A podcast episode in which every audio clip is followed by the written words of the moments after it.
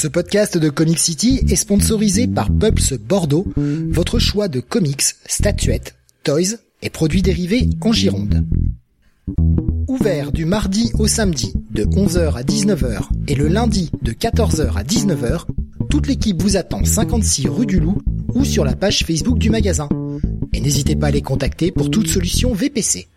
Pulps Bordeaux, le comic shop qu'il vous faut.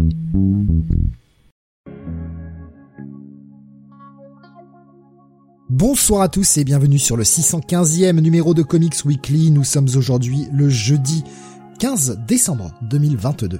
Et au programme de ce soir, les sorties comics de la semaine avec une très grosse sélection indé cette semaine. Nous aurons du Radiant Black, Star Enge, Hell to Pay, Grimm, Specs, Dark Ride, Nightclub, Ice Cream Man, Art Brut, Resident Alien et Elvira et une plus petite euh, partie Marvel avec euh, Amazing Spider-Man Dark Web X-Men, début d'une mini-série euh, tie-in à l'univers, à l'event pardon, qui est en cours dans l'univers, et puis le, la nouvelle Invincible Iron Man, et enfin chez DC, Batman Spawn, Danger Street et Dark Crisis Big Bang. Je suis Steve et vous écoutez le Comics Weekly.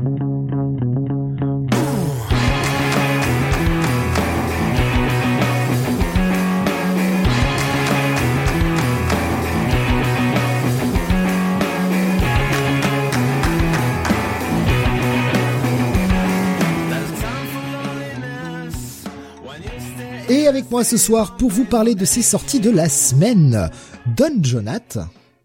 Salut à tous. Et Mister René Bunny. Bonsoir à toutes et à tous. Tout d'abord, euh, nos excuses hein, concernant ce petit retard, euh, grosse mise à jour de Streamlabs et euh, gros souci dans la diffusion du stream. Donc j'espère que vous serez pas trop impacté sur YouTube. J'ai eu pas mal de réglages qui ont qui ont sauté, qui ont changé et que je n'ai pas pu remettre à temps avant le lancement du stream. Donc j'espère que ça tiendra pour ce soir. si vous voyez des, des, artefacts, si vous avez des problèmes de son sur YouTube ou quoi que ce soit, n'hésitez pas à prévenir. J'essaierai de faire ce que je peux pour essayer de corriger ça sans devoir relancer le stream en lui-même. Euh, ce, qui, ce qui serait chiant en fait, hein, simplement pour les vidéos YouTube derrière, c'est un peu casse-couille. Donc je me tout d'abord, euh, on, s'excuse par rapport à ça et euh, vraiment surtout signalez-le nous s'il y a le moindre problème. concernant la suite, eh ben c'était une belle émission et on se dit à la semaine prochaine, je pense. Hein, c'est pas mal. On peut s'arrêter là. Ouais. Moi cette émission me plaît bien en fait. Hein. L'émission la plus courte de la chaîne, ce serait bien. Euh, on va commencer comme d'habitude avec du WhatsApp évidemment, euh, le, le, petit, le dernier petit geekerie avec euh, eh bien Jonath qui continue d'aller au cinéma et qui va nous parler de ses films. Mais euh, avant cela, je prends le WhatsApp de Tommy sur YouTube euh, qui nous dit euh, j'ai un petit WhatsApp aujourd'hui, j'ai commencé à jouer Ace Combat 3 en émulation. Euh, différence, je joue à la version Jap traduite en anglais car la version qui est sortie en Occident est une vraie arnaque. et bien sûr, c'est sur PS1, il nous le rappelle. En gros, sur la version Jap qui tenait sur deux CD, il y avait des embranchements dans l'histoire et il y avait une histoire. Dans la version occidentale, ils ont tout viré, le jeu tient sur un CD. Putain, c'est arnaque. Mais c'est arnaque, sérieux alors bon, de deux histoires, on s'en fout, on leur met juste des missions de gun euh, de gunfight euh, euh, dans les airs là, c'est très bien, de dogfight du coup, on appelle ça, et puis c'est bon quoi. Pas besoin de pas besoin de scénar. C'est un jeu de c'est un jeu de combat d'avion, pas, besoin de se faire chier avec ça. Putain mais quelle arnaque quoi. Et Cyril qui nous dit mon WhatsApp, le premier Plague Tale Innocence. sur PS4, des rats, des millions de rats partout. Toujours pas fait, Tale. Je sais pas si tu as testé ça, Bonnie, Plague Tale. Pas du tout. Non, Bon. Je dis que bon, vu qu'il y a un petit côté un peu, euh, un petit peu horreur, c'est peut-être un jeu que tu avais testé. Mais euh, ça me dit rien du tout d'ailleurs. Sorti, il y a le premier sorti il y a hum, trois ans, quatre ans maintenant, je dirais, qui est développé d'ailleurs par un studio français. Et euh, c'est c'est hyper beau. Franchement, regardez les images, c'est. Euh, Attends, de, de, quoi tu parles de, de, de comment Plague, tu dis Plague Tale. Ah, ça me dit quelque chose, mais non. Il y a, il y a le 2 qui est sorti euh, il, y a, y a quelques mois là. Voilà. Non mais bon, tu, tu connais pas. Hein, écoute, euh. Oui, euh, je j'ai vu des images. Ça avait l'air pas mal. Ça a l'air pas mal. Alexin qui dit mon WhatsApp, j'ai glissé, j'ai acheté les decks du jeu de cartes de One Piece. Je sais même pas qu'il y avait un jeu One Piece qui est sorti. Ils les mettent en magasin aussi, c'est leur faute. Euh, continuons avec toi, Jonath, pour le WhatsApp. Tu vas nous parler donc cinéma avec euh, un film sorti euh, il y a une semaine ou deux, c'est ça? 7 décembre, le 7 décembre. la semaine dernière, qui s'appelle Les Bonnes Étoiles. Oui, le dernier film de Hirokazu Koreeda, donc bah, ce grand réalisateur japonais à qui on doit notamment tel père, tel père, tel fils, et puis récemment, plus récemment, une histoire, une histoire de de famille qui, je crois, avait eu la Palme d'Or à Cannes, il me semble. Une, une, affaire de famille, pardon, une affaire de famille. je sais plus. Bref, euh, bon, euh, très très bon euh, réalisateur. et donc là, il nous revient avec un film, alors qui est un espèce de, de road trip où on, on va suivre bah, deux, deux hommes qui en fait ont organisé un petit trafic d'enfants euh, c'est-à-dire qu'il profite de ces fameuses baby box hein, qu'il y a en, Corée euh, du Sud où tu as des jeunes mères qui euh, bon bah considèrent qu'elles ne peuvent pas élever leur enfant, qui déposent leur bébé comme ça dans ces baby box. Et eh bien quand les bébés en question n'ont pas de comment dire, euh, n'ont pas de, de message ou en tout cas n'ont pas de coordonnées, ils récupèrent le bébé et plutôt que de les laisser, euh, enfin de les mettre à les laisser à l'orphelinat, eh bien euh, ils euh, ils vont les placer bah, chez des, des familles, des couples qui n'arrivent pas à avoir d'enfants. Évidemment, ils, ils, prennent un petit chèque au passage et donc on va suivre leur road trip. ils vont être accompagnés bien de la mère euh, de l'enfant. Alors je vais essayer de comprendre pourquoi. Et puis en fait, euh, on va très vite comprendre dès le début du film que euh, leur petit trafic est quand même suivi par par la police, par un couple de, de policières, donc une capitaine et son et son, j'imagine son adjointe, son lieutenant. Donc voilà, donc toute cette petite ménagerie va faire un petit trip en Corée du Sud. Et bon, c'est un film, c'est un film sympathique avec beaucoup de beaucoup de bons dialogues. Euh, c'est pas forcément le, le, plus grand film que, que vous verrez, hein, ni le, le meilleur film qu'ait pu faire un Koreeda, mais euh, c'est toujours un peu dans sa dans sa filière de films, euh, euh comment dire, sociétal, voilà, émotionnel. donc donc là, en l'occurrence, il traite le sujet des bah, des des mères qui qui euh, qui doivent abandonner euh, leur enfant euh, et la difficulté surtout pour les orphelinats aujourd'hui de trouver des places pour pour ces jeunes ces jeunes abandonnés puis également la difficulté pour pour les jeunes mères de famille. Donc voilà. Bon, c'était c'était c'était quand même un, bon film sympathique. Ça a pas l'air d'être un film très joyeux cependant. Non, mais après c'est toujours du Coréda, c'est-à-dire que c'est un sujet comme ça qui peut effectivement paraître assez euh, entre guillemets dramatique, mais il arrive quand même à en tirer des euh, des bons dialogues, des bonnes une bonne alchimie entre les personnages, pas mal d'humour. C'est pas c'est pas larmoyant pour c'est pas larmoyant du tout. c'est non ça, ça ça se laisse regarder très très facilement quoi. Il y avait Pascal qui nous disait petite correction, c'est pas le, le Palme d'Or, c'est le prix d'interprétation, le prix d'interprétation pardon masculine au Festival de Cannes pour ce film. Euh, lequel? Les bonnes étoiles? Non, moi je parlais de euh, d'une affaire de, de, famille. Ah, ok, pardon. Voilà, désolé. Je, je, je, prends les messages en même temps. Je, je, je prépare les images, je prépare tout. Non, non, mais effectivement, euh, je crois que l'acteur de euh, des bonnes étoiles, euh, effectivement, avait eu le le prix d'interprétation d'interprétation à Cannes. Ouais. Ça c'est ça c'est vrai. Mais moi, je parlais d'une affaire de famille qui a eu la, la Palme d'Or en 2018. Donc un film que tu que tu recommandes quand même, hein, qui t'a bien plu. Hein. Oui, non, ça va, c'était bien. C'est pas c'est pas le meilleur film que j'ai vu de de de Coréda, mais ça reste ça ça ouais, ça reste ça ça reste bien quoi. Grave, il nous dit pas le meilleur film de Coréda, mais l'émotion est toujours là, je trouve. Il est le seul à me faire autant vibrer actuellement. Et il disait euh, si si détrompe-toi, il y a de l'humour, euh, l'humanisme à son meilleur. D'accord. Bah c'est ce que je dis. Hein. Il y a des moments où on rigole. Hein. Non, c'est par rapport au thème, euh, je, je me disais, c'est vrai que ça a pas l'air d'être le, le thème le plus joyeux, et c'est vrai qu'en ces moments de fête, on a plus envie de trucs un peu, euh, un peu sympathiques, tu vois, pas forcément quelque chose euh, un peu larmoyant. Mais au final, il, il a quand même l'air de se marrer le mec sur la sur l'affiche, donc c'est peut-être peut-être rigolo. Ben honnêtement, c'est plus c'est plus drôle que larmoyant, hein, très franchement. D'accord. D'accord. En tout cas, il devrait être interdit ce mec-là. Parce que... Attends, j'ai pas compris la vanne. Parce que la corrida.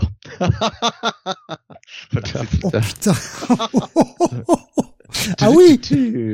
Ah oui, bravo monsieur. Non, bravo. en plus, c'est l'actualité. Enfin, plus ou moins, plus ou moins. On en a reparlé récemment.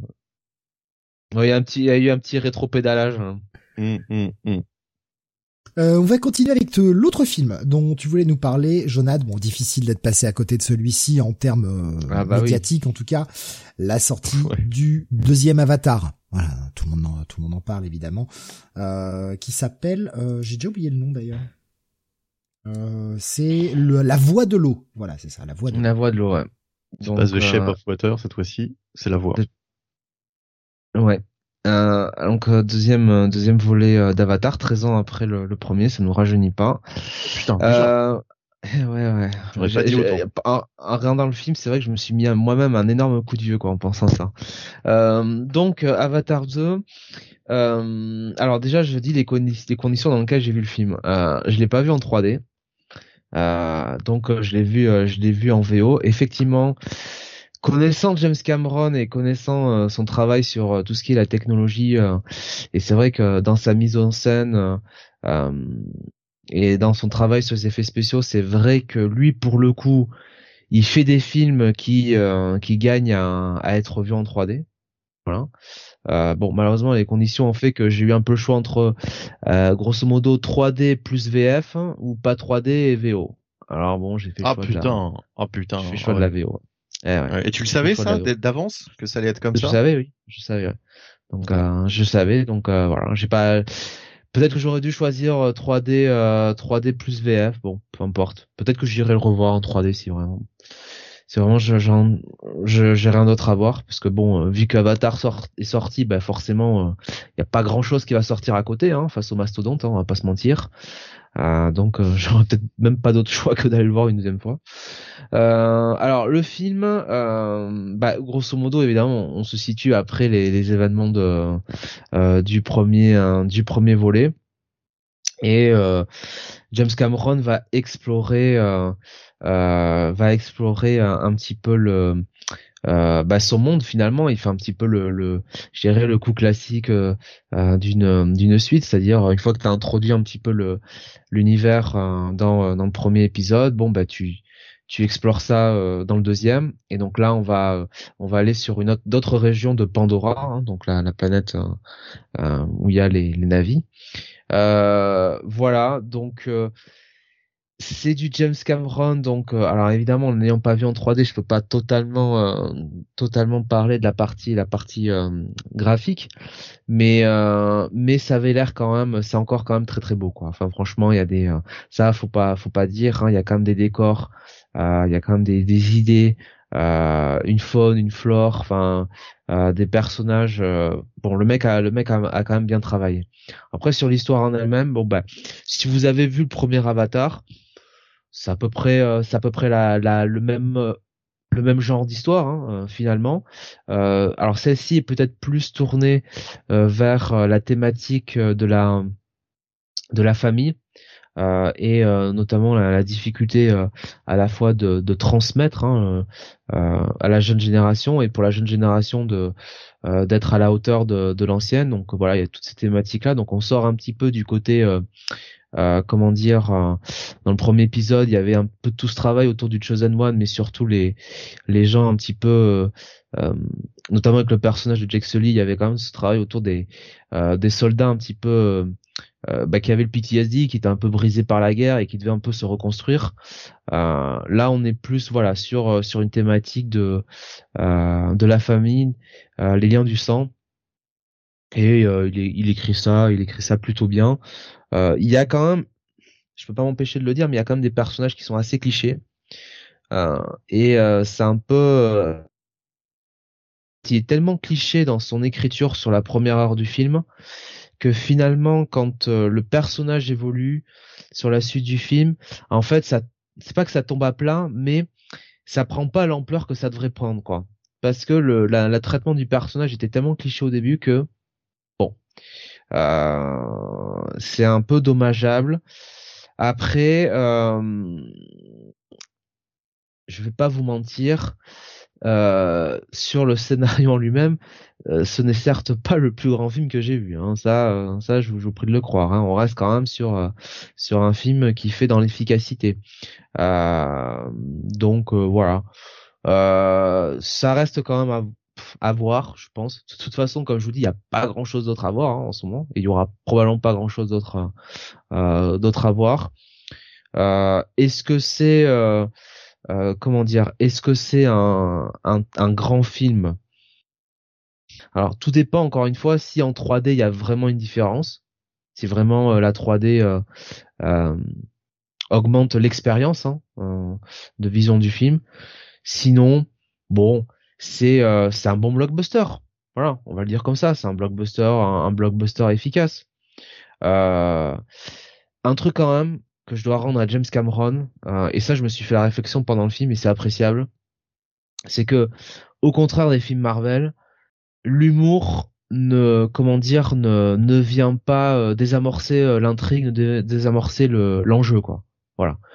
quand quand c'est sérieux entre guillemets, quand voilà c'est c'est la guerre, hein, parce que sur Pandora, comme dans le premier film, c'est la guerre.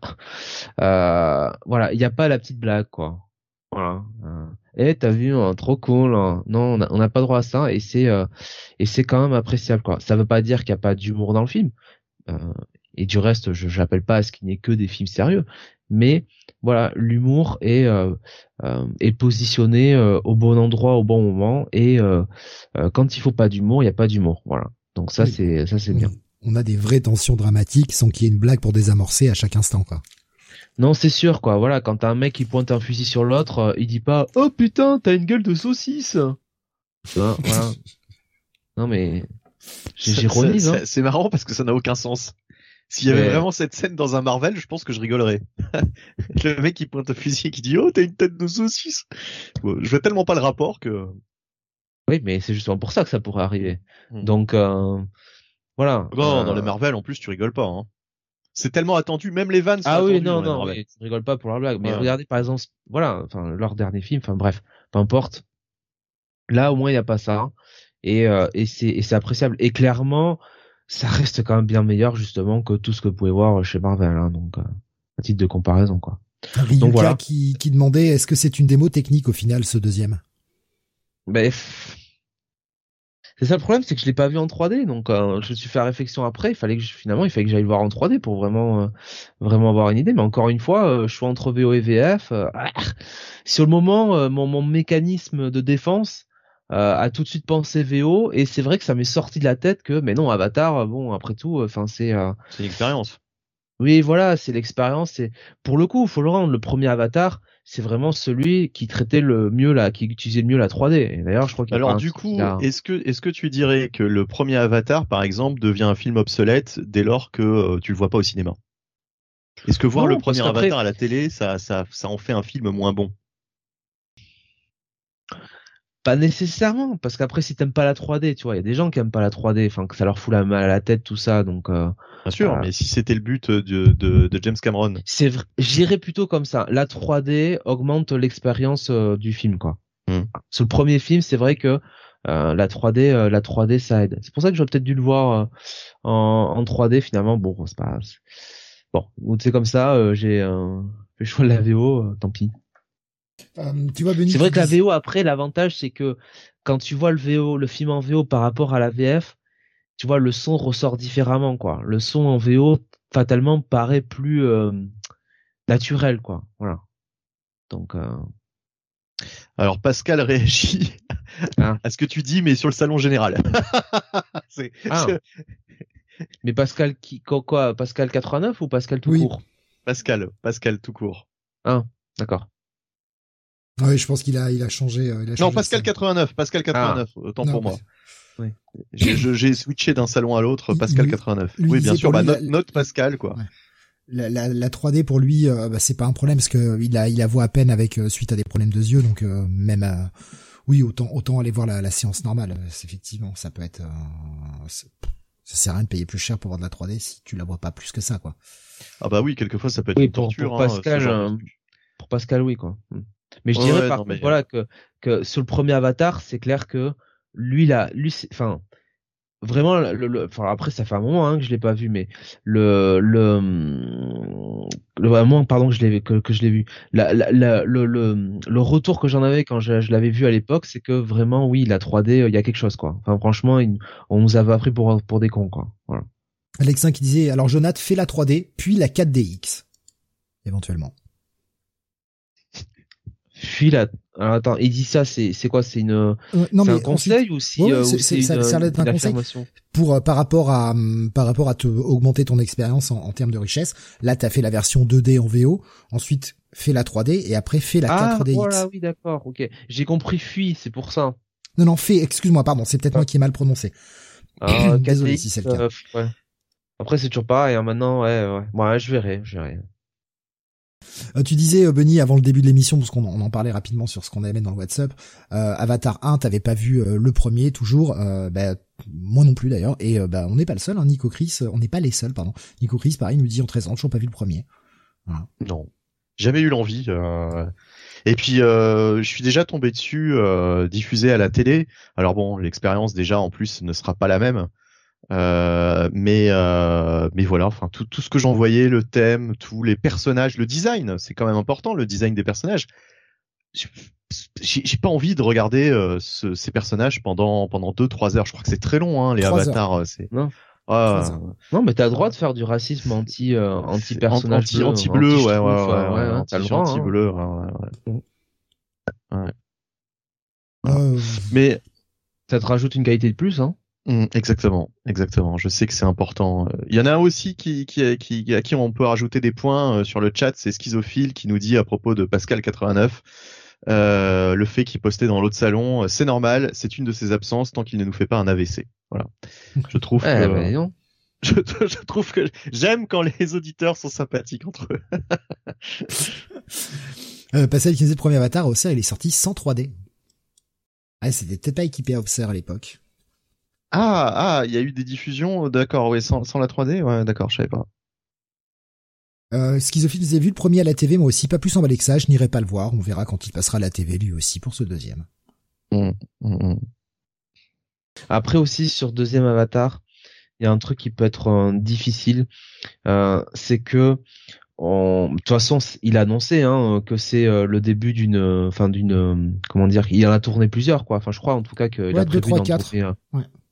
Il, les a déjà tournés ou c'est euh, Alors apparemment c'est un projet, je sais pas, je me suis pas plus renseigné que ça, mais je crois qu'il voulait les tourner un peu en même temps pour euh, amoindrir les coûts, mais je sais pas si ça a été vraiment fait quoi. Je, je, sais pas s'il les a tournés ensemble ou pas, ou s'il prévu prévoit de tourner les suites, mais de toute façon il va les faire. Et très clairement, euh, euh, il faut comprendre que ce film-là est aussi là pour euh, étendre l'univers et introduire toute une multitude de, de personnages qu'on va retrouver dans les, les, les, suites des épisodes, les suites, les, enfin les prochains épisodes. Et c'est vrai que il y a un moment où ça peut faire beaucoup d'un coup, quoi. Ça peut faire beaucoup de personnages, beaucoup d'arcs narratifs à suivre. Et c'est peut-être le, le, petit reproche qu'on peut faire qu'on peut faire à ce film, quoi. Après, euh, j'allais dire, c'est un, Vas-y, vas-y, je t'en prie. Oui, c'est un peu dommage s'il a tout tourné en même temps. Enfin, c'est peut-être pas le cas, hein, mais si jamais il le faisait, euh, ce que je trouve un peu dommage, c'est qu'on imagine bien que les films vont pas tous sortir non plus euh, la même année, ou euh, qu'il va pas y en avoir un forcément chaque année. Et euh, du coup, euh, vu que la technologie va peut-être un petit peu avancer en matière de justement d'effets visuels, ce serait con que finalement il, euh, il, il, tourne tout maintenant avec la technologie actuelle, alors que dans 3-4 ans, euh, on aura peut-être euh, moyen de faire des choses encore plus impressionnantes. Enfin, je sais pas. Si j'étais lui, j'attendrais peut-être justement de. Après, je, je, je, je ferai une évolution. non, mais beaucoup de choses sont tournées sur fond vert. Les effets spéciaux sont appliqués qu'après, hein, donc mmh. ouais, bien sûr. ça bénéficiera de la technologie par la suite. Ouais. Euh, Qu'est-ce que j'ai vu passer euh, Yuka qui nous disait apparemment c'est ce serait une pentalogie même. Ouais. Ouais. Euh, mais enfin, moi, oui. moi, le problème que j'ai avec euh, avec ça, c'est je, je, suis très content qu'on ne fasse pas que, que justement il n'y ait pas eu ce modèle comme on a euh, trop souvent actuellement de nous annoncer dès le premier que c'est une trilogie. Et donc euh, tu sais tout de suite, euh, t'as même pas vu le premier que déjà tu sais qu'il y aura des suites avec les mêmes acteurs machin. C'est un gros problème pour moi. Là, c'est bien, ils ont attendu. Maintenant, est-ce que 13 ans, c'est pas un peu trop long entre le premier et le deuxième, surtout que derrière, on nous annonce plein d'autres films. C'est-à-dire qu'on nous annonce 2, 3, 4 et peut-être même 5 qui vont sortir, j'imagine, beaucoup plus rapidement. On n'attendra pas 13 ans entre chaque. Mais est-ce que du coup il n'y a pas un trop gros gap entre le premier et le deuxième et que la licence c'est pas un poil morte aujourd'hui quoi, tu vois? Ça va peut-être réactiver. Dire... Attention. Hein, mais, euh, Je vais dire, je pense qu'au contraire, surtout avec le succès du premier film, c'est quand même un film qui va être attendu. Et puis, enfin, quand on connaît un peu ses prises de position en général euh, sur le cinéma, je serais quand même pas étonné que James Cameron, il aurait eu aussi envie de relancer euh, Avatar euh, après une série 2010 marquée par beaucoup de films de, de super-héros et notamment de Marvel qui ont un peu, tu vois, oui, qui, ont dominé le marché et qui ont donné en fait cet aspect que bah, un peu abruti le, côté blockbuster quoi. Tu vois. dans le mode on peut pas faire autre chose quoi. Je serais pas étonné que James Cameron il veuille un petit peu euh, voilà euh, montrer que bah non en fait euh, et que enfin ce serait ça assez enfin comment dire ça ce sera assez égocentrique d'une certaine manière mais montrer que il est on est on est capable de faire du cinéma autrement quoi voilà je vais dire comme ça ouais mais ce serait pas étonnant et ce serait bien et si ce film a du succès ça alors il y a, en fait, il y a, y a deux, il y a deux phases possibles. Hein. Soit euh, on va continuer de bourrer euh, ce genre de film en essayant de, de tirer au maximum sur la corde jusqu'à essorer les gens, ce qui est pas forcément la bonne chose. Et l'autre, l'autre possibilité, c'est que ça pourra montrer, comme tu le disais, que on peut faire du cinéma autrement. On peut faire du cinéma grand public, blockbuster autrement. On n'est pas obligé de foutre des super héros dedans. Et ce serait peut-être pas plus mal pour euh, la diversité au cinéma en ce moment. Ça ferait peut-être du bien. Il y avait Cyril justement euh, qui nous disait on peut faire du super héros, c'est pas le problème. On pourrait mieux faire du super héros surtout. Ouais, ouais. Bah, avec un, propos, euh, une vision, une vision comme Cameron justement. Parce que bon, moi ça m'intéresse pas Avatar, mais on peut pas reprocher à Cameron de ne pas avoir de vision. Il a, il a son univers, il a sa vision, il a, il fait son truc. Et euh, ce qu'on peut reprocher au film Marvel, c'est justement que tu peux interchanger les réalisateurs, tu auras toujours le même film avec le même cahier des charges. Tu as l'impression que tous les films sont réalisés par le même quand tu regardes un Marvel. Et c'est ça le c'est ça le, problème que j'ai avec Marvel. C'est pour ça que Marvel m'ennuie. Quand je regarde Endgame, euh, je m'ennuie je m'ennuie. J'ai des potes qui sont toujours super à fond dedans, euh, qui me disent mais si c'est génial, etc. Je comprends pas. En plus, tu lis des comics, tu devrais adorer ça. Et à chaque fois, je leur dis mais justement, justement, c'est parce que je lis des comics que, euh, que, que, que je ne supporte pas du tout ces films parce que les, les, les comics sont mais tellement plus riches. Euh, chaque auteur apporte apporte sa vision à son à son récit. Là, il y a aucune vision. C'est, enfin. et puis on a notre dose. Vision, euh. Tu vois, on a notre dose. Ce qui fait qu'on, enfin, moi je pars de ce principe-là. Moi j'ai ma dose dans les comics. J'ai pas forcément besoin de le revoir sur grand écran. Tu vois, j'ai déjà ma dose en fait dans les pages. Déjà ça. J'ai envie de voir, j'ai envie de voir autre chose, quoi. Ouais. Et puis en plus, j'aime bien changer de registre en changeant de, de support. C'est-à-dire que c'est pas parce que j'aime les films d'horreur que j'ai forcément envie de jouer à un jeu vidéo euh, d'horreur. Tu vois C'est possible, hein. Je, je...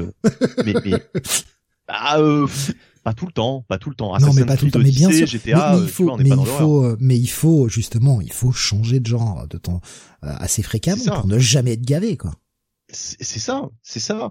Et, et, et surtout, je pars du principe qu'un genre peut être très bien traité sur un support et très mal traité euh, sur un autre. C'est pas forcément parce que t'aimes, euh, je sais pas, euh, je, je vais faire une. Non mais c'est truc tout, tout con, mais beaucoup plus simple en termes d'analogie. Mais c'est pas parce que t'aimes les burgers que t'as envie d'en bouffer à chaque repas, quoi. Oui aussi, bien sûr. Tu, non, mais bien quand bien même il peut y avoir de la diversité au sein de tes burgers, t'as quand même des fois aussi envie de manger autre chose. Quoi. Mais moi j'irais même au-delà. Euh, justement, la comparaison que je voulais faire, la comparaison culinaire, c'est pas c'est pas parce que t'aimes les burgers que tu vas aimer euh, les burgers revisités, tu sais, les espèces de boulettes où t'as rien à manger dans l'assiette, où t'as le, tu retrouves le goût du burger, mais t'as rien mangé. Bah, et eh ben, tu vois, il y, en a qui vont trouver ça génial. Ben moi non, moi, moi ce que je veux justement quand je mange un burger, c'est avoir la sauce qui coule de partout, c'est un, un bon gros steak euh, saignant, enfin de la bonne viande, etc. Euh, c'est pas un truc minimaliste. Pour moi, le, burger justement, c'est tout sauf minimaliste. Et, euh, et ben c'est pareil avec avec les, les comics. le, cinéma rend les récits minimalistes on, prend, on te prend deux récits euh, extraordinaires et on t'en fait une espèce de truc euh, humoristique, euh, limite une comédie au ciné. Ça s'adresse pas au même public, c'est ça le problème, quoi. Ouais. Maintenant, faut être clair, c'est pas le public lecteur de comics qu'il vise. C'est les Exactement, exactement. C'est le public familial, c'est les gosses avant tout. C'est euh, bah ça, aurait pu être nous hein, ça aurait pu être nous euh, si on était né euh, quelques générations plus tard. Je suis sûr qu'on aurait été on aurait été super fan est-ce qu'on serait venu aux comics? Je suis même pas sûr franchement à l'heure actuelle je sais pas si on se serait mis aux comics. Mais mais voilà. Je, je, oui comme tu dis c'est pas du tout le, les mêmes la même cible. Et, et voilà mais enfin moi ça me fait toujours marrer parce que euh, c'est vrai que j'ai connu plein de gens qui m'ont dit euh, à chaque fois qu'il y avait un film de super-héros, bah ça c'est pour toi. Tu vois, c'est forcément pour toi, tu vas forcément aimer. Et bah non, justement pas du tout. Pas du tout. C'est faut faut pas euh, faut pas faut pas penser comme ça quoi. C'est c'est bien plus compliqué que ça et comme tu l'as dit hein, c'est une question de cible. Je ne suis juste pas du tout la cible. Il y avait euh, Cyril qui nous disait, pour aller dans le sens que de ce que tu disais euh, précédemment, Jonathan, il me semble que Cameron a clashé le MCU la semaine dernière lors d'une promo. Et euh, c'est ce que nous disait également Schizophile. le point positif d'Avatar, quoi qu'on en pense, au moins c'est un nouvel univers original, contrairement à 90% des films actuels qui sont des remakes, slash reboots, slash adaptations. Rayer la mention inutile. Non, mais après, Avatar, hein, le premier film suivait quand même quand même la logique du mythe de, Campbell de toute façon, mais euh, et autre chose aussi, enfin derrière. Euh, c'est pas, pas une histoire totalement originale, faut pas déconner non plus. Euh, mais par contre, c'est clair qu'en matière de SF, création de d'univers, de faune, de flore, de personnages, là franchement, il y a un travail qui est énorme quoi. Ça, ça, il y a, y a pas à chier quoi. Les, les mecs se sont se sont creusés la tête, quoi. Et malgré tout, ça a fait avancer les effets spéciaux, comme beaucoup des choses que Cameron a fait. Enfin, je veux dire, quand tu regardes T2, ça fait énormément avancer les effets spéciaux. Abyss. Pareil pour Avatar, Abyss. Hein. Il y, a, y a, même ce qu'il a fait, son documentaire sur Titanic. Enfin, déjà Titanic en lui-même, mais même son documentaire après, où le mec a plongé dans, les, dans la flotte et tout, prouvé qu'on pouvait aller filmer à des profondeurs incroyables. Le mec, euh, le mec aime la technologie, il a envie de faire évoluer les choses. C'est, c'est, c'est pas un mec qui prend le, le, le spectateur pour un gogol quoi. Enfin, quand il sort un film, euh, il a. Ça pour ton argent. Ouais, voilà donc. Euh... Hmm. il aime le cinéma grand spectacle. Le mec aime le cinéma grand spectacle. Je pense qu'il a, il a grandi avec ça et euh, avec ces grands films, voilà, qui, qui l'ont, qui l'ont marqué. Il a envie de, de rendre hommage à ça. Et c'est très bien. Il a commencé sur des petites prods à pas cher et puis peu à peu, il a, il a grimpé pour faire enfin les films qu'il voulait, quoi. Si seulement il avait réalisé les, Star Wars récents, par exemple. Peut-être qu'on aurait eu un, vrai grand spectacle et une vraie vision. mais peut-être pas justement, parce que c'est un c'est un univers qui est codifié. Il aurait fallu qu'il se plie à des demandes de producteurs. Est-ce que ça l'aurait plu? Je suis pas certain qu'un mec comme Cameron aujourd'hui avec son aura accepte. à, une époque, il voulait faire il voulait faire Spider-Man, donc euh, mais c'était euh, c'était pas une époque où euh, euh, il y avait autant de poids des studios et en particulier Disney. Cameron, je le vois absolument pas travailler sous sous l'agit de de, de producteurs et, et, de ah bah Disney. c'est impossible quoi. Sûr, impossible. Sûr. Un mec comme lui, après, surtout quand tu lis certaines de ses déclarations où Enfin, ça passe parce que c'est James Cameron, hein, parce que lui, euh, il a tout fait dans sa carrière, donc euh, il a une telle. C'est comme quand, c'est comme quand Martin Scorsese euh, trash un peu les films, les, les films de, de, de Marvel, quoi. ces mecs-là, ils sont, ils sont intouchables, quoi, avec ce qu'ils ont fait, qu'ils ont fait au cinéma, quoi. Tiens, et c'est, quoi ton Cameron préféré, du coup? Mon Cameron préféré? Ouais, comme ça, de but en blanc. Ben peut-être tes deux, en fait. Mm Mmh ouais. Je trouve que Moi, j'hésite entre, euh, entre T2 et Aliens. Pareil. Et je pense, euh, je, je, je, pense que je vais dire Aliens. Moi, j'hésite entre, honnêtement, j'ai, enfin, j'avais beaucoup, aimé... ouais. Mmh.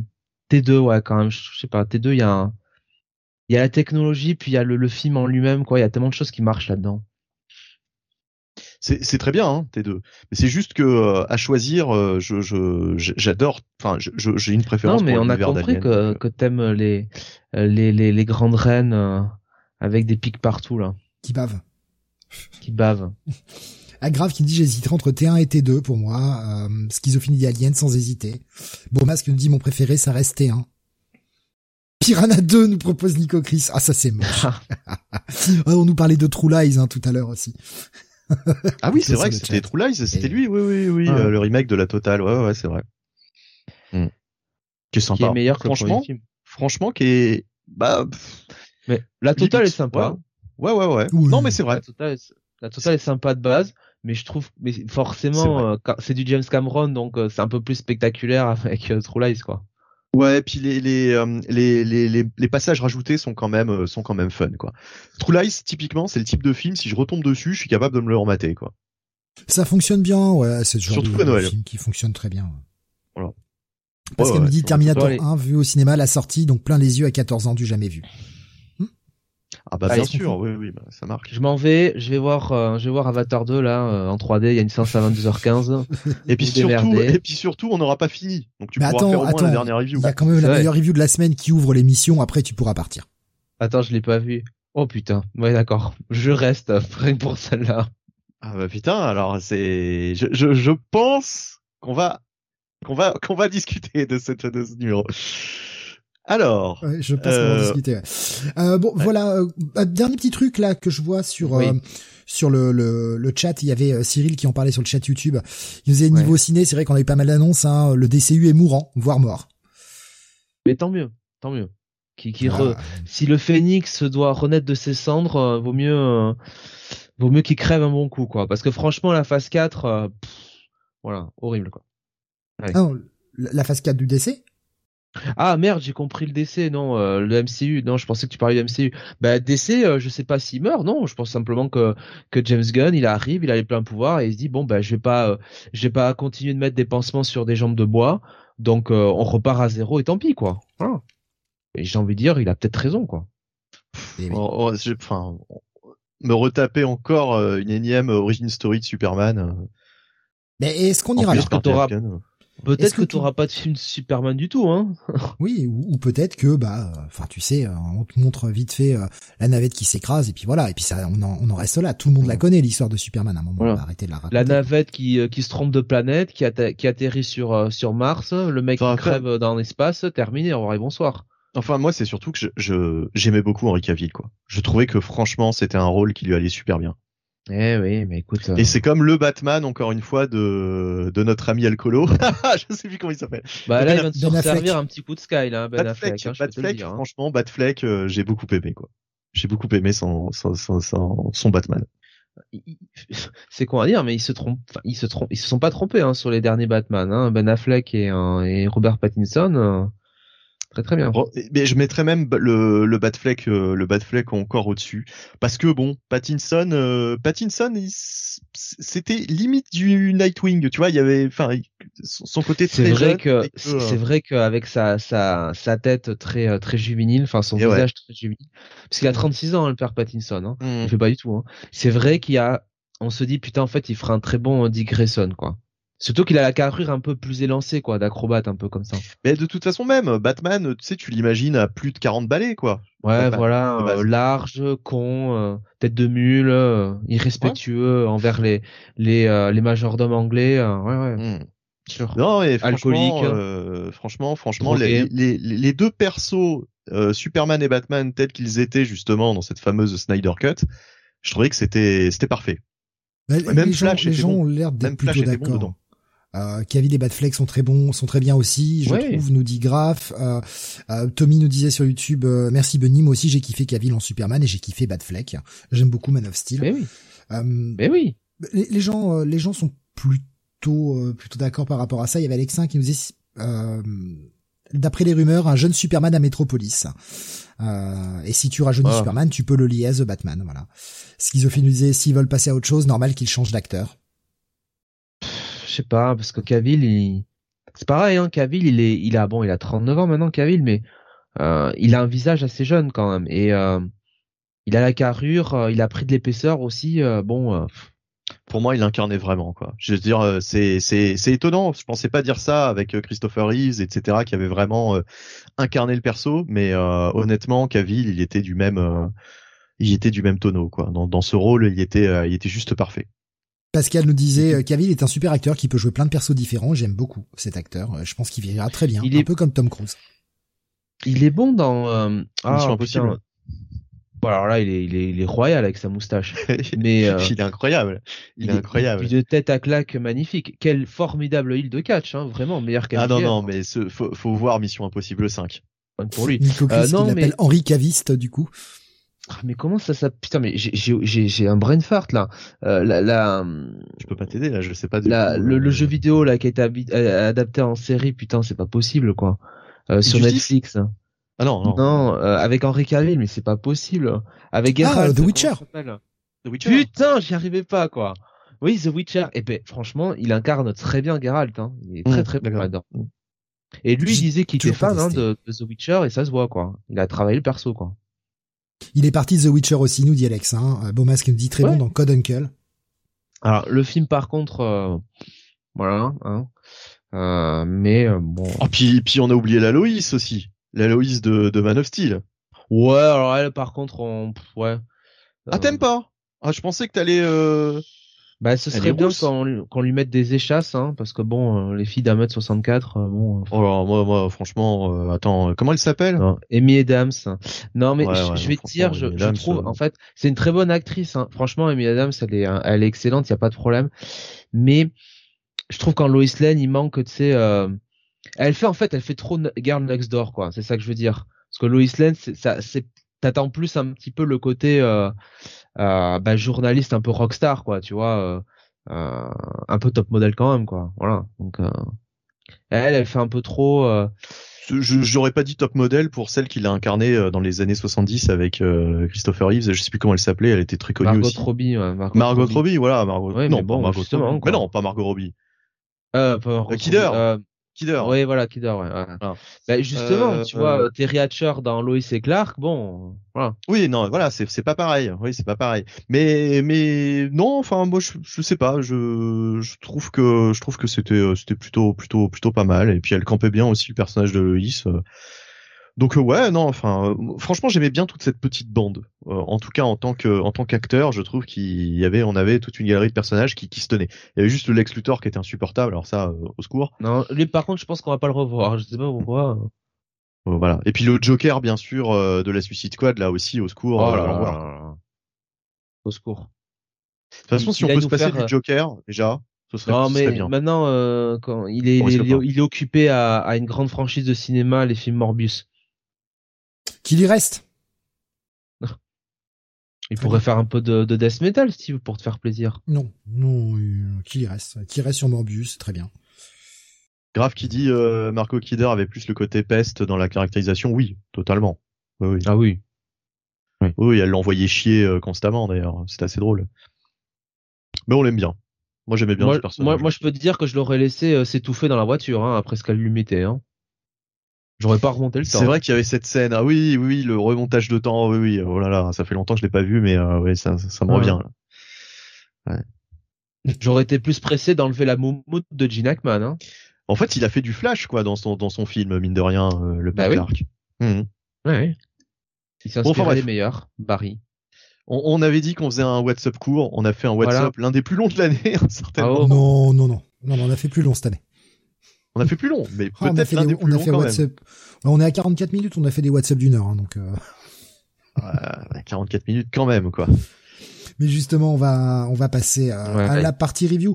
On va démarrer avec donc euh, sans nul doute hein, la meilleure sortie de la semaine, la sortie à la, oh fois la plus attendue et clairement oh ce qui sera le coup de cœur chez chacun de nous, coup de cœur bah, vraisemblablement de l'année, voire peut-être même de la décennie qui commence. Ah oh oui. oui. Batman. Sans. Batman, Alors, Batman Spawn. fucking Spawn. Au, oh au témoin, au témoin d'un doute, au témoin d'un doute, c'est en plusieurs parties ou c'est juste un one shot non, 50 épisodes, hein. c'est annoncé. Alors, hein. Je, je crois, je crois qu'ils veulent faire aussi un Spawn Batman, mais je suis pas sûr, à confirmer. De toute façon, rien à foutre. D'accord. Ok. Bon, alors donc, euh, Todd McFarlane est au scénario. T'as pas aimé, Steve? Greg, Greg Capullo est au dessin. Et euh... et et et et, et euh, bah, je vais vous... à l'ancrage. Ah oui, c'est vrai que j'ai pas j'ai pas dit. Euh, Todd McFarlane est à l'ancrage et la colorisation est de Dave McCaig. Euh, on va commencer euh, comme ça, on, on, on, en sera débarrassé, mais euh, par euh, un truc très positif, je trouve. C'est la partie graphique de Greg Capullo. J'ai trouvé vraiment que Greg Capullo, euh, là, franchement, il nous fait des, des superbes planches. Autant, tu vois, j'avais pas été particulièrement emballé par Sylvestri sur le Batman sur sa sur sa mini-série là il y a quelques semaines. Euh, J'étais pas allé voir le numéro 2, mais déjà sur le numéro 1, je me suis dit bon, c'est sympathique, il y a certaines planches correctes, mais euh, sans plus. Autant là, j'ai trouvé que vraiment il y avait des, euh, c'est du du euh, du capullo vraiment qui, qui se fait plaisir et et qui, enfin voilà, vraiment il y a vraiment des planches somptueuses. Euh, ensuite, du côté du scénario, bah alors c'est Todd McFarlane, donc évidemment on a les euh, lourdeurs de circonstances, hein, la narration, euh, euh le mec est toujours obligé de nous mettre des tartines pour nous raconter un truc qui ne mériterait pas autant de texte. Pour raconter rien des fois. Euh, pour raconter rien des fois. Mais justement, justement, ah, est-ce que ça raconte rien? Non, non, Alors, des fois, des fois. Je parle pas du comique, mais il y a des fois, c'est c'est bulles ou ces, ces, ces espèces d'encarts pour nous raconter mm. des trucs ne racontent strictement rien. Oui, oui, oui. Oui, oui, le mec fait de la de la prose, mais euh, mais euh, mais voilà, enfin c'est c'est totalement inutile, c'est lourd quoi, c'est Stanley, c'est la méthode. Euh, je te raconte ce que tu vois dans l'image parce que t'es trop con pour arriver à le comprendre. Oui, c'est ça. Ouais, ouais c'est ça. Spider-Man euh, il dit non, je n'en ai pas acheté plusieurs exemplaires, vous n'avez aucune preuve, laissez-moi tranquille. mais mais euh... tu vas en enfer pour ça. Mais en tout cas, euh, en tout cas, donc il commence par une scène qui est plutôt bien pensée puisque c'est le parallèle entre Batman et Bruce, euh, entre Batman et Bruce, entre Spawn et Batman. Déjà, une meilleure histoire. Hein. entre Bruce et euh, Al Simons. Alors effectivement, effectivement, ils ont des trajectoires euh, un peu similaires, hein, évidemment. Euh, et euh, en fait, bon, on te, fait le, le, petit laïus habituel puisqu'on sait que les deux vont se croiser, donc euh, on te montre le parallèle entre les deux persos. Euh, jusque-là, rien d'extraordinaire. On retrouve euh, Bruce Wayne euh, avec Alfred, donc visiblement, on n'est pas dans la continuité actuelle. et d'ailleurs, on aura d'autres indices qu'on est, on va dire, à l'époque du run de, de, de, Snyder, puisque Capullo était au dessin. Donc Capullo nous a remis des éléments du run de Snyder. et en fait, les deux personnages effectivement vont se croiser mais sur fond de manipulation, euh, il nous ressort la, enfin McFarlane nous ressort la cour des hiboux. Et euh, je me suis dit bah tiens c'est c'est plutôt cool puisque je m'attendais vraiment à rien niveau scénario tu sais je m'attendais juste à une un truc prétexte et en fait McFarlane intelligemment pour le coup euh, comment dire relie en fait ce, ce one shot à ce qui est en train de se passer actuellement dans Spawn. C'est-à-dire il y a toute l'intrigue autour des, des dead zones, euh, du fait que euh, Spawn euh, est en train dans, dans, dans, le, dans les titres Spawn de chercher à ressusciter euh, sa femme, Wanda, son ex. Et euh, donc pour ça, il a besoin d'avoir le contrôle des, de ces fameuses dead zones. Et visiblement, là, il se retrouve projeté dans l'univers de Batman, donc dans l'univers de DC Comics. Et, euh, et euh, visiblement, le, la cour des hiboux n'est pas étrangère à cette euh, à cette euh, à cette incursion de Spawn dans l'univers de Batman. Va y avoir d'autres personnages donc qui vont faire leur apparition, des personnages liés, on va dire, au run de de de, de Capullo sur Batman, donc époque Snyder, hein, vous l'aurez compris. Et puis, euh, bien sûr, euh, il y aura aussi des personnages de la, enfin un personnage notamment, on peut deviner lequel, hein, euh, qui est un petit peu l'antagoniste souvent chez Spawn, qui va être mêlé aussi à ça. Et donc, en fait, McFarlane va vraiment composer avec des éléments des deux univers pour pour nous expliquer en fait qu'est-ce que les deux qu'est-ce que les deux viennent faire ensemble et quel est l'objet de leur rencontre. Par contre, ce que j'ai pas compris, c'est que là, on a l'impression vraiment à lire cette histoire que c'est la première fois qu'ils se rencontrent, alors que euh, bah, il y a déjà eu des des one shot euh, Batman Spawn, je pense qu'il y en a eu deux précédemment. Euh, et d'ailleurs, Spawn, enfin Batman lui avait laissé une belle cicatrice au milieu du visage, cicatrice que là Capullo dessine encore, le, la fameuse, le fameux lacet que Spawn a euh, sur la tronche, euh, bah c'est euh, c'est un souvenir de Batman. Hein, il lui avait éclaté la gueule avec un, un batrang. donc donc voilà, ça c'est toujours là, c'est toujours présent.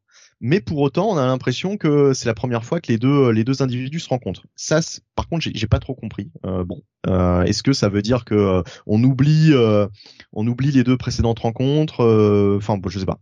En tout cas, là pour l'instant, euh, c'est comme si c'était la première fois qu'ils se rencontraient. Bah, après tout, l'univers euh, d'essai a été rebooté entre temps, hein, donc euh, bon. Bah c'est ça. Hein. C'est vrai que l'univers d'essai a été rebooté, mais en même temps, oui et non, puisqu'on est censé avoir récupéré toute la continuité euh, maintenant euh, qu'on avait perdu durant la période New 52. Donc, oui, euh, mais bon. comme tu as Mais- dit, on est en mais- plein ah oui, New 52. Et c'est vrai, Et c'est ouais. vrai, c'est vrai, c'est vrai. On est en plein New 52, donc ceci ouais. pourrait expliquer cela. Ouais, non, mais c'est vrai. Ouais, Ouais, pourquoi pas, à la limite. Ouais, ok. Non, mais t'as raison. T'as raison. Bah oui. Euh, non, mais alors du coup, euh, j'ai été agréablement surpris au niveau du, du scénario puisque je pensais qu'il allait rien avoir comme euh, comme explication et euh, en fait, McFarlane utilise quand même pas mal d'éléments.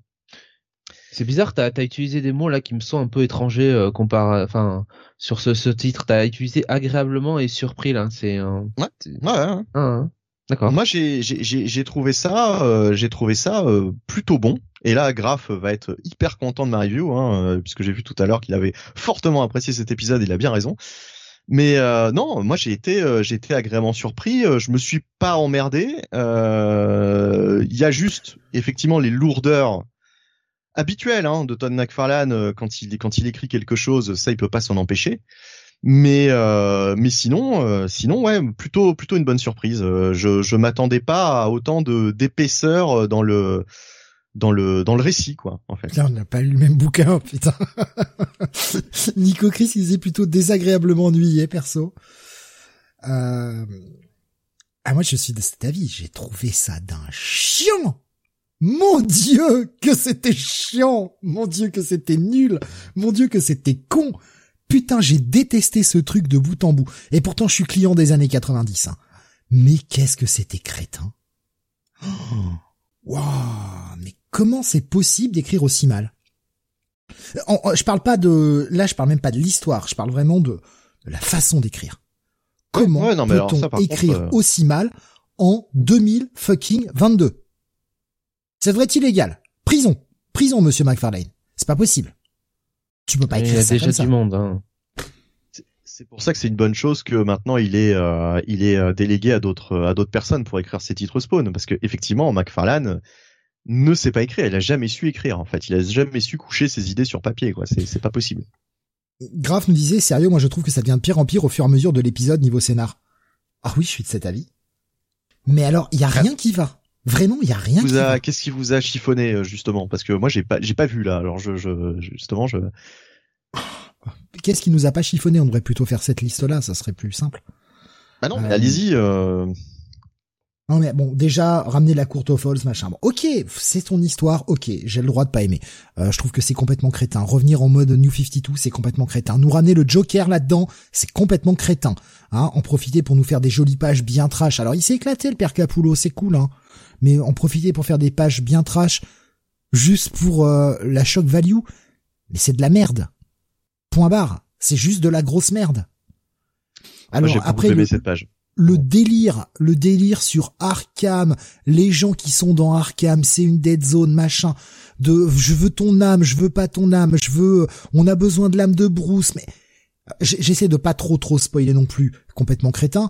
Euh, la petite blague que McFarlane se permet sur le nom de la- le nom de, de la femme de de de, de, de Al Simons, en mode, elle s'appelait Martha aussi, non, elle s'appelle Vanda.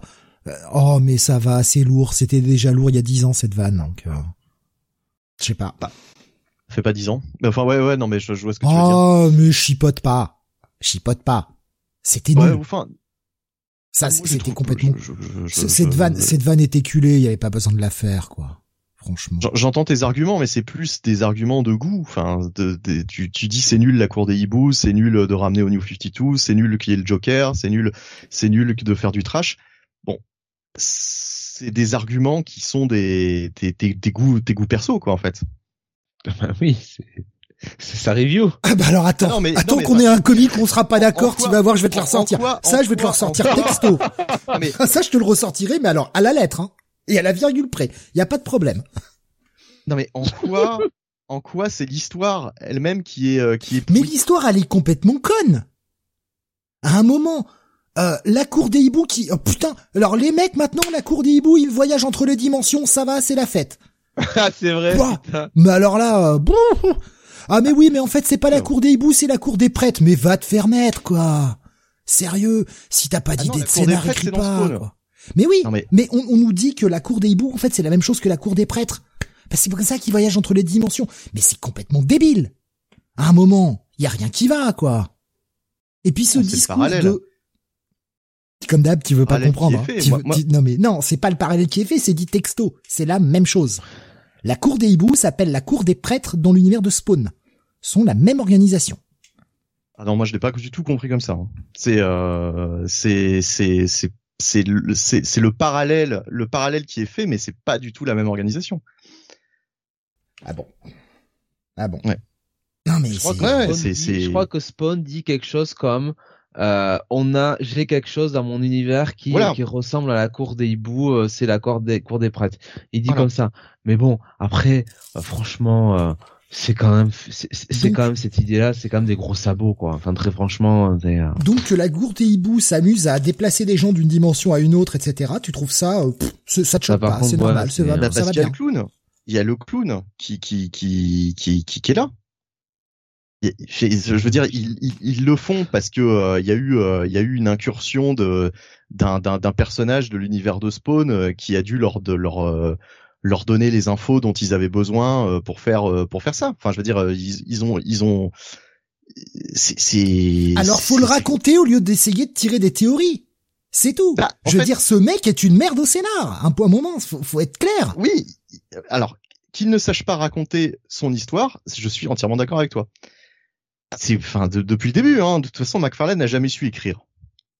Il a des idées, il ne sait pas les coucher sur papier. Ça, c'est c'est. Si encore on était sur du sous-entendu de vouloir nous nous faire passer une idée, euh, tu vois, nous faire passer euh, euh, autre chose que ce qu'il y a dans le comic, mais sous-entendu pour laisser les gens réfléchir. Je veux bien. Ce n'est pas au lecteur de tirer des conclusions sur des hypothèses de qu'est-ce qui s'est passé, comment ça marche. Ça ça ne marche pas. Ce n'est pas comme ça qu'on doit écrire. C'est juste une grosse bouse. C'est un putain de cash grab. Et c'est très bien, DC en a besoin. On va être clair, marketingement, c'est un bon coup. Et je suis entièrement d'accord avec le fait qu'ils aient sorti ça. C'est à chier. Mais il fallait qu'ils le fassent. DC a besoin d'argent. DC, ça va pas. Ils ont besoin de blé. Donc oui, ça va être une grosse vente. C'est très bien. Mais c'est une grosse merde. Il y a, rien de sauvable dans ce truc-là. Je veux dire, le tandem ne fonctionne pas. Euh, le, y a rien qui va je préfère nettement le one shot qu'on avait dans les années 90. Il est bien mieux écrit. Mieux écrit avec une liaison qui, est dégueulasse en plus. Il est bien bien mieux écrit. Là, le scénar est inexistant, quoi. Sous prétexte de tu veux retrouver l'âme de ta mère, tu veux retrouver l'âme de ta femme. Mais t'es sérieux Scénario de Spawn actuellement, donc euh, il est il est dans cette quête. Donc en fait, il, il ne fait que, que que référencer ce qui se passe dans Spawn en fait. Mais d'où d'où Batman veut récupérer l'âme de sa mère? Bah il veut pas. D'ailleurs il lui dit, ça m'intéresse pas. On n'a vraiment pas le même comic. Vas-y Jonathan, je t'en prie. Alors, moi je dois avouer que de base, Batman Spawn, euh, un crossover comme ça, ça ne m'intéresse pas. Franchement, euh, euh, je trouve que sous prétexte de faire une série avec deux univers qui euh, se ressembleraient, on associe quand même deux personnages qui, je trouve, ont pas grand chose à faire ensemble, voilà, en termes de caractérisation. Mais bon, à la limite, pourquoi pas, je vais essayer, je démarre ma lecture, et très sincèrement, le début ne me déplaît pas, la comparaison effectivement entre euh, Batman, enfin Bruce et Al Simon, leur euh, la genèse un petit peu de euh, de leur de leur alter ego est plutôt est plutôt bien construite et plutôt bien bien écrite. Il y a un, il y a un joli parallèle. Ensuite, premier truc qui m'embête effectivement, la cour des hiboux, alors qui arrive comme ça sortie nulle part. Bon, je me dis à la limite pourquoi pas, on, on fait avec. Il euh, y a quand même un truc qui me choque, c'est que j'ai l'impression que sur euh, la première interaction entre Batman et Spawn, où évidemment les auteurs peuvent pas s'empêcher de nous faire, de nous présenter les deux en train de se foutre sur la gueule. Donc ça c'est quand même euh, toujours un peu un cliché qu'on aimerait s'éviter. Moi je trouve que Spawn il passe quand même pour un gros guignol en face d'un mec qui est en slip avec sa putain de ceinture et, et des gadgets. Donc faut faut faut, faut s'accrocher pour suspendre l'incrédulité mais à la limite pourquoi pas? Allez De toute façon, c'est Batman Spawn, on fait avec. Mais là où vraiment j'ai vrillé sur ce truc, là où je me suis dit non en fait, euh, fait chier quoi. Euh, c'est quand évidemment on a le Joker quoi. Voilà. Là c'est le moment euh, jump de shark, c'est le moment où je là je je je je jette le comique en l'air, plus rien à foutre quoi. Euh, et en plus la version du Joker donc de Snyder euh, avec euh, tous le, les, les, gros sabots habituels, le visage en moins, ses compagnies, euh, voilà. Et, et, en plus, euh, ce que ce que ce que le, Joker nous dit après quoi. C'est-à-dire quand euh, il y a la y a la rencontre avec Batman avec Spawn et puis euh, une fois qu'il part ce que ce qu'on apprend du Joker. Là je me dis oh fais chier quoi fais chier. Et là après après ça moi je suis sorti du truc quoi. Je suis vraiment sorti du truc. Et et et ça m'intéresse plus et franchement ouais effectivement ces histoires de la cour des hiboux qui traversent ces dimensions qui qui manipulent les époques le temps tout ça non mais où on est quoi? Où on est sans déconner quoi? Donc euh, euh c'est euh, Arkham quoi. Tout le final devant Arkham c'est moi je si tu veux je je je suis pas euh, ni le plus grand fan de, de Batman avec Bruce sous le costume surtout la version Snyder ni le plus grand fan de Spawn mais vous le savez en général je suis quand même plutôt le, bon public de, dans l'équipe. J'essaie toujours de donner une chance au machin quand même. Mais là, je suis désolé de le dire, il euh, le père Capou, enfin donc du coup McFarlane, si c'est vraiment lui qui a, qui a, écrit ça, il amène tous les trucs que j'ai plus envie de voir avec Batman. C'est même pas Spawn, hein. En vrai, c'est même pas Spawn hein, que je que je comment dire que je la enfin tout ce qui concerne Spawn que je critique. À la limite, Spawn, tu vois, euh, euh c'est c'est plus son univers que j'ai envie d'aller voir que que celui de Batman. Moi, c'est vraiment tout ce qu'on nous ramène sur Batman, tous euh, ces trucs avec la cour des bouts, le Joker de Snyder et compagnie, moi c'est bon quoi. J'ai donné, j'en ai marre, ça m'énerve.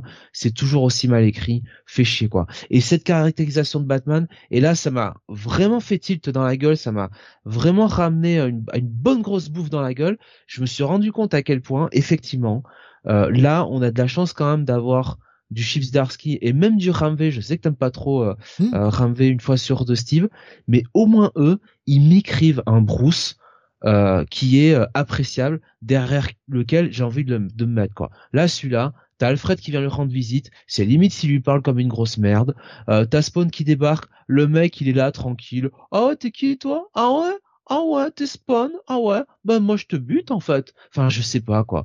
C'est une caractérisation à la con le mec est con. Et moi, franchement, chez Al Simons, je me dis, ah bah tu sais quoi, mais de toi en fait. Voilà, je me casse, je me casse. Et ces histoires avec Wanda, euh, là où il lui dit, vas-y, euh, dis le nom de ta femme et tout ça, mais mais, mais, mais vraiment, McFarlane, en fait, il écrit, il écrit Batman encore, encore moins bien que ne le faisait Snyder, quoi. Donc c'est quand même, c'est quand même un tour de force, quoi. Le problème, c'est que ça a 10 ans de retard sur Batman. Enfin, je veux dire, c'est un Batman qui a 10 ans de retard. Donc déjà. moi, je, si si si t'aimes franchement moi c'est pas c'est c'est c'est pas le souci moi je trouve franchement qu'il y a pas grand chose euh, euh il y a pas grand chose à se mettre sous la dent quand même dans ce truc là quoi franchement euh. moi ce qui m'énerve encore plus c'est que ce putain de bouquin j'y suis allé avec une véritable envie d'aller le lire tu vois moi, j'y suis allé avec retenue. Hein. Moi, moi, j'étais content qu'il y ait un nouveau compte crossover Batman Spawn. Je me dis putain, ça fait longtemps que DC a pas fait de crossover en dehors de son univers. Il y a ce rapprochement des deux boîtes, ces deux grosses franchises euh, la, plus grosse franchise chez Batman et la plus grosse franchise chez DC. Mais moi, j'étais hyper content. Et marketingement, je continue à dire que c'est un super coup. Mais putain, mais la déception, ça allait de pire en pire à chaque fois que je tournais les pages, quoi. Moi, j'y suis allé, je vous, dis, dis très sincèrement, moi, je suis allé pour voir euh, l'accident, euh, l'accident de voiture, quoi. Moi, je voulais voir le truc qui, qui se pète la gueule et tout ça. Et j'ai même pas réellement eu ça, puisque le truc en plus est écrit très très sérieux, très euh, très premier degré quoi. Donc il y a même pas, euh, tu vois, le, le côté ah mais on sait quand même qu'on fait de la merde, allez on, va faire un nanar quoi. Il y a même pas ça donc euh, bon. Ouais, quand tu dis quand tu dis il n'y a pas grand chose justement, moi je pensais qu'on allait voir que Batman et Spawn. Et en fait, on a la cour des hiboux, on a on a des éléments de la mythologie de Batman, des éléments de de la mythologie de Spawn. Donc je, je, enfin, je trouve que justement, il y a, y, a, y a plus que ce à quoi on pouvait s'attendre, quoi. Mais déjà, c'est même pas cohérent, quoi. Tu vois, je veux dire, si c'est ce qui est le spawn actuel, mais que c'est le Batman d'il y a 10 ans, c'est pas cohérent. Qu'est-ce que ça veut dire? C'est-à-dire que McFarlane n'a pas lu un comic Batman depuis 10 ans? Depuis Snyder? Où il l'a placé volontairement à cette époque-là parce que c'était Capullo? Mais dans un bah, cas comme dans un autre, c'est complètement con. Mais c'est complètement con. Qui bah, je veux dire, tu, tu vends un comic Batman Spawn. Ouais. Bon, surtout qu'en plus le titre c'est Batman Spawn et pas Spawn Batman. Tu vends bah, un Batman Spawn. Bah non. Pas si tu places un de tes deux personnages en continuité. Ou alors tu en places aucun en continuité et dans ce cas-là, rien à foutre. Mais t'en places pas un des deux en continuité et l'autre avec dix ans de retard. Ça n'a aucun sens. Il y avait euh, c'est Jeff qui disait McFarlane aurait dû en créer, laisser un vrai scénariste gérer des trucs qui aurait pu, ça aurait pu être fan service, mais bien fait.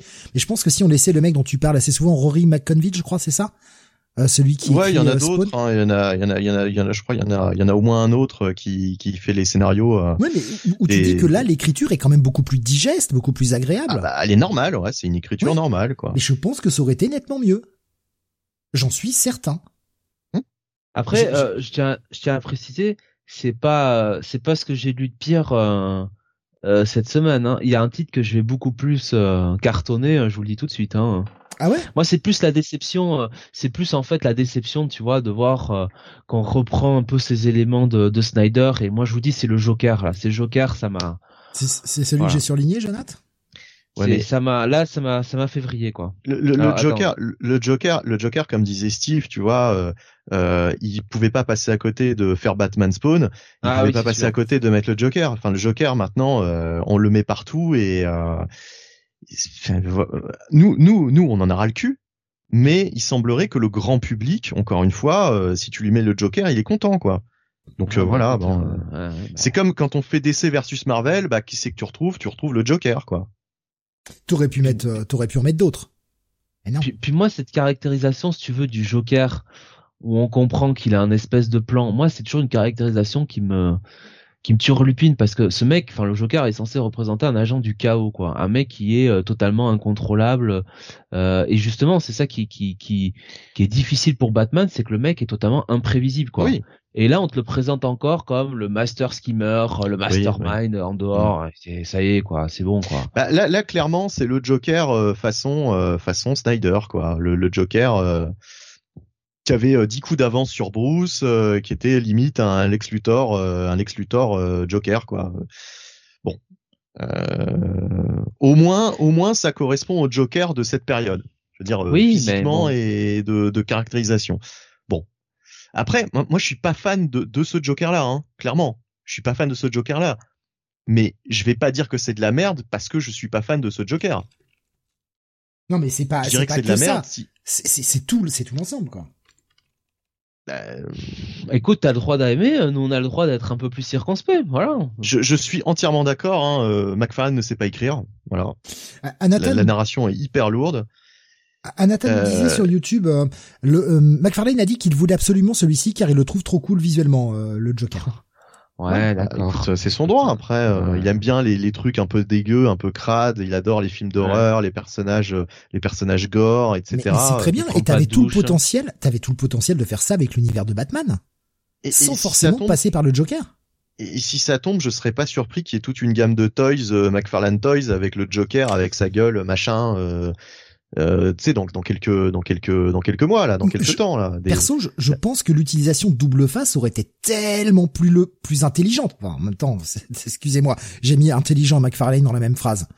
Oui mais, encore une fois le, mais avec un, double face t'avais le côté le visage humain le côté Bruce et le visage déglingué côté côté Spawn putain t'avais déjà un minimum de réflexion. Mais apparemment c'était trop demandé oui, mais apparemment, euh, je pense que Capullo s'est aussi dit, euh, bah moi je me suis éclaté à dessiner ce Joker-là, je me suis éclaté à dessiner la cour des hiboux, et il a simplement ressorti les persos en fait qu'il avait dessinés.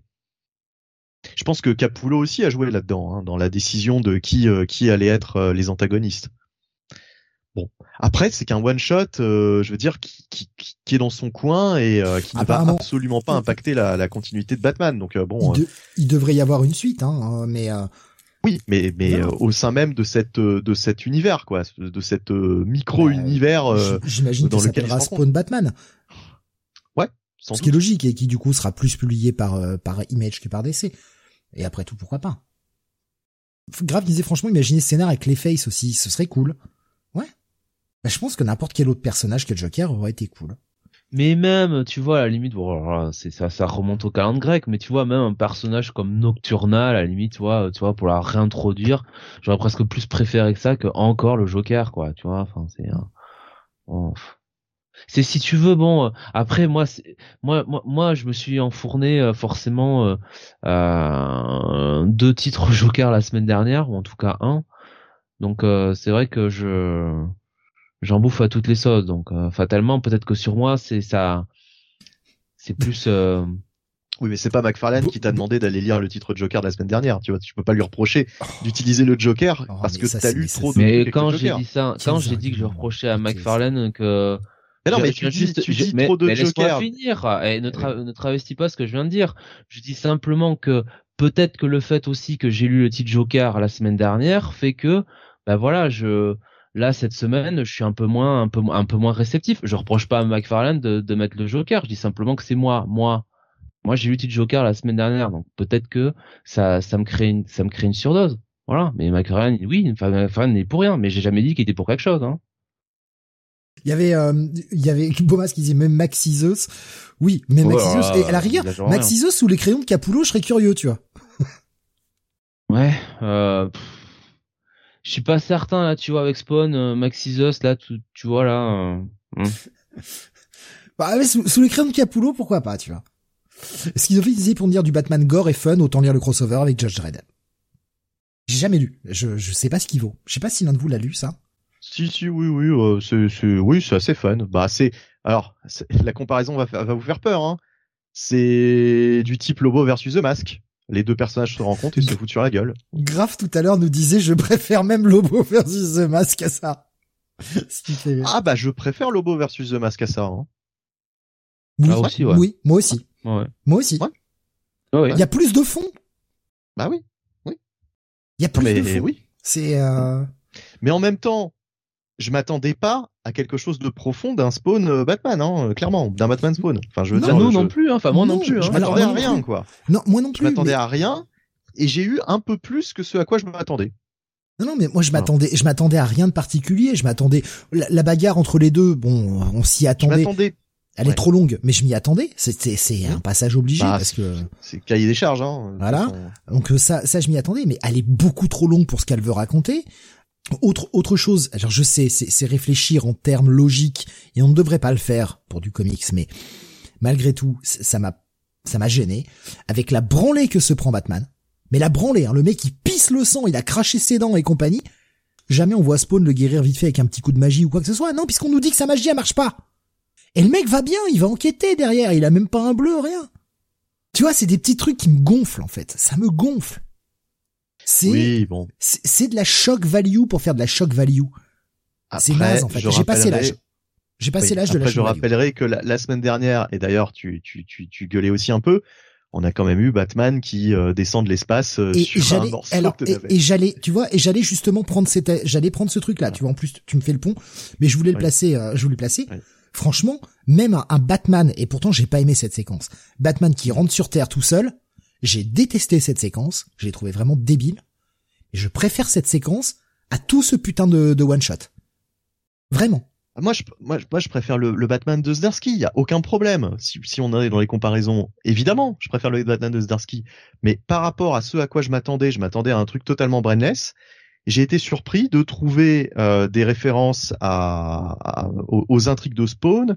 J'ai été surpris de trouver la cour des hiboux et le Joker je pensais qu'on allait simplement voir Batman et Spawn se foutre sur la gueule sur un, un malentendu habituel, quoi. Que ça allait être le round de 3 euh, de leur euh, voilà, c'est tout. C'est qu'ils allaient d'ailleurs référencer les deux précédentes rencontres et qu'ils allaient encore se foutre sur la gueule joyeusement avec euh, leur, euh, leur leur costume et leurs habilités euh, d'aujourd'hui, quoi. Tout simplement. Je m'attendais juste à ça.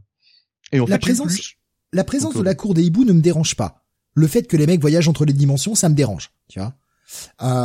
ça vraiment, clairement, ça me gonfle. Non, ça me gonfle. Je, te le dis clairement, ça me, ça me saoule. Mais la présence de la cour des hiboux en elle-même ne, me dérange pas. Mm. C'est une force qu'on nous a imposée maintenant, qu'on nous a ancrée dans cet univers en mode on essaie de diriger Gotham depuis le départ. Bon, bah, un moment, faut s'en servir. Voilà, donc euh, je, je suis pas contre, mais par contre leur côté, euh, leur trip magie là d'un seul coup, non. Bah non en fait. C'était pas présent là avant, pourquoi ça présent maintenant? Et ça ne sera plus bah, jamais présent derrière.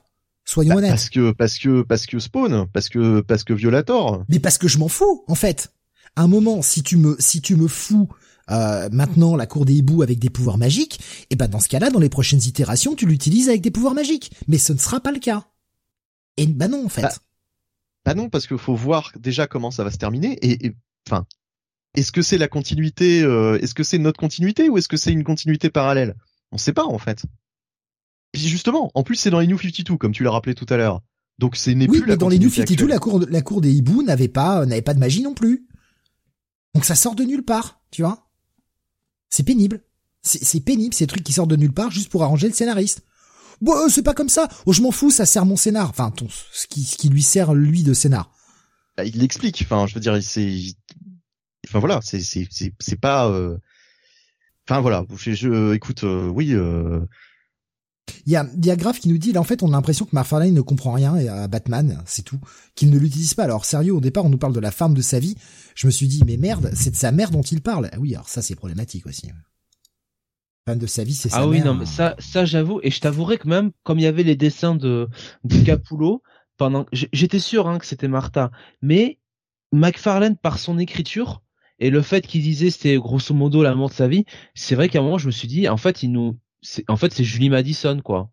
Tu vois? Et la photo qu'on enfin le, tableau qu'on avait c'était euh, euh, Bruce et Julie Madison et on était un peu dans le futur. Il y a un moment où je me suis dit parce qu'en plus euh, c'est lui qui avait dessiné hein, Julie Madison dans dans Year Zero enfin dans dans cette partie-là ou ou même après de du, Batman de Snyder.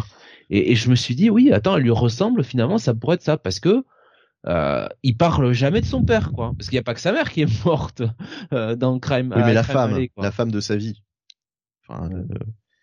mais, bon, euh, c'est ses parents, non C'est pas que sa mère, quand même. T'as beau adorer ta mère. Euh, enfin, je veux dire, moi, j'aime beaucoup ma mère et je, je, passe beaucoup de temps au téléphone avec elle. Enfin voilà, je, je veux dire, j'ai une relation je vais pas dire fusionner avec ma mère, ce serait pas le cas, mais voilà, je, enfin, j'ai beaucoup, beaucoup, beaucoup de, de contacts avec ma mère. Je passe du temps au téléphone, machin, mmh. etc. Mais jamais je vais dire que ma mère est l'amour de ma vie, quoi. Voilà. Jamais. Non, bien sûr. Mais, mais, ça va pas ou quoi? Et moi, j'aime beaucoup mes parents, mais si un jour ils meurent euh, dans une rue, je vais pas me déguiser en chauve-souris le soir, hein, des Non, non, mais, enfin, j'avais compris que McFarlane euh, disait ça, euh, enfin, c'est que c'était très mal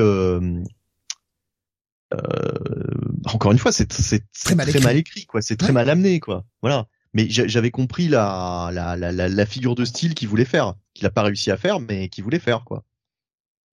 Ah non, mais euh, vraiment, hein, c'est c'est vraiment. Je, ça a réussi à me décevoir et pourtant je m'attendais quand j'ai vu Todd McFarlane au scénar, je m'attendais à ce que ce soit pas bien, pas bien haut, mais alors pitié quoi, pitié qu'ils n'écrivent plus jamais. Hein. Euh, franchement, tu vois, j'avais limite envie de, de me remettre à Spawn avec euh, les ce que tu en disais, mois après mois, les personnages, etc. Je dis ah, il y a peut-être quand même quelque chose à creuser dans cet univers.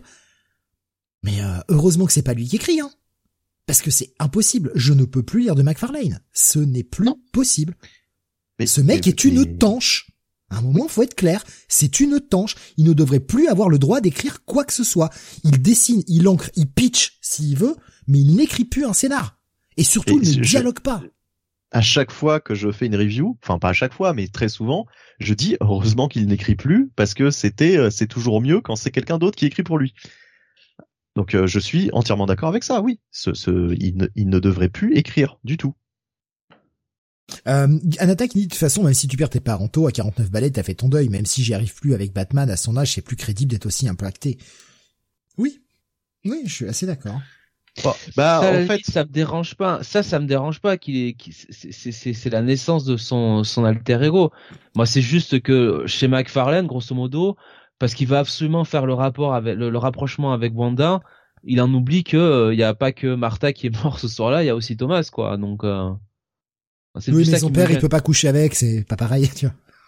Bon, si, si ça avait été du la moustache pourtant, euh. si ça avait été du Tom King, euh, il aurait développé un, un complexe de Deep, euh, etc. quoi. Ah bah sa mère lui aura appris des choses, hein, c'est clair. Hein. On en est pas loin la façon dont il parle de sa mère. Hein. Non, mais enfin c'est surtout maladroit. C'est c'est c'est c'est surtout maladroit, mais c'est pas c'est pas du tout c'est pas du tout dans cette.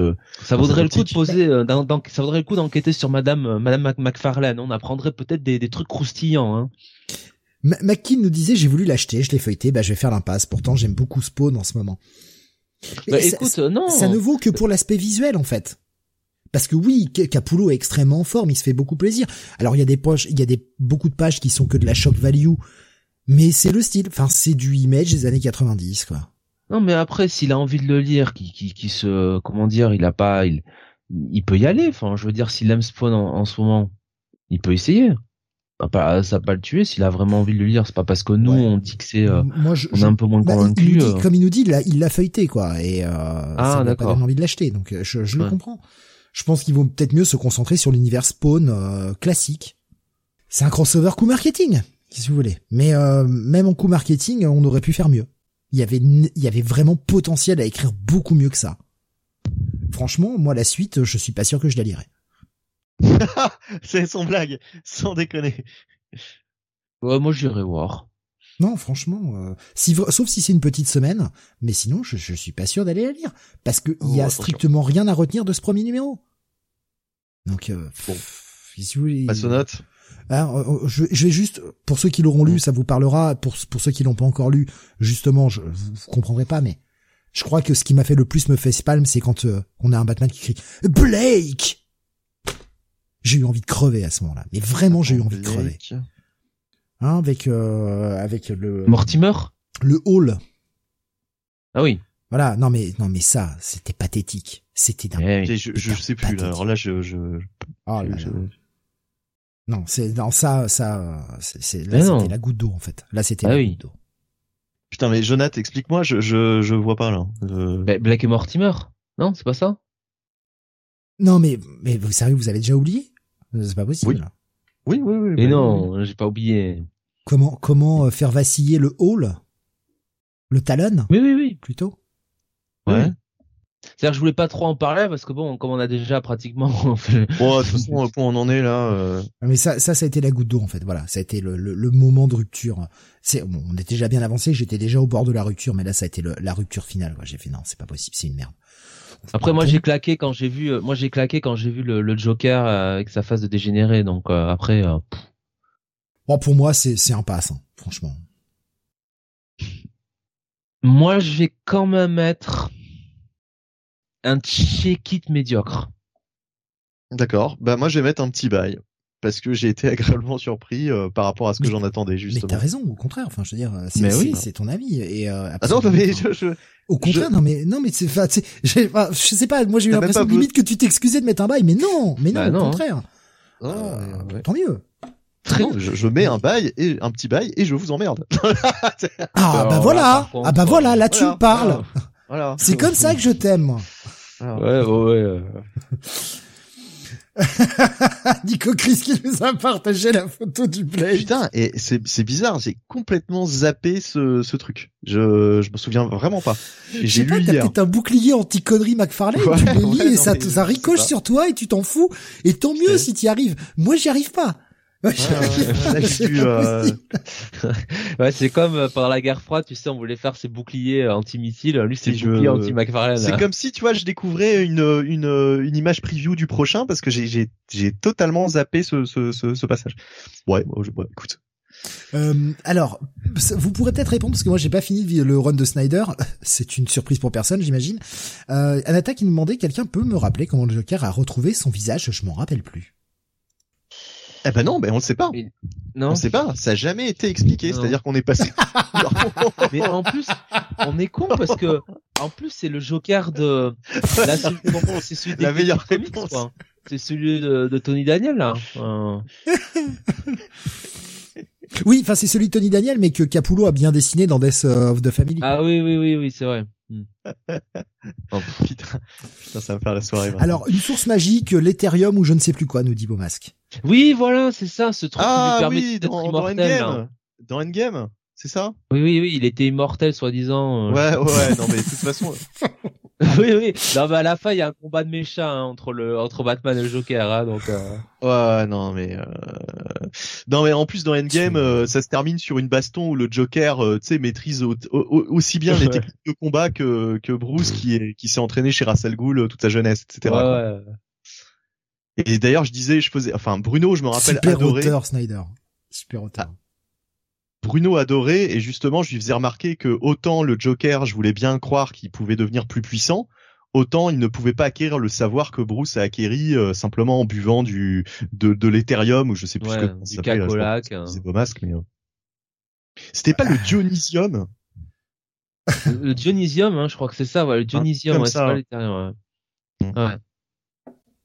Ouais. Tout à fait. Oui, bon, qui dit oui, voilà, c'est ça. Euh, non mais, ouais, mais putain, pitié. Quoi. Non mais c'est clair que Snyder, il avait carte blanche, mais il a un peu, il un peu ah, Il n'y avait pas que la carte qui était blanche, il y avait la ligne aussi, hein, qu'il a. Ah, hein, bien. Euh. il a dû faire un petit tour avec Beck BD et Benoît Magimel, hein. Euh, je peux te dire, euh, le capot de voiture, là. C'est pour ça que pour le moment, je suis pas mécontent de, de Zdarsky, hein, honnêtement. Euh, quand on compare par rapport à eh Snyder et Tom King, on a quand même bouffé du Batman, bah, qui était pas du Bat qui n'était pas du Batman, euh, qui était pas du Batman quoi en fait. Voilà. Même Ramvé, hein, pareil. Hein, Ramvé, c'est quand même. Euh... Ah oui, oui, non mais oui, non mais tout à fait. Oui, non mais là c'était pour rester sur le titre Batman. Euh, voilà. Euh, mais euh, ouais, ça aurait été meilleur que Snyder pour les New 52 en vrai, nous dit Nico Chris. Oh, je sais pas. Je sais pas. Parce que malgré tout, la McFarlane, il utilise beaucoup des idées de Snyder avec la cour des hiboux et compagnie. Euh, Est-ce que franchement un mec comme McFarlane aurait eu ces idées-là? Je suis pas certain. Non, mais surtout McFarlane, euh, il, ne sait pas écrire. Snyder est au moins aussi, euh, comment dire, verbeux, verbeux, mais au moins il sait écrire. Alors que McFarlane est autant verbeux que Snyder, mais il ne sait absolument pas écrire. C'est c'est lourdingue, c'est enfin. C'était déjà pareil sur Spawn, mais on était en 92, mais le mec n'a pas n'a pas progressé quoi. C'est ça, 30 ans plus tard. 30 ans après. C'est la même chose. Euh, donc je rappelle, bye pour toi Benny, euh, petit bail, médiocre. Petit bail. Petit bail. check it, petit bail. Check it médiocre pour toi, euh, Jonath, c'est pour moi un pass. Et euh, bah, justement, tu parlais de mecha, on va continuer, Jonath, avec la sortie du Radiant Black numéro 20. Bah, Jonath. Ah, on a plus de Jonath. plus. Ah non, c'est c'est c'est. On a perdu Jonath. On plus. Eh ben, on a perdu Jonath d'un coup, merde. Juste au moment où c'est sa review et en plus c'est un truc que j'ai pas lu. passe à Radiant Black, ouais, bah, moi je, je l'ai lu, je peux le faire. J'ai commencé, il reviendra quand il pourra. Euh, nous avons Kylie Gins au scénario, Marcelo Costa au dessin, colorisation de Rod Fernandez. Euh, on, on, reprend pile la situation où on, euh, où on en était en fait. Hein. C'est-à-dire qu'on avait cette espèce de robot géant qui apparaissait au Brésil et euh, bah justement euh, Radiant Black accompagné de Ryan Pink euh, se, se ramener. Je suis de retour, pardon. Ah, voilà, c'est bon. Va se ramener du coup face au mecha et c'était la fin de l'épisode 19. Je te laisse enchaîner, Jonathan, je t'en prie. Ben, merci Steve pour avoir enchaîné d'abord. Donc euh, Kylie Gins, toujours au scénario, euh, au dessin Marcelo ah, Costa, la colorisation Rod Fernandez. voilà. Euh, Marcelo Costa, pas en très grande forme hein, là-dessus, j'ai trouvé. Ah, il y a pas que moi sur les visages humains. Ah, il y a pas que moi qui senti. Parce que moi, je me suis demandé si c'était le même dessinateur, franchement. C'est-à-dire que autant les parties avec les Radiant, euh, voilà, les parties avec les robots, euh, ça passe, ça va. Mais dès qu'on est sur des euh, des parties euh, plus euh, humaines, les visages humains sont quand même, je trouve, assez euh, assez faibles. Et puis c'est vrai que les décors, c'est pas c'est ah, pas fou, Dès qu'ils sont en civil ou qu'ils enlèvent leur leur casque, c'est ah infect.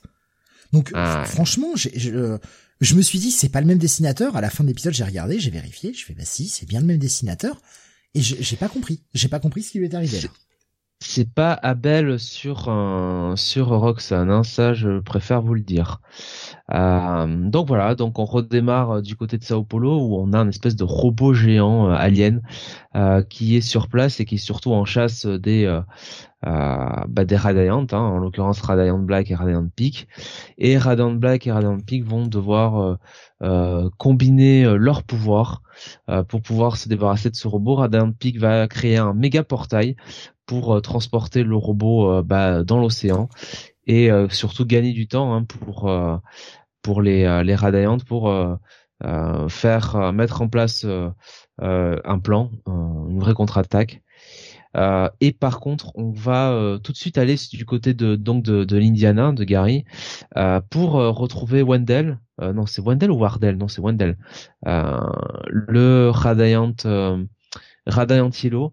Et là, on va on va on va on va assister justement à une très bonne idée de Kelly Gins et de et de Marcelo Costa au niveau de la mise en scène des pouvoirs du personnage euh, et on va vraiment euh, bah, on va vraiment avoir le, le côté euh, imbrication euh, du futur, les différents choix, ce que ça peut entraîner et c'est c'est sur quelques cases et c'est très très bien très très bien trouvé. On peut même y voir des indices sur des prochains des, des prochains arcs. alors c'est que ça met quand même plus en avant les, les principaux euh, les principaux arcs enfin les arcs euh, qui ont déjà été faits. Mais en, en de plus près on pourrait se dire tiens il y a des trucs qui, qui vont se faire. Donc c'est plutôt euh, plutôt bien. Euh, Nathan bah lui qui apprend la nouvelle va essayer de retrouver Marshall. Il va donc finalement tomber sur Marshall et Radiant Pink qui sont qui sont de retour. Et le robot évidemment s'échappe euh, pendant ce temps, on attend. Euh, alors c'est Eva qu'elle s'appelle euh, et et merde euh, et Marshall ouais Nathan Marshall et Eva euh, se retrouvent dans un bar pour euh, pour un peu pour un peu discuter de ce qui ce qu'ils pourraient faire et et donc donc voilà on les retrouve ensuite bah de toute façon ils vont ils vont essayer de retrouver le robot hein, qui, qui, qui a réémergé pour s'en débarrasser une bonne fois pour toutes et j'ai trouvé ça sympathique euh, on va retrouver euh, un personnage euh, que on avait quitté il y a quelques dans il y a quelques épisodes. c'est très bien de, de le retrouver. Alors, est-ce que c'est vraiment une manière très conventionnelle? Je ne sais pas, mais je dois avouer que en tant que très, en tant qu'amateur de ce personnage, j'étais très content de, le revoir. et voilà, on va voir un team up pour pour affronter ce robot. donc, c'est un épisode de début d'arc, hein, en fait, ou en tout cas, euh, euh, Kylie Gins, finalement, derrière cette menace du robot qui finalement est un peu le, le, méchant de la semaine, hein, j'ai envie de dire, euh, continue un peu de nous teaser cette guerre euh, euh, bah, stellaire, hein, intersidérale, qui avait été utilisée dans les premiers les premiers épisodes. Et on voit surtout à quel point les radayantes sont un peu bah, en difficulté par rapport à ça. Et ça nous fait bien comprendre que la guerre que craint Wendell, hein, justement, qui pourrait arriver, eh bien clairement semble perdu d'avance. Donc voilà, un épisode finalement. oui, alors entre la fin d'arc et quand même la transition vers quelque chose d'autre, euh, voilà, ça reste ça reste sympathique. Pas le meilleur épisode de, de Kylie mais ça reste une lecture euh, correcte, j'ai trouvé. Bah l'épisode était euh, était très correct, voilà, c'est pas pas le meilleur de Radiant Black, même si euh, même si c'était sympa, mais honnêtement, visuellement, ça n'a pas aidé. Hein. Je, je sais pas ce qui lui est arrivé à ce pauvre Marcelo Costa, mais ah, faut qu'ils se reprennent absolument. Enfin, là, visuellement, les, les visages, c'est dégueulasse. Hein. C'est dégueulasse. Oui, oui. Encore une fois, je le dis, ça c'est les goûts et les couleurs de chacun, mais moi, le détourage blanc autour de l'ancrage, non. C'est non. C'est à partir du moment où je vois ça, déjà, ça me fout les nerfs. Je déteste, je trouve ça atroce. Il le fait pas sur toutes les cases, il le fait que vraiment sur quelques pages. Et moi, ce, ce détourage blanc autour, on n'est pas sur YouTube. Déjà que sur YouTube, sur les miniatures, c'est dégueulasse. Mais, mais dans les comics, non, j'ai pas envie de voir ça, quoi. C'est, c'est horrible. Ah bon. Euh, après, il y, a des bonnes, il y a des bons, il y a des bons points. Il y a le petit moment où euh, il y a un petit souci de coordination entre euh, entre Marshall et Nathan. On sait pas trop d'où ça sort, donc je pense que là aussi on a un petit coup de foreshadowing pour la suite. pour ceux qui ont lu le comic, vous comprendrez. Pour le reste, je, je vous laisserai découvrir ça. Plutôt cool. La solution qu'ils prennent à la fin, tu te dis ouais, vous êtes sûr? Vous êtes sûr de votre coup quand même Vous êtes sûr que ça va pas vous, vous mordre le cul ça derrière? Non, l'épisode est très sympa, franchement. Euh, et euh, je, je sais pas si tu as lu les, les pages de lettres, Jonathan. Et non, encore. Il euh, y, a, la confirmation pour ceux qui en doutaient, en tout cas, euh, que eh bien vous pouvez lire les séries. c'est vraiment dit par l'auteur là, donc vraiment vous pouvez le faire. Vous pouvez lire les séries du, de l'univers, l'univers massif en fait. Séparément. Si vous ne lisez pas Roxanne, si vous ne lisez pas Radiant Pink, il n'y a pas de problème. Effectivement, même si euh, ou Dead Lucky en, l'occurrence, euh, même si euh, il y aura des crossovers entre entre les séries et c'est annoncé qu'il y aura des crossovers entre les séries, ils feront toujours le job pour essayer de rappeler les éléments importants et bah vous pouvez lire que Roxanne si vous voulez, vous pouvez lire que Radiant Black, vous pouvez lire que Dead Lucky. Euh, le boulot sera fait pour vous rappeler ce qu'il faut et vous n'êtes pas obligé de lire les trois pour avoir une bonne compréhension de l'univers. C'est bien d'avoir aussi l'auteur qui te le confirme. Donc euh, voilà, ils pensent leur série de manière à ce que ce soit lisible indépendamment. Euh, voilà, un bon épisode. Franchement, j'ai pas grand chose à rajouter de plus par rapport à ce que tu as dit. Franchement, un bon épisode. C'est sympa. Et puis cette petite page avec Radiant Yellow est plutôt cool. Enfin, c'est deux, deux pages, on va dire. Et puis, euh, comme je dis, moi, ce retour du, du personnage là que, que j'aime mm. beaucoup, moi, m'a fait très plaisir. C'était bien, ouais. Mon Caligins, nous montre qu'il n'oubliera pas ce personnage et ça, ça, ça c'est cool.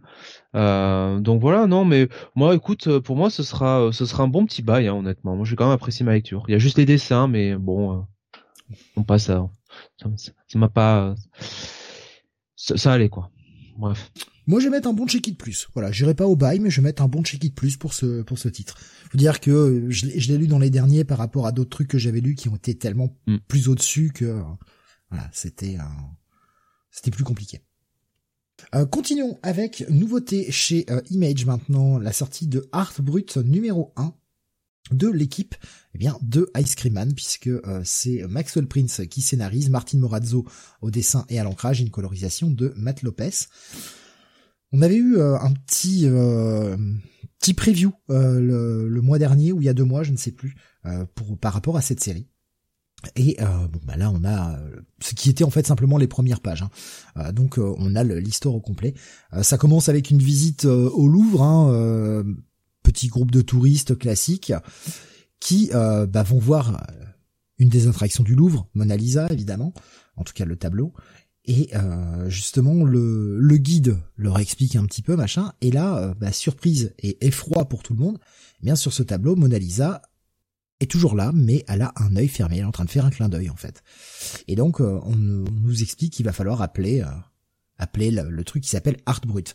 Et on va partir dans un hôpital psychiatrique où on va découvrir un personnage qui s'appelle Arthur, qui est justement un des membres, on va le comprendre, de cette équipe Art Brut, et qui est lui dans un hôpital psychiatrique parce que le mec a pas l'air très net et il, euh, il fait ce qu'on appelle de la peinture de rêve, dream paint, voilà, où euh, ça lui permet d'avoir quelques capacités. Et on comprend peu à peu que, eh bien, ses capacités, c'est de voyager dans les tableaux et euh, d'essayer de, parce qu'il y a des choses qui se passent au sein des tableaux et qui, qui nécessitent eh bien que euh, une équipe spécialisée avec des pouvoirs particuliers puisse euh, agir.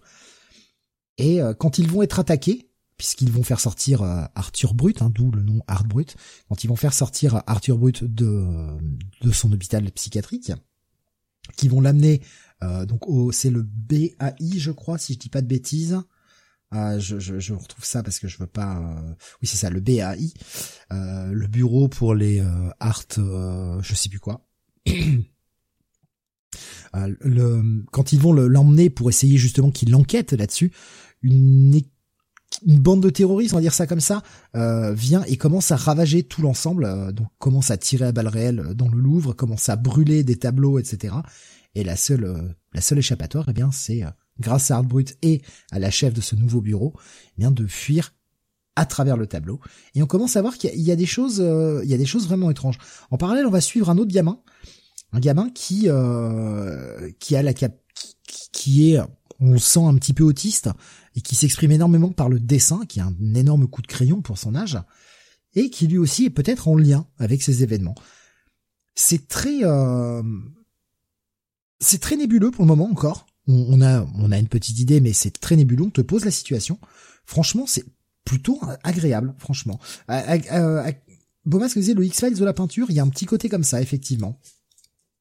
Grave Musée, c'est le scénar de la Doom Patrol avec la confrérie de Dada, ça aussi, non? Possible, j'ai pas assez lu la Doom Patrol pour ça. C'est déjà faisait le pitch rappelle un peu Art Ops chez Vertigo avec Michael Red. Et ce que disait Nico Chris aussi, un petit côté Art Ops dessiné par All Red. Et effectivement, euh, on ressent bien, moi c'est aussi là que j'allais aller. Il y a vraiment cette approche un peu comme Art Ops. C'est pour moment, c'est franchement pas désagréable. J'irai lire la suite avec euh, avec intérêt. Alors, je ne sais pas si c'est en 6 ou si c'est censé être une série régulière. J'ai envie de dire peu importe. Je lirai. Euh, pour le moment, en tout cas, c'est engageant. J'aime bien le pitch de départ. Reste à voir euh, ce qu'il y aura par la suite. Ça va pas être un gros bail pour cet épisode-là. Ça va être un bon check-it. Il y a un bon jeu sur tout ce qui est art, justement, tableau, etc. À voir. À voir pour la suite. je vais pas dire convaincu à mort, mais pas en tout cas pas repoussé par le truc. Donc euh, un bon check-it pour ce Hardwood. Euh, D'ailleurs, je suis le seul à avoir été le voir. Hein, donc euh, euh, on va continuer avec toi, Bunny, et on va parler eh bien de Nightclub. Je j'étais surpris. pourquoi? Bah parce que bah, par rapport au scénar que tu étais lire ça. Bah, c'est du Marc Millard, donc euh, j'avais pas grande lecture cette semaine, grand chose à lire, donc euh, je me suis dit Marc Millard au moins. Euh, quelquefois c'est pas terrible, mais euh, ça se lit vite. Enfin, généralement c'est assez simple. Euh, enfin voilà, c'est c'est c'est c'est rapide à lire quoi. Enfin voilà, c'est pas c'est pas une lecture qui va me prendre trois heures. Et puis là c'est un numéro un, donc autant voir le truc. Et surtout et surtout, alors euh, le mec dit euh, dans son dans le comment dire je pense que c'est lui qui a fait le, le la pub hein, le comment on appelle ça? Ah j'ai oublié le mot. Euh, la sollicitation? La sollicitation, voilà, je cherchais le mot sollicitation. C'est lui qui a fait la sollicitation et euh, il dit, euh, bah voilà, cette série sera à 1,99. Hein, prenez ça dans la tronche, Marvel et DC. Voilà, ça, c'est la première phrase de ta sollicitation. Il te raconte pas l'histoire, il te dit pas euh, qu'est-ce que c'est un nightclub, il te, enfin, il te dit rien. Il te dit juste ça, euh, voilà, 1,99, euh, prenez ça Marvel et DC. Oui, mais alors bon, euh, est-ce que ça vaut plus d'un 99 C'est ça la grande question. Parce que c'est bien beau de faire un, des comics à 1,99, mais si c'est des, comics dessinés avec le cul et avec un scénario de merde, bah euh, finalement euh, ça te fait plus chier de dépenser 2 dollars pour un truc pourri que 4 dollars pour lire du bon Batman ou du bon Daredevil quoi. Donc il est marrant le père Millard, mais faut voir encore si c'est si c'est bien.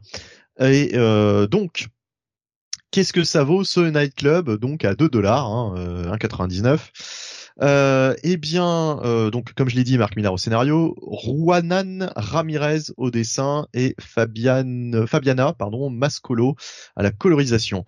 Alors, bah déjà justement graphiquement, Juanan Ramirez, c'est pas dégueulasse, mais c'est franchement pas transcendant. C'est très très très très très basique quoi.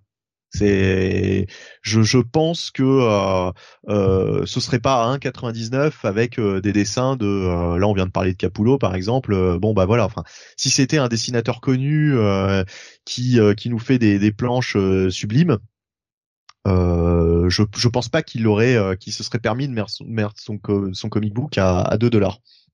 Bon, parce que là graphiquement ouais c'est c'est c'est assez quelconque quoi en fait. C'est pas c'est pas génial. C'est pas génial. C'est pas une grosse découverte, quoi.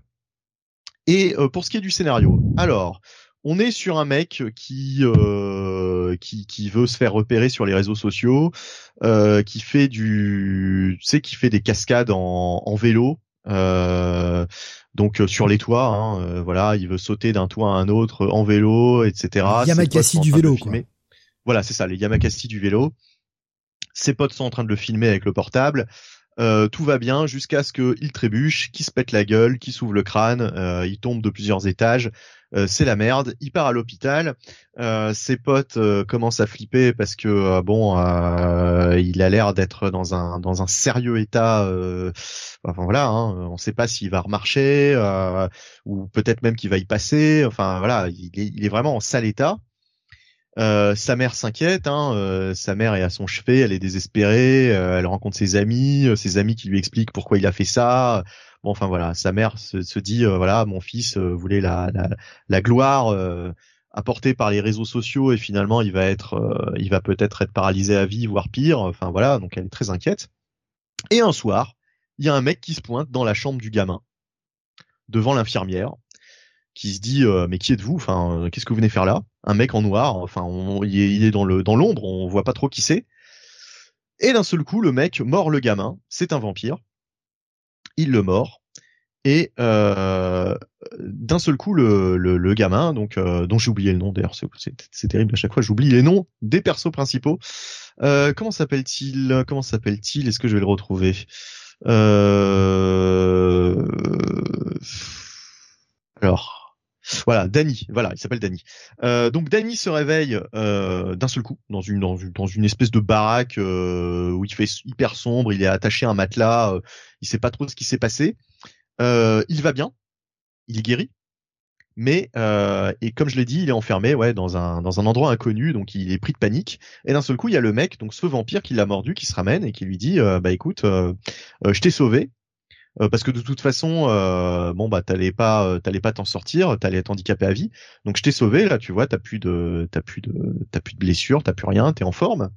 Mais mais maintenant, tu vas avoir une nouvelle vie et tu vas bosser avec moi je monte une petite armée. Alors euh, Danny euh, comprend pas trop et euh, il décide de, de, de, de, se barrer hein, puisqu'il est euh, il est couvert de sang, etc. D'ailleurs il a il a du sang au niveau de au niveau du du, du, du froc, enfin c'est rouge. Donc il se dit mais qu'est-ce que vous m'avez fait, etc. Et le mec lui fait comprendre que bah il a il a il a pas bu que de l'eau quoi durant durant sa, sa convalescence qui a duré quand même quelques jours. Et euh, donc Danny comprend que euh, le mec lui a fait boire lui a fait boire du sang. Bon. Euh, donc il se dit qu'est-ce que c'est que ce malade? Il arrive à se détacher du lit, il, sort dehors, il veut se barrer, et d'un seul coup il commence à prendre feu. Et là le gars lui commence à lui expliquer que bah ouais maintenant c'est devenu un vampire comme lui et que il va falloir qu'il qu'il apprenne quelques trucs sur ses nouvelles capacités parce que sa vie va changer radicalement. Et donc, euh, ce vampire va le prendre sous son aile, sans mauvais jeu de mots, euh, et euh, va le va l'entraîner, va lui montrer différentes techniques, différentes aptitudes. et en fait, alors on sait pas trop dans ce premier épisode. On sait qu'il est en train de monter une armée. On sait pas trop pourquoi. On sent qu'il y a anguille sous roche. Hein, il y aura forcément un, un problème là-dedans. Euh, le mec lui dit, donc le vampire lui dit que euh, il, euh, il, récupère uniquement des gens qui sont soit en fin de vie, soit qui ont eu un accident, justement pour pas pour pas voler entre guillemets la vie de quelqu'un qui est en pleine possession de ses moyens, hein, qui, est, qui, est, qui, est, qui, est, en forme, qui, qui, a, qui a toute la vie devant lui. Donc il ne il ne prend entre guillemets que des victimes enfin c'est même pas des victimes selon son point de vue hein, puisqu'il les sauve il leur sauve la vie, mais en même temps, bon, ils se transforment en vampires, donc euh, de toute façon, euh, leur vie euh, change radicalement et on se doute bien qu'il y aura une, il y aura un prix à payer, hein, voilà. et bah en fait, Danny, lui, malgré tout, malgré cette nouvelle vie qui s'offre à lui, cette vie de vampire avec cette mission mystérieuse qu'il va devoir accomplir, lui, il s'en fout et il veut retrouver sa vie d'avant. Et justement, on va voir que ça va pas forcément avoir euh, que des euh, conséquences bénéfiques et ça va être tout, l'intérêt, ça va être bah, de voir ce qui va se passer avec euh, Danny, quelle va être la réaction de ses potes quand il va revenir, etc., etc. voilà, en gros, Marc Millar, comme à son habitude, nous prend toujours des thèmes hyper génériques euh, voilà, euh, quand c'est pas euh, le, super héros type Shazam, quand c'est pas le, super héros amateur, bah là c'est le thème du vampire tout simplement. Donc voilà, un, mec lambda se fait mordre par un vampire et Marc Millar nous narre un petit peu sa vie, sa vie dans, sa vie d'après quoi. Et pour le moment c'est assez intrigant. C'est c'est du Marc Millar donc ça se lit toujours relativement bien. c'est une lecture pas désagréable, même si graphiquement c'est pas fou. Mais voilà, euh, là ce sera en 6. On se doute bien que, comme d'habitude, euh, le problème c'est que ça comme... Pardon? Il a, il a, fait un effort. D'habitude c'est en 4. Hein. C'est en 4, ouais. ouais. Mais justement, c'est pas le, le, truc le plus le plus transcendant qu'il ait écrit non plus quoi. C'est pas le truc le plus le plus recherché et c'est pas non plus le truc le mieux euh, le mieux dessiné. Donc euh, voilà, on aura six numéros certes, mais six numéros euh, dessinés par le l'artiste dont j'ai déjà oublié le nom hein, puisque de toute façon il est pas il est pas forcément Juan Ramirez. Voilà. J'ai une question. Pourquoi ils ont des matchs des masques de luchador sur la cover? Alors oui, parce que euh, bon alors ça c'est ça se passe quasiment à la fin mais je vais je vais quand même te répondre. Euh, le mec donc comme tu l'as dit enfin comme je l'ai expliqué est un, une sorte de Yamakasi euh, à vélo etc Et du coup, à la fin, il réapparaît devant ses potes, mais euh, comme il est obligé de se couvrir totalement, euh, puisqu'on est en plein jour, sinon il, brûle au soleil, euh, comme tout vampire qui se respecte, eh bien, il met cette espèce de costume. En fait, il, réapparaît tel Spider-Man, quoi. Il a un look un petit peu à la Miles Morales. Voilà, sur la fin. bon. donc, je pense que il va se faire toute une toute une bande euh, qui vont être euh, qui vont avoir le même look. Euh, je sais pas. Enfin voilà. C'est vrai que sur la couverture, on voit d'autres personnages derrière lui qu'on ne voit pas pour le coup dans ce premier numéro. Donc voilà. Je, je subodore que soit c'est ses potes qui vont être vampirisés, peut-être, vu, vu le look des deux persos, euh, peut-être que c'est ces deux amis qui vont se faire vampiriser. Dans ce cas-là, ça spoil un petit peu la suite, puisque là, pour le moment, euh, c'est pas le cas. Hein, ils sont toujours humains. Euh, ou soit, alors, c'est d'autres d'autres vampires dont il va faire la connaissance et ils vont former un petit groupe qui vont adopter ce, ce look-là, quoi. Ce look très très Yamakasi, très Night. comment s'appelait ceux, ceux qui font du parcours, quoi. voilà. Un petit peu comme le personnage de Night Runner, quoi, qu'on avait eu dans, dans, Batman il y a quelques années. Enfin voilà, bon, c'est franchement, c'est sympathique, euh, mais sans plus, sans plus. C'est pas le meilleur truc de Millard que j'ai lu, clairement. Euh, récemment, j'avais chroniqué euh, son son espèce de, de pastiche de James Bond là, je sais plus comment ça s'appelait, Secret, non pas Secret Service, c'était autre chose. King King Spies, je crois, c'était un truc comme ça. King of Spies. Qui était plutôt, ouais, qui était plutôt plutôt pas mal qui était plutôt pas mal pour le coup. Hein. Euh, les, quatre numéros étaient, étaient plutôt bons. Euh, là, euh, pour le coup, bon, ça démarre gentiment, mais voilà, sans plus. Et en et en plus, on imagine que toujours avec le avec Millard, les premiers numéros sont en général assez sympas, et puis il sait pas comment conclure, quoi. Donc bon, voilà. Donc j'ai envie de dire, allez, un un check un check un check un check Voilà. Ok. Ça, ça, vaut pas plus. Euh. J'aurais mis un petit peu plus si graphiquement c'était plus sympa, mais là c'est vraiment le minimum syndical quoi. Disons que voilà, pour les 2 dollars, au moins il est cohérent. Ça vaut pas plus de 2 dollars. Voilà, vous avez une histoire euh, correcte et euh, voilà des dessins corrects, sans plus. On continue avec toi, Jonath. On reste chez Image avec la sortie de Star Henge Book One, The Dragon on the Board numéro 6. Et oui, Star Henge Book One, Dragon and the Ball numéro 6, donc c'est toujours euh, scénarisé, dessiné, euh, euh, colorisé par Liam Sharp, qui fait tout, voilà. Et donc on s'était quitté sur l'épisode dernier où on avait donc Daryl et Amber qui avaient réussi à remonter dans le temps, donc à l'époque arthurienne, on va dire à peu près au 5e ou 6e siècle, et euh, il rencontrait euh, euh, un ami de, de Daryl dont on comprenait que ben c'était quelqu'un qui qui avait l'air de, de, voyager dans le temps, qui n'était pas de, de l'époque donc du 21e siècle. Et ce, il, il tombe sur donc avec Amber, il tombe sur un, un vieil ami de de Daryl.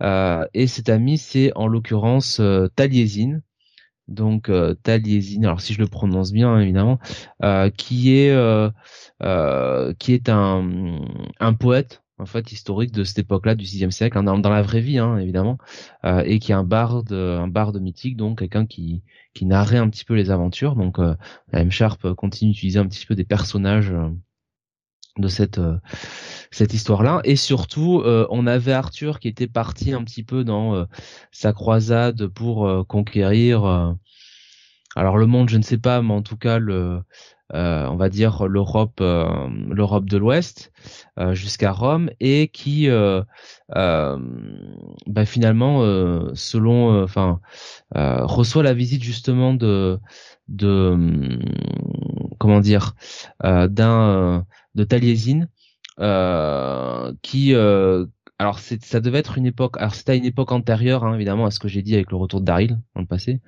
Et Taliesin lui dit que bah, qu'en gros euh, son royaume est en train d'être d'être envahi d'être conquéri par son neveu Mordred un un chevalier un chevalier un petit peu ouais, comment je pourrais l'expliquer, euh, un, espèce de Hulk en armure, voilà, on va le dire comme ça, et surtout une euh, reine sombre, la Dark Queen, euh, appelée Guanumara, voilà, je prononce comme ça. Donc on était resté là-dessus, et le dernier épisode, en fait, donc ce, ce, ce numéro 6, alors, enfin, en tout cas, ce numéro, ce dernier épisode du, livre 1, euh, déjà, encore une fois, Liam Sharp nous fait des compositions graphiques absolument euh, incroyables. Je pense notamment à cette première page où, en fait, euh, bah, dès le début, il enchaîne plusieurs styles différents pour illustrer un petit peu la psyché d'Amber et comment elle, justement, bah, qui vient du XXIe siècle, ressent euh, ressent le fait de voyager euh, dans le temps, de remonter dans le temps et de se retrouver au, au 6 siècle, 5 fin de 5 siècle, début du 6 siècle et parler avec euh, bah, avec l'un des auteurs qu'elle aimait, qu'elle admirait et que et dont ses parents enfin que ses parents aiment beaucoup. Et en fait Taliesin va un peu euh, bah, dans au cours de son dialogue un peu avec Daryl et et Amber nous narrer finalement qu'est-ce qui s'est passé avec le retour d'Arthur en, euh, en Britannie, hein, euh, sur les sur sur dans, dans son royaume. et la confrontation qu'il va avoir surtout avec avec Mordred, avec avec la Dark Queen, etc., etc. Et donc on va apprendre un petit peu qu'est-ce qui s'est passé, qu'est-ce qui est arrivé à Arthur et et Merlin aussi. et surtout, bah, Liam Sharp va nous faire euh, tout un tas de révélations euh, qui vont permettre de beaucoup mieux, je dirais, comprendre là où il veut en venir et surtout euh, quels étaient les différents tenants et aboutissants de ces différentes timelines qu'on pouvait avoir entre l'époque arthurienne, le 21e siècle et ce futur aussi très lointain où on avait presque l'impression d'être dans l'espace. Et donc c'est vraiment euh, un épisode, euh, un épisode de révélation et euh, je dirais d'ouverture vers le futur puisqu'on a clairement un nouveau, enfin un changement de, statu quo. donc c'est toujours aussi remarquable graphiquement, c'est toujours aussi aussi bien écrit. Enfin franchement c'est Moi, c'est ce que je peux lire de mieux en ce moment. C'est euh, un travail, c'est un travail phénoménal ce qu'il fait euh, là-dessus à la M Sharp. Je suis curieux de voir la, la, la, vie de Sam euh, quand ça va sortir en en VF. J'imagine chez Delcourt ou chez, chez bah peut-être pourquoi pas chez Urban hein, avec avec François Arquette. franchement, c'est c'est excellent. Et puis et puis la M Sharp connaît son lecteur parce que je te le disais avant l'émission Steve, il y a une petite bulle où à travers, euh, enfin, enfin en tout cas euh, à travers les pensées d'un euh, d'un personnage, il nous dit un petit peu en mode méta, enfin brisage de quatrième mur. Alors je sais pas, je sais plus vraiment ce qui se passe dans ces comics. Dans ce comic, même les gens qui même les gens qui euh, les, les, plus fervents défenseurs de, de Morrison euh, euh, vont être vont être comment dire en confus enfin vont être confus par rapport à ce qu'ils vont ce qu'ils vont lire. Ah mais c'est donc le, le, petit je pense que c'est une petite pique d'amour hein, pour avoir bossé avec. Oui, bah ils ont travaillé ensemble sur sur les lanternes de toute façon, mais mais de toute façon, enfin il y a, y a pas mal de, de Morrison hein, là-dedans, de toute manière. Hein, enfin je veux dire dans, dans la manière de, de narrer ça, donc franchement c'est super. Et euh, alors, je j'ai pas euh, l'épisode ouvre largement vers la, la, la prochaine partie mais on n'a pas enfin j'ai pas l'impression de trouver euh, si tu veux euh, une comment dire une annotation pour dire bon voilà le book 2 va commencer à telle date quoi. Ça, y a pas de j'ai pas vu de date annoncée pour moi non plus. J'ai pas eu date. Ça on annonce le, son prochain son prochain travail qui s'appelle Aurora euh, qui est dans l'univers de, de, de God Killers. Euh, et qui arrivera en mai 2023. Mais après, on n'a pas de. Bah, Graf nous dit suite, c'est la série Or en mars. Ah, d'accord. Ah bah oui, ça change carrément de nom. D'accord. Ah bah très bien. Oui, effectivement, parce qu'il y a un personnage tout à fait grave. T'as raison. Ouais. Ouais.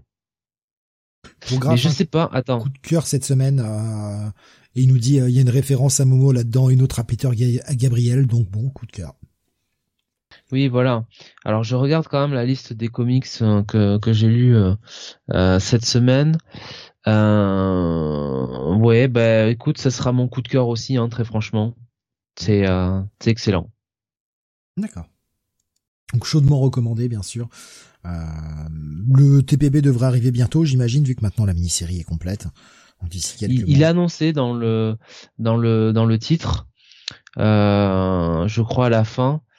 Euh, alors après, euh, j'ai pas la date, euh, j'ai pas la date exacte, mais je sais qu'il y a le, j'ai vu la. Alors attends, je vois.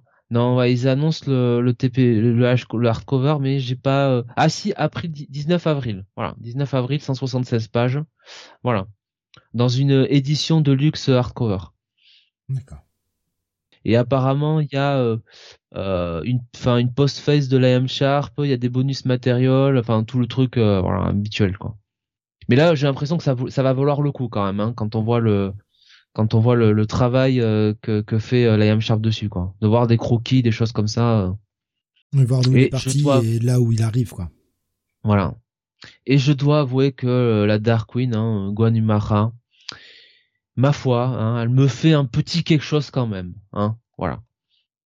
Graf nous disait hardcover édition de luxe, ça le mérite. Anata sur YouTube nous disait chez Urban dans leur grand format, ce serait parfait. Bah oui. Bah oui, moi je si François nous écoute, euh, qui se qui se jette là-dessus hein. Bon, il nous écoute pas, hein. il a autre chose à faire. Hein. ouais, il faut qu'il publie du James Tynion Ford là ou James Tynion du coup. The Closet. Ça aurait dû rester dans le placard ça. Voilà, ça c'est fait. Donc un ton coup de cœur de la semaine, un gros gros ah bail pour cette euh, pour ce numéro, numéro aussi, c'est pour l'ensemble de la mini bien sûr. Et je tiens à le préciser, pas un coup de cœur par défaut par rapport au reste de la semaine, vraiment un, gros gros gros gros coup de cœur. Et oui, la la mini-série, enfin du coup la première partie, je devrais dire de cette série, oui, un énorme énorme coup de cœur quoi. Allez, on va continuer avec du Dynamite maintenant, la sortie du cinquième et dernier numéro de la mini-série Elvira in Horrorland. Numéro qui a été euh, retardé, retardé beaucoup, puisque euh, le dernier est sorti en septembre. on est en décembre pour la fin de la mini, ça pue la merde quand même. Euh, franchement, on faire attendre trois mois comme ça. Enfin bon. alors changement de cover entre la cover réelle et la cover qui était annoncée si c'est ça qui a posé du retard, euh, faut quand même arrêter de se foutre de la gueule du monde, hein, parce que le changement de cover, c'est juste euh, sur la cover qui a été annoncée, Elvira a montré ses dents. Sur la cover que vous voyez, Elvira la bouche fermée. Voilà. Je sais pas ce qui a justifié ce retard. Euh, c'est pénible en fait. C'est juste pénible parce que t'es plus dans l'histoire, t'es plus dans le truc. Tu fais bon bah voilà quoi. Trois mois de retard, c'est c'est quand même casse-couille. Bon, euh, David Avalon au scénar, euh, Sylvia Califano au dessin, une colorisation de Walter Pereira. Donc on est sur le dernier épisode où on a cette Elvira qui se balade de film en film, hein, c'est le principe de la mini, euh, où elle est projetée d'univers de, poche en univers de poche, chaque film étant une espèce de, pocket dimension, dans lequel le film existe à ses propres à ses propres règles, où le le réal peut intervenir, etc. Et là, on est, bah, comme vous le voyez sur la cover, hein, sur le, la mouche. Et euh, on est donc dans les films de, alors attends, faut que je retrouve parce qu'ils changent toujours les noms, euh, non pas David Cronenberg, mais euh, Daniel Tchernabog.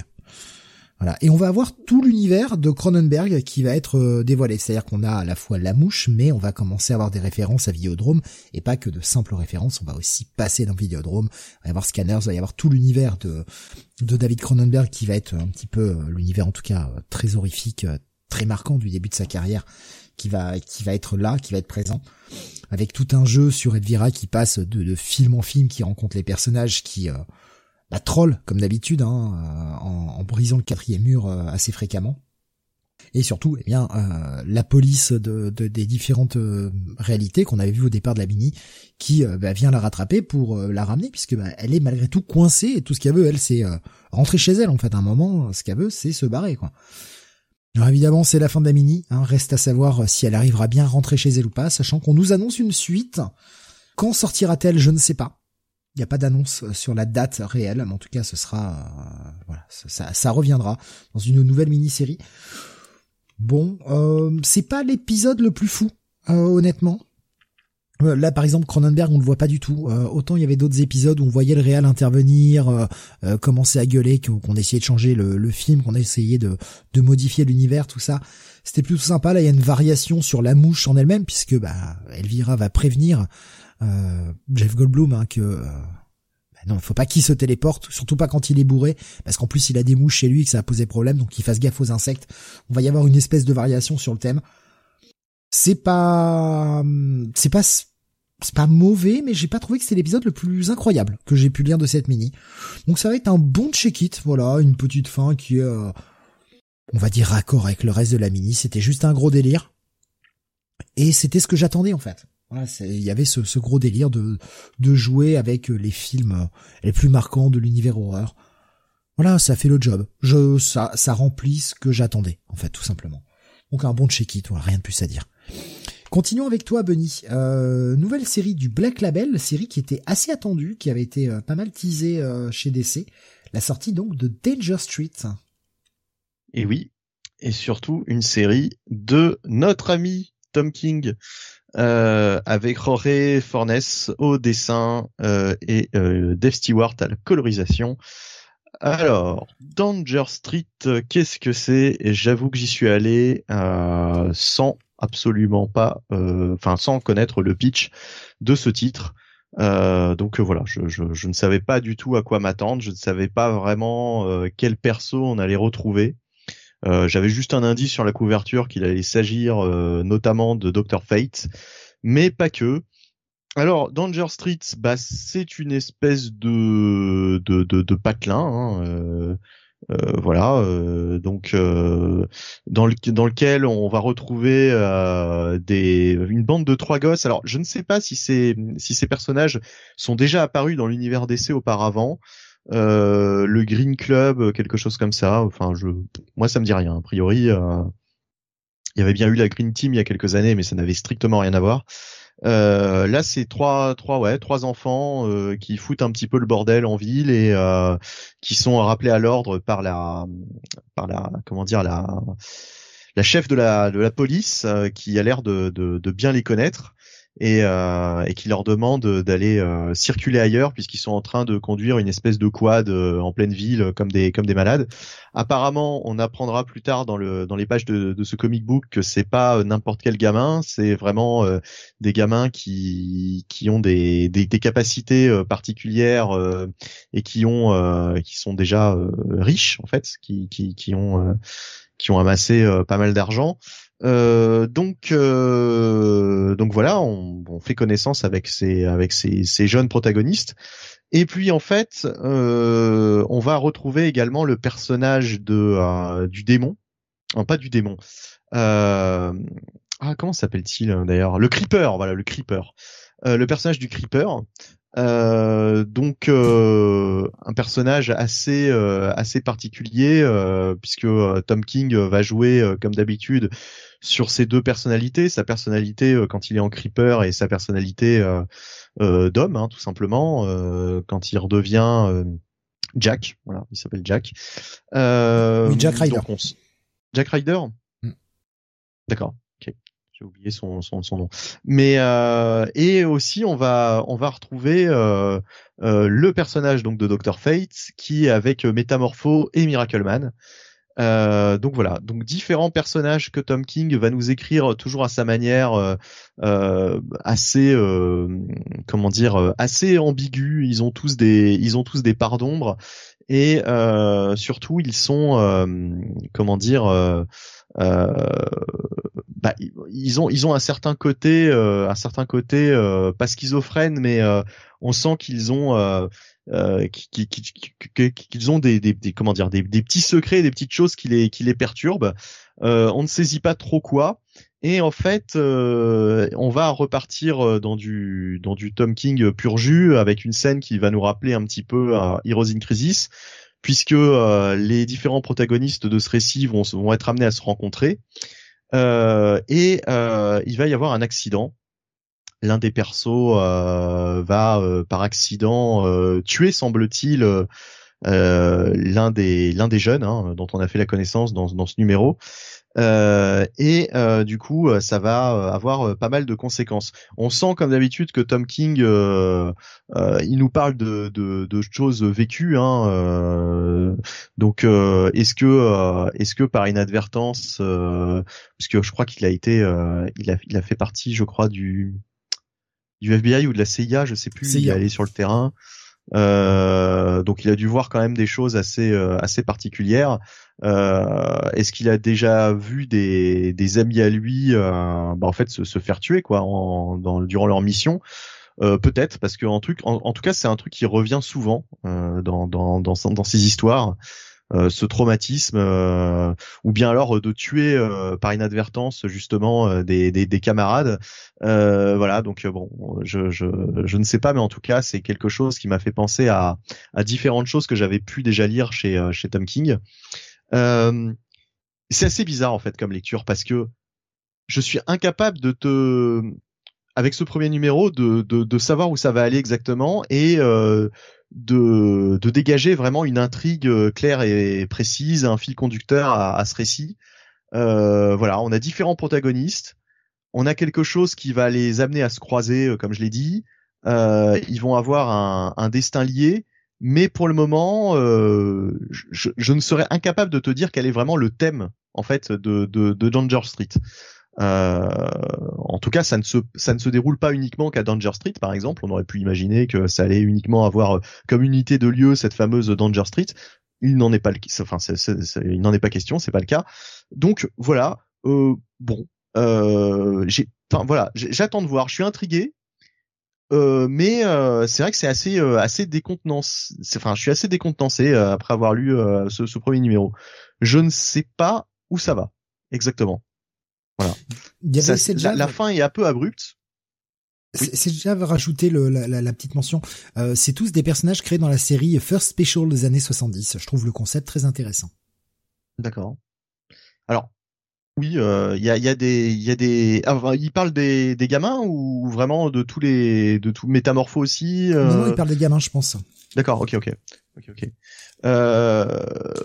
Bon, effectivement, donc il a, il a peut-être repris euh, des, des, des, personnages euh, qu'il a, dont il lisait peut-être même les aventures plus jeunes. en tout cas, en tout cas, voilà, c'est intrigant, mais je, je, ne, autant sur un Strange Adventure par exemple, à qui j'ai redonné sa chance et que j'ai recommencé à lire il y a, il y a peu de temps, dès le premier numéro, tu, tu comprends la direction, tu, tu, sais ce que va te raconter Tom King. Autant là, sur ce premier numéro, je, voilà, je, je n'arrive pas à dégager un une direction euh, claire et définie. Euh, c'est intrigant, c'est pas une mauvaise lecture, mais il me manque un petit truc. La, enfin, voilà, la dernière page. Euh, bah, enfin voilà, tu te rends compte que c'est la dernière page parce que c'est marqué to be continued à la fin, mais ça s'arrête un petit peu abruptement en fait. Je ne, voilà, je, je, je ne sais pas trop quoi penser de cette lecture. J'ai, l'impression qu'il me manque des éléments, voilà, c'est assez, assez déconcertant malgré tout, il y a, y a, un point positif. T'as été intrigué, donc euh, bah ça reste quand même un sentiment positif pour te donner envie d'aller voir le 2 Tu vois. Bah, T'en es pas sorti il y a rien qui fait chier, quoi. Il y a rien non plus qui m'a qui m'a agacé, quoi. Ça viendra peut-être, hein. Euh, Bien sûr, non, mais euh, ça, ça reste du point positif aujourd'hui, ça. Mais mais voilà, ouais, ouais. Donc là, à ce stade, j'ai envie de dire un check it plus pour pas trop m'avancer. Hmm. Mais voilà, donc j'irai sans doute voir la, suite, à moins que ce soit une semaine euh, totalement euh, hyper chargée.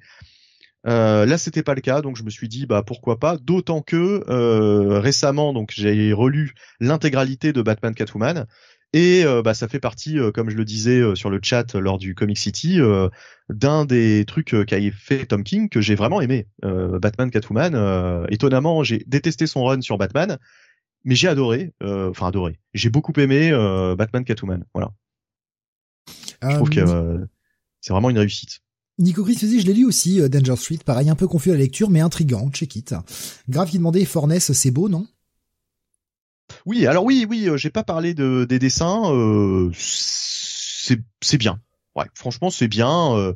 Euh, après, euh, il en met pas forcément plein les yeux parce que les, les, les situations ne, ne, ne prêtent pas euh, le, le, le, comment dire le, le dessinateur à faire des à faire des des, bah, des, des compositions, euh, des compositions explosives. Enfin voilà, on voit les mecs discuter dans un bar, euh, dans un diner. Enfin, je veux dire, c'est très intime pour l'instant les, euh, les, les diverses situations. T'as un long monologue de, de, de Jack face à son miroir. Enfin, je veux dire, voilà, pour le moment, on sait pas trop où ça va. T'as un petit côté Kirby sur sur certains antagonistes. Euh, il y a le l'un des ennemis là de alors justement je ne sais plus c'est un ennemi de euh, peut-être du creeper ou je, je, je ne sais plus. Hein, comme on, qu'on voit à un moment donné euh, qui, qui a un look vraiment qui est dans un univers très Kirbyesque. Voilà. Mais en tout cas pour pour l'instant intrigant. Voilà. Je je je je peux pas je peux pas en dire Kirby plus ou plutôt Ditko? Ah je dirais plutôt Kirby moi dans les dans le, dans l'accoutrement dans le je dirais plutôt Kirby ouais, ouais. d'accord il y avait, euh, c'est Jeff qui nous disait, je trouve que ça sent le bon Tom King, ce projet. Euh, Nico Chris disait, pour la partie graphique, bien, mais la colo est vraiment fade, je trouve. Et euh, Graf nous disait, apparemment, il l'a comparé à Mazzucchelli dans une interview, euh, le Georges Fornes. Oui. C'est Tom King. Oui, je, je, je, je vois un peu, je vois un peu effectivement pourquoi. Effectivement, ouais, ouais. Il y a un peu de Mazzucchelli et euh, et bah, c'était pas lui qui avait bossé sur Rorschach déjà. Euh... Avec lui, ah, voilà. c'était lui. Ouais, ouais, ouais. Ben, Rorschach, j'avais plutôt bien aimé. Donc, euh, donc pareil, voilà, intrigué, euh, j'irai voir la suite. Mais euh, check it plus pour l'instant. Ah, c'est une bonne note, hein, check it plus. Hein. Ouais, ouais, bah bien sûr. Jonathan, on continue avec toi. On va passer à Grimm numéro 6 chez Boom. Oui, Grimm numéro 6. Alors l'une des euh, des bonnes séries. Alors c'est c'est paradoxal de le dire comme ça, mais un des euh, chez Boom, parce que bon, euh, Boom nous habitue nous au début à faire plus de on va dire de, de franchises un peu comme Power Rangers et depuis c'est vrai quelques années quelques mois on a des titres un petit peu plus plus indés là en l'occurrence Grimm c'est ça c'est fait par Stephanie Phillips euh, scénarisé par Stephanie Phillips avec des dessins de, Flaviano et une colorisation de Rico Renzi. On est sur chapitre 6 intitulé Devils and Dust. Donc euh, euh, on est sur en fait le alors les les éléments de comment dire qui sont apparus sur la fin de l'épisode dernier et surtout les révélations qu'on avait autour de la de la comment dire de la merde, comment on appelle ça euh, Des parents, voilà, la, le nom des parents un petit peu de euh, du personnage, du personnage principal Jess, euh, et on comprenait un petit peu pourquoi elle avait elle avait des pouvoirs finalement différents des Reapers, pourquoi elle avait un un destin un destin à part, et surtout à la fin de de l'épisode eh bien, euh, à la fin de l'épisode dernier, on avait euh, grosso modo, euh, eh bien, le, père finalement de, Jessica euh, qui qui se sacrifiait sacrifiait pour lui. Je vais pas révéler quand même l'identité de de son père pour ben pour vous pour vous garder un petit peu la surprise parce que c'est quand même un élément important de du récit. Mais par contre on va comprendre euh, quels étaient les, les véritables objectifs de certains personnages autour de Jess. Euh, et euh, et surtout on avait l'apparition en fait sur le dernier épisode de la mère de Jessica qui était alors elle dans une prison et à noter que c'est un personnage la mère de Jessica qui était humain qui n'avait pas de pouvoir. Donc on repart sur l'épisode d'après où en fait on a Jessica et son petit groupe qui sont un peu bah, poursuivis, qui sont un peu en train de, de fuir, euh, notamment euh, Adira, euh, qui a repris un petit peu le commandement, euh, comme on dit, enfin voilà, qui a occupé, qui occupe le, vide hein, maintenant de, de, la mort de Death. et, et donc Jess va essayer de, bah de, comment dire, de trouver un petit peu une échappatoire avec ses, ses deux amis, Marcel euh, et, euh, et le deuxième que euh, voilà, j'ai du mal à retenir le nom, mais qui est un grand fan de rock des années 70, Eddie en l'occurrence, donc Marcel Eddie. Et en fait, ben on a l'impression que Jessica est dans un espèce de un espèce de rêve avec bah, finalement des gens qui des gens qui le poursuivent, des gens qui sont qui sont manipulés. On comprend pas trop très bien encore par qui, mais on se doute que c'est quand même lié. ça doit être quand même lié à, à Adira. c'est un épisode. Alors, la question que je me pose, c'est est-ce que c'était censé être le dernier numéro euh, parce que on a vraiment l'impression que c'est euh, un épisode de, de nouveau, enfin de début de nouveaux arcs, nouvel arc, pardon, je parlais français. Alors c'est c'est pas annoncé en 6 hein, de toute façon. Donc a priori la série euh, la série continue, mais on est vraiment sur la, la, la, deuxième le deuxième arc de cette série, la deuxième partie, et pour l'instant on sait c'est pas encore trop ce que ce que veut faire euh, Stéphanie Phillips. Ça reste quand même toujours euh, toujours une très très bonne lecture. On prend beaucoup de plaisir euh, à suivre ces personnages. C'est quand même bien aussi bien dessiné par Rico Rico Renzi qui a un pardon Rico Renzi c'est la conversation Rico Renzi Flaviano pardon Flaviano qui a, un, qui a un très bon style vraiment qui qui se prête bien à cet univers avec bah, des, faucheurs hein, littéralement et la mort euh, voilà, hein, là, un peu les enfers. Donc euh, voilà, euh, encore un encore un bon épisode. ça sera ça sera un petit bail pour moi cet épisode. Je te confirme, hein, il y a bien un 7 et un 8 qui sont prévus pour bah, les, mois suivants, le 7 en janvier, le 8 en février, donc la série, oui, la série continue bien. Pascal me dit, le premier arc était en 5, d'où le TPB, là c'est un nouvel arc, très très bonne série pour ce pour ce D'accord, ben voilà, ça répond ça répond à ma question. ma question, c'est vrai que quand j'ai lu le début du 6 en fait, euh, bah, euh, en me rappelant un petit peu les, les événements du de la fin du 5, euh, je me dis mince, c'est comme si on avait fait un, un bond en avant quoi. Voilà, comme si on avait fait un flash forward et euh, je savais pas trop repositionner ça. Mais maintenant que voilà, comme dit Pascal, euh, bah non, c'est un nouvel arc. Euh, effectivement, euh, ça, ça prend tout son sens et, euh, et c'est assez logique, quoi. Je viens de vérifier également, le, le, dernier numéro était sorti il y a un petit bout de temps, hein, il était sorti en septembre, donc forcément ça, ouais, ça, mais un petit peu de temps, faut, enfin, faut pouvoir se le remettre en tête, quoi. C'est surtout ça aussi, ça, c'est pas, pas toujours simple. C'est vrai.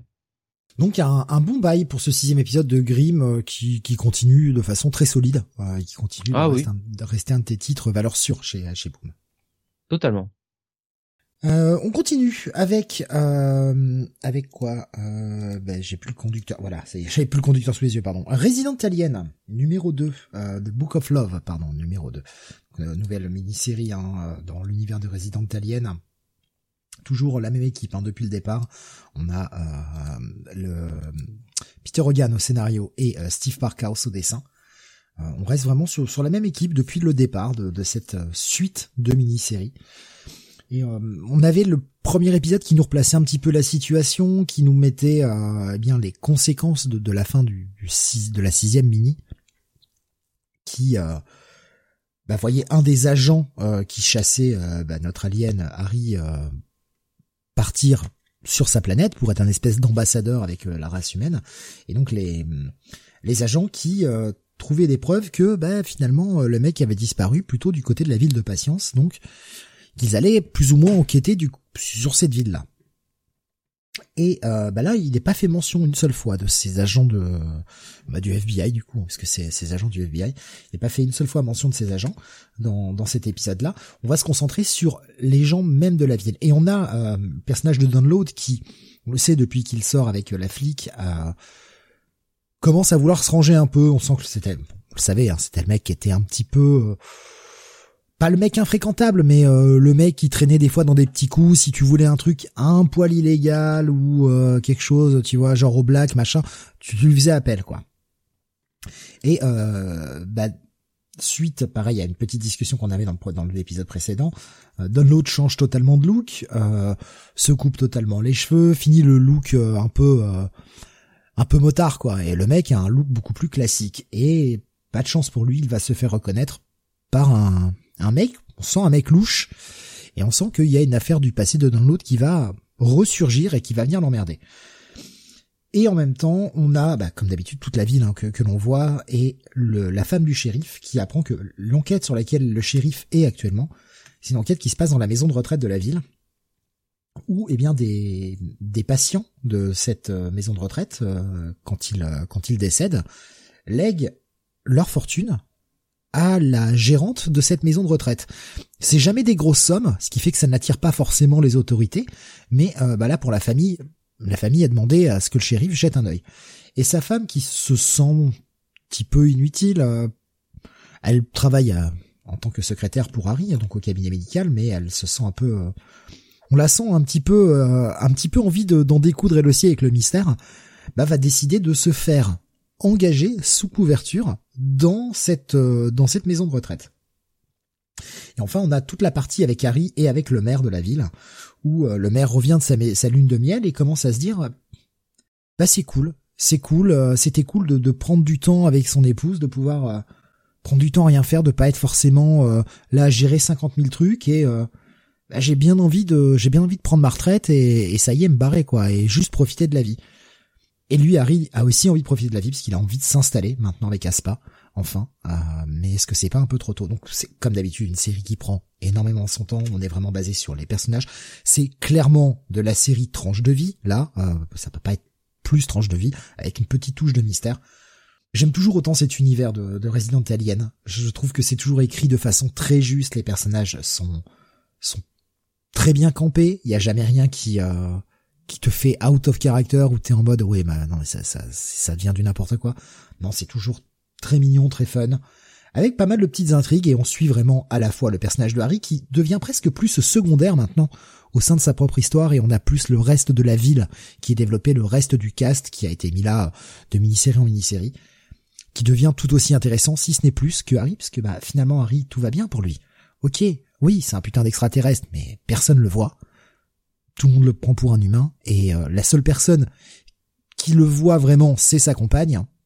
Et finalement, Harry euh, va bien, il a trouvé l'amour, tout va bien pour lui, il est pas reparti sur sa planète, il a fait le choix conscient de rester sur Terre. Finalement, Harry n'est plus vraiment le personnage central, mais ce sont les autres qui sont autour.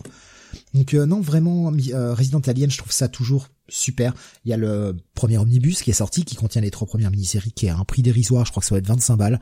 Euh, le deuxième, euh, le deuxième omnibus devrait sortir euh, début de l'année prochaine, je crois, vers le 20 janvier, quelque chose comme ça, qui contient les mini-séries 4, 5 et 6. Et donc, ce qui est bien, c'est que l'univers continue, même si la mini-série précédente pouvait être la fin. On voit que ça continue et ils prennent leur temps à chaque fois pour écrire une petite histoire. Ils font ça quand ils ont le temps. Visuellement, moi j'aime beaucoup le style, le style pardon de Steve Parkhouse le seul reproche qu'on pourrait faire, c'est peut-être que les fonds sont très vides, mais c'est pas une série qui euh, nécessite d'avoir des, des, fonds hyper travaillés. Ce qui compte, c'est là vraiment l'émotion sur le visage des personnages et elle est vraiment palpable, lisible à chaque fois. Donc non, vraiment un gros bail pour moi. J'adore cette série euh, depuis le départ. je suis vraiment un grand grand fan de Resident Alien. Tentez, tentez le coup, franchement, si euh, si vous le si vous le souhaitez, c'est vraiment super bien.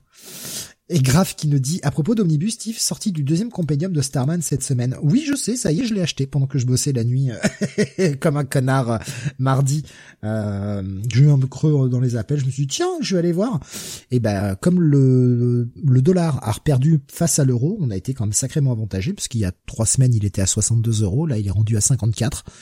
Donc j'en ai profité, je l'ai acheté, il est sorti, donc euh, je devrais le recevoir euh, fin du mois de décembre ou début du mois de janvier. Donc euh, ça y est, il est, il sera mien enfin.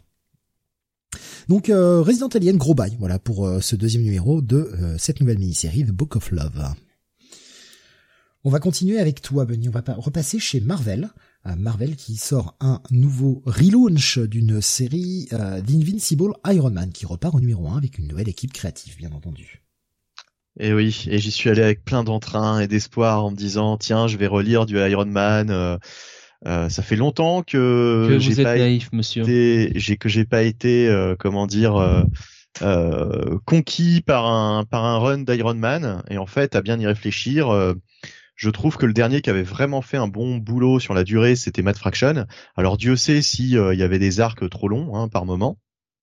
On se souvient de l'arc euh, World's Most Wanted qui avait duré 12 euh, un an quasiment. 12 parties, ouais. Ouais, ouais, ouais, voilà, c'est ça.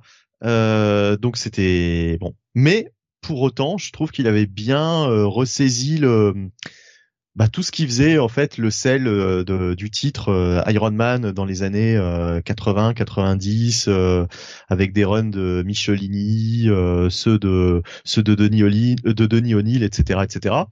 Matt Fraction, franchement, avait fait avait fait le café quoi. ensuite, on avait eu un Kieron Gillen, bon, euh, qui avait des bonnes et des mauvaises idées. Enfin, c'était c'était en demi-teinte. Un début de run catastrophique et une suite euh, très correcte, voire même bonne, et puis, je trouve. Mm, ouais, mais est-ce que tu as lu euh, cet arc avec Malekith? Euh, Oui, je crois. Oui. J'ai dû le lire. D'accord. Ok, ok non mais euh, franchement les, les, les 12 premiers moi ils sont achetés euh, les 12 premiers de de Kieron Gillen c'est vraiment pas bon. Mais il y avait il y avait des propositions intéressantes effectivement tout ce qui tourne autour du frère de Arno Stark enfin de, de, de, de Tony Stark. Le passage euh, de torche du mandarin tout ça c'était cool mais alors le God Killer tout ça c'était vraiment de la merde quoi. Ouais, ouais. Donc et puis une refonte complète des origines de Tony Stark. Alors je ne sais pas si depuis elles ont été invalidées, puisqu'on te disait que Tony Stark n'était pas le vrai fils de ses parents. Je pense que ça a été totalement oublié ou invalidé euh, entre temps.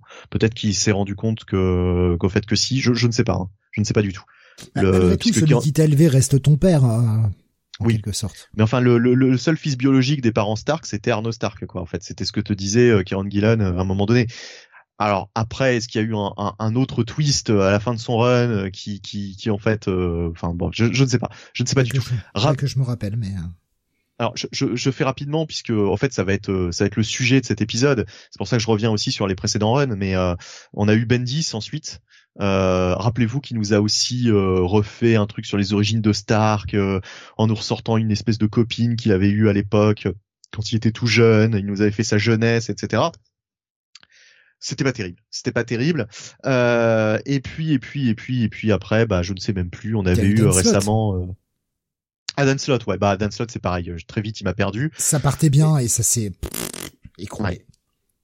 Totalement. Et euh, Cantwell, euh, pareil, j'ai lu les premiers, j'ai pas du tout accroché, ça m'ennuyait. Totalement. Donc, Jerry Dugan. Alors Jerry Dugan, c'est assez bizarre parce que il est capable de faire des trucs assez sympas et puis des fois euh, pas du tout, il passe totalement à côté. Mais bon, je me suis dit sur un personnage comme Iron Man, euh, il y a moyen que que, que peut-être que ce soit le renouveau, enfin voilà, que, que que ça reparte sur de bonnes bases. D'autant que la couverture nous montre un Iron Man euh, vintage, hein, un petit peu un petit peu plus un look un petit peu plus ancien. Bon, pourquoi pas. Alors là, on avait au dessin Juan euh, Frigueri. Euh, avec une colorisation de Brian Valenza. Alors déjà pour parler de l'aspect graphique de cet épisode, j'ai envie de dire que Juan Frigueri, c'est un petit peu un sous Lénil Francisiou qui a rencontré euh, Sarah Pikeli. Donc il y a un petit peu des deux, mais il n'atteint ni le niveau de l'un ni le niveau de l'autre. Donc euh, bon, euh, c'est correct, mais je sais pas, ça dépend des planches. C'est pas transcendant non plus. Il y a des planches qui sont plutôt réussies et d'autres qui sont pas, terrible, terrible, quoi.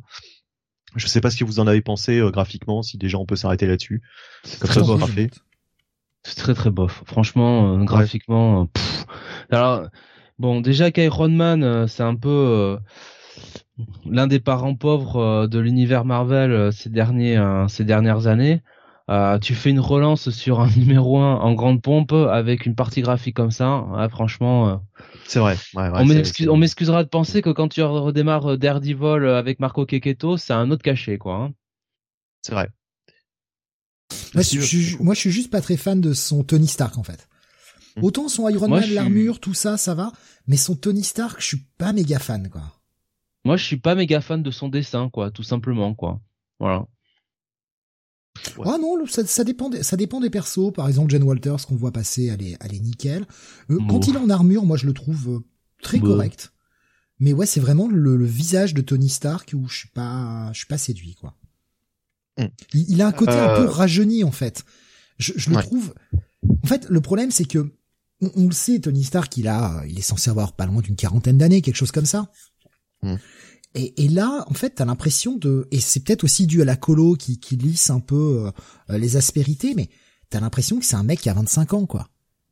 Et ça, ça me sort du truc euh, visuellement. Bon après, heureusement Tony Stark, on le voit pas non plus euh, tout le temps. On le voit quand même pas mal. Et justement, alors le, titre de l'épisode, c'est The Autobiography of Tony Stark. Et alors là, c'est là où ça commence à, à, partir en couille. Euh, effectivement, une grande partie de l'épisode euh, va te résumer euh, la vie, la carrière de Tony Stark. Chose que tu pourrais faire pour beaucoup moins cher avec en allant sur Wikipédia. parce que très franchement, Jerry Dugan, euh, déjà, il commence son histoire avec un long, long, long résumé de plein, plein de choses qu'on a déjà vues, qu'on connaît, euh, qui sont acquises. Alors, si t'es nouveau lecteur, si c'est ton premier Iron Man, ok, d'accord, tu vas apprendre des trucs. Mais franchement, euh, pour qui a lu un petit peu de Iron Man, bon, enfin, voilà, c'est un rappel un petit peu longué. Et on rentre finalement dans le dans, l'histoire, puisque Tony Stark donc nous nous, nous résume tout jusqu'à son présent statu quo. Donc en fait, il s'est retiré euh, dans une espèce de d'immeuble en centre-ville. Euh, il a une vie euh, beaucoup moins, comment dire, faste qu'auparavant. Et du coup, bon bah enfin voilà, il nous fait le point sur sa vie actuelle. Et d'un seul coup, il est victime, semble-t-il, d'un attentat. Il y a une explosion, l'immeuble entier explose, faisant au passage une victime, hein, une, vieille dame qui habitait là. Euh, et euh, Tony Stark qui, euh, qui, qui est blessé. Donc toute l'intrigue, ça va être quelqu'un en veut à Tony Stark, qui mystère. Euh, et on va retrouver une espèce de Tony Stark qui va retomber un petit peu, pas forcément dans ses travers, parce qu'en fait on sait pas trop ce qui lui arrive, mais euh, un Tony Stark un petit peu au fond du trou, comme durant l'époque de, de Denis O'Neill au scénario, hein, durant son fameux run euh, diable en bouteille, le diable en bouteille, tout ça, où euh, donc euh, Tony Stark commençait à boire et puis et puis c'était la chute. etc.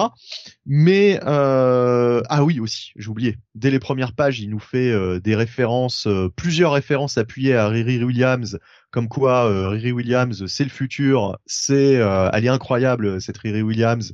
on sent à quel point l'auteur a envie de, de, de passer le flambeau. Et, euh, et en plus, on sent très bien euh, au fil de l'épisode que ça va totalement dans ce sens. Euh, donc déjà, je me suis dit, aïe aïe aïe, ça, commence mal. généralement, il y a des auteurs quand ils arrivent sur un titre qui créent des nouveaux personnages, qui créent une nouvelle galerie de supporting cast, qui qui apportent un petit peu leur leur touche. Et là, en fait, Jerry Dugan justement fait tout sauf ça, c'est-à-dire que euh, il fait une espèce de, de résumé euh, global de ce qui s'est passé avant, qui amène au nouveau statu quo, et il nous ressort finalement des trucs qu'on a déjà vus mais 150 000 fois dans des dans des vieux épisodes d'Iron Man, sans apporter quelque chose de, de nouveau euh, qui, qui qui puisse te donner envie d'aller euh, d'aller lire la suite. C'est-à-dire que là, franchement, euh, on a un Tony qui revient à, une, à un modèle plus ancien. Euh, d'armure, hein, euh, voilà, euh, bon, qui, qui, qui se repositionne, mais en fait, c'est Tony de Colanta quoi. Il y a, c'est Tony de Colanta et encore, il est plus drôle le Tony de Colanta. là, franchement, là, il n'y a pas de, il n'y a pas d'idée nouvelle en fait. C'est vraiment c'est vraiment du déjà vu, du déjà vu 150 000 fois. Euh, le mystérieux ennemi, euh, on sent que sa fortune ou en tout cas euh, ce qu'il en reste est menacé.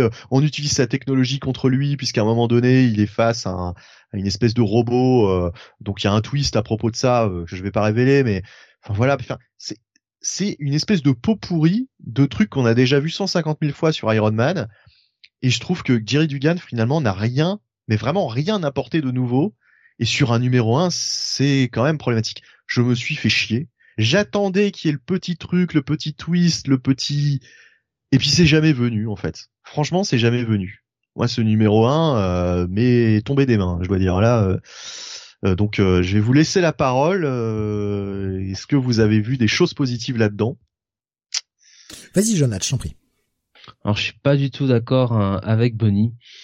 Euh, ce titre-là, c'est une grosse merde. Voilà, c'est pas un titre ennuyeux, c'est de la chiasse. Voilà, c'est. Euh, j'ai peur, j'ai peur. J'ai cru que t'allais, euh, j'ai cru qu'on allait pas encore être d'accord et que t'allais me dire, euh, c'est, c'est la bonne surprise. Euh, enfin voilà, j'ai vraiment aimé cette version de Tony Stark. Enfin ouais. mais c'est, c'est un pot pourri, mais mais mais pot pourri au sens littéral du terme. Hein, oui, oui, non, mais c'est ça. Tout ce qu'on a lu et relu sur sur Iron Man je trouve qu'en plus la caractérisation de Tony Car, de Tony, Tony n'importe quoi, Tony Starks, c'est un loser de première. On n'a pas envie de se mettre derrière lui. Le mec, il se fait bolosser pendant tout le numéro. Euh, évidemment, il y a la petite mention sur Riri Williams qui est un génie intersidéral. Oh là là, les seuls moments où je prends mon pied dans ma vie, c'est quand je parle astronomie avec Riri. Voilà, ça, c'est peut-être la case la pire du, du de tout le truc quoi. Mais le loser quoi, le loser quoi. Franchement, excuse-moi quoi. Et, et c'est ça tout le temps. En plus, on a des dessins qui sont moches. Euh, non, mais il y a rien quoi. Il y a rien dans ce truc. C'est toujours les trucs classiques avec les armures qu'ils ont détournées. Voilà. Non, on se fait chier quoi. On se fait chier. Et il y a pas termine, un personnage. Il termine dans les poubelles. On a envie qu'il y reste. Mais oui, putain. Putain, il y, a même des mecs qui prennent des photos là, qui sont en train de vomir quoi. Mais c'est affolant quoi.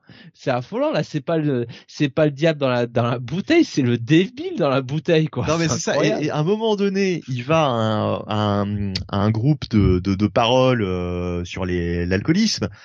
Oui, les alcooliques anonymes. ouais, un, voilà, un truc un truc anonyme justement. C'est là là tout le mot le, le mot euh, le mot est important. Personne le reconnaît tu vois. Tony Stark dans l'univers Marvel, c'est juste, euh, c'est juste comme si t'avais Bill Gates à côté de toi. Personne ne le reconnaît. Alors là, je l'ai pas compris comme toi cette scène-là. Pour moi, la scène, c'est que il va aux alcooliques anonymes et en fait, on est sur cette partie de l'épisode où il est tout le temps en train de de se culpabiliser, en train de dire qu'il fait du mal aux autres et tout ça. Et en fait, quand il va aux alcooliques anonymes, il y reste pas longtemps parce qu'il parce qu'il a l'impression que tous les regards sont sur lui et il n'arrive pas à assumer quoi. Donc euh, il peut même plus aller aux alcooliques anonymes en fait. mais justement, t'as as, l'impression, t'as l'impression que personne ne le, tu vois, autant dans la rue, c'est euh, t'as des gens qui le reconnaissent. Non, non mais il y a des regards. Tu vois les regards clairement, les regards sont tournés vers lui comme si, euh, hein? Aux alcooliques anonymes, les gens sont là aussi pour leurs problèmes. Ils sont pas là forcément pour les autres. Hein.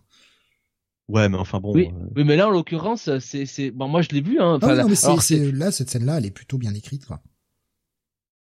Bah écoute, euh, franchement. Euh, non non, la, scène des alcooliques anonymes, elle est plutôt bien écrite. Au contraire, le, le mec vient parce que il sent que c'est le dernier truc qui lui fait du bien et qui peut le remonter un peu. Il il est là et il se barre avant la fin parce que oui, il se sent il se sent pas à l'aise. Il sent que les regards sont portés sur lui et il veut pas bah, attends, il, veut, hein, pas non plus que que sa, présence détourne les gens de leur véritable problème, qui est là. Les, les gens sont là pour se soigner. Ben justement, la, bonne façon d'écrire. Attends, laisse-moi finir. La bonne façon d'écrire cette euh, cette scène-là, c'était d'avoir euh, des gens qui qui lui montreraient un peu de solidarité, qui s'en foutraient. C'est même pas ça en fait. C'est même pas ça. c'est tout, et qui qui serait. Euh, il se barre avec lui. Il se barre parce que il a peur que les gens. il a peur pour la vie des gens. Enfin bref, de toute façon, c'est ça dure, ça dure une page, même pas. Oui, oui, ça c'est juste une scène. Hein, c'est voilà, c'est juste une scène. Mais le reste, hein. bon, c'est, enfin, c'est du vu, euh, c'est du vu revu. Franchement, circuler, il y a rien à voir. Quand tu compares avec la relance de Captain America euh, Sentinel of Liberty, alors là, franchement, je peux te dire, on n'est pas sur la même chose. Hein.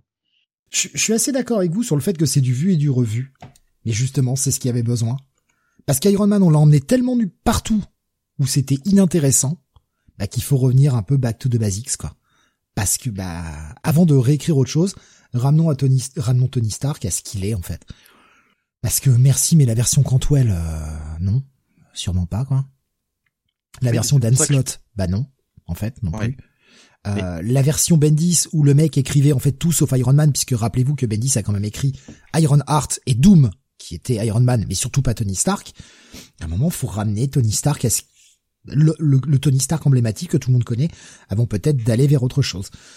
Oui, mais il faut une histoire. Bah, il y en a une histoire. Déjà vu 50 fois. Ah ben oui. Mais il y a, y a, une, différence entre entre revenir à la base. Là, je suis d'accord. Hein, revenir à la base, c'est ce qu'avait fait aussi Fraction. Revenir à l'essence du personnage, mais il faut aussi proposer un truc, un truc un peu original pour le coup. Ben, un truc original. Là, on l'attaque et euh, on l'attaque à la fois en tant qu'Iron Man et à la fois en tant que Tony Stark. Et la dernière séquence, enfin, elle est cousue de fil blanc. Elle est cousue de fil blanc, là, la dernière séquence. C'est pas Tony qui rechute. Puisqu'on le voit tout le long de l'épisode en mode il ne rechute pas. Oui. C'est clair, c'est clair qu'il a été, euh, il a été C'est Riri qui chute, qui tombe dans l'alcool. Oui. Donc, euh, Mais C'est euh, non, enfin moi j'ai pas trouvé l'épisode mauvais. Effectivement, j'aurais voulu un peu plus de peut-être un peu plus punchy. Ça manquait un poil de punch. Et c'est pas parce qu'il y a une grosse bagarre avec un mec en armure que, que c'est très punchy. Mais tu vois qu'il y a un plan qui se dessine derrière. Reste à voir euh, ce que ce sera. Euh, bon, si c'est pour nous ressortir la IM ou l'Hydra, bon, faudrait, faudrait sortir, faudrait sortir de ce schéma-là. Je vais pas, je vais pas y mettre un bail, clairement mais j'ai pas été aussi déçu que vous. Mais alors attends, toi qui t'étais euh, emporté sur la scène entre Superman et euh, je sais plus comment elle s'appelle Naomi. Là, ça t'a rien fait euh, le, le les, scènes où Tony parle de Riri? Ah ben bien sûr que ça me fait chier. Mais bien sûr que ça me fait chier. Mais comme tu disais, on, demande tout, on est tout, enfin il y a beaucoup d'auteurs qui sont là en train de créer leur nouveau perso. Bon bah là, ils réutilisent des persos qui sont présents. Bon bah tant mieux. Quand tu lis le truc, tu vois que quand tu lis le, tu sais la page de ce qui vient après, tu vois qu'il y a quelque chose qui est en lien avec Riri Williams, donc c'est pas anodin qu'elle soit là. Reste à voir ce que ce sera. Bon après, euh, moi nous la, la dépeindre comme ça, comme le plus grand génie de l'histoire de l'univers Marvel, ça me casse gentiment les couilles si tu veux.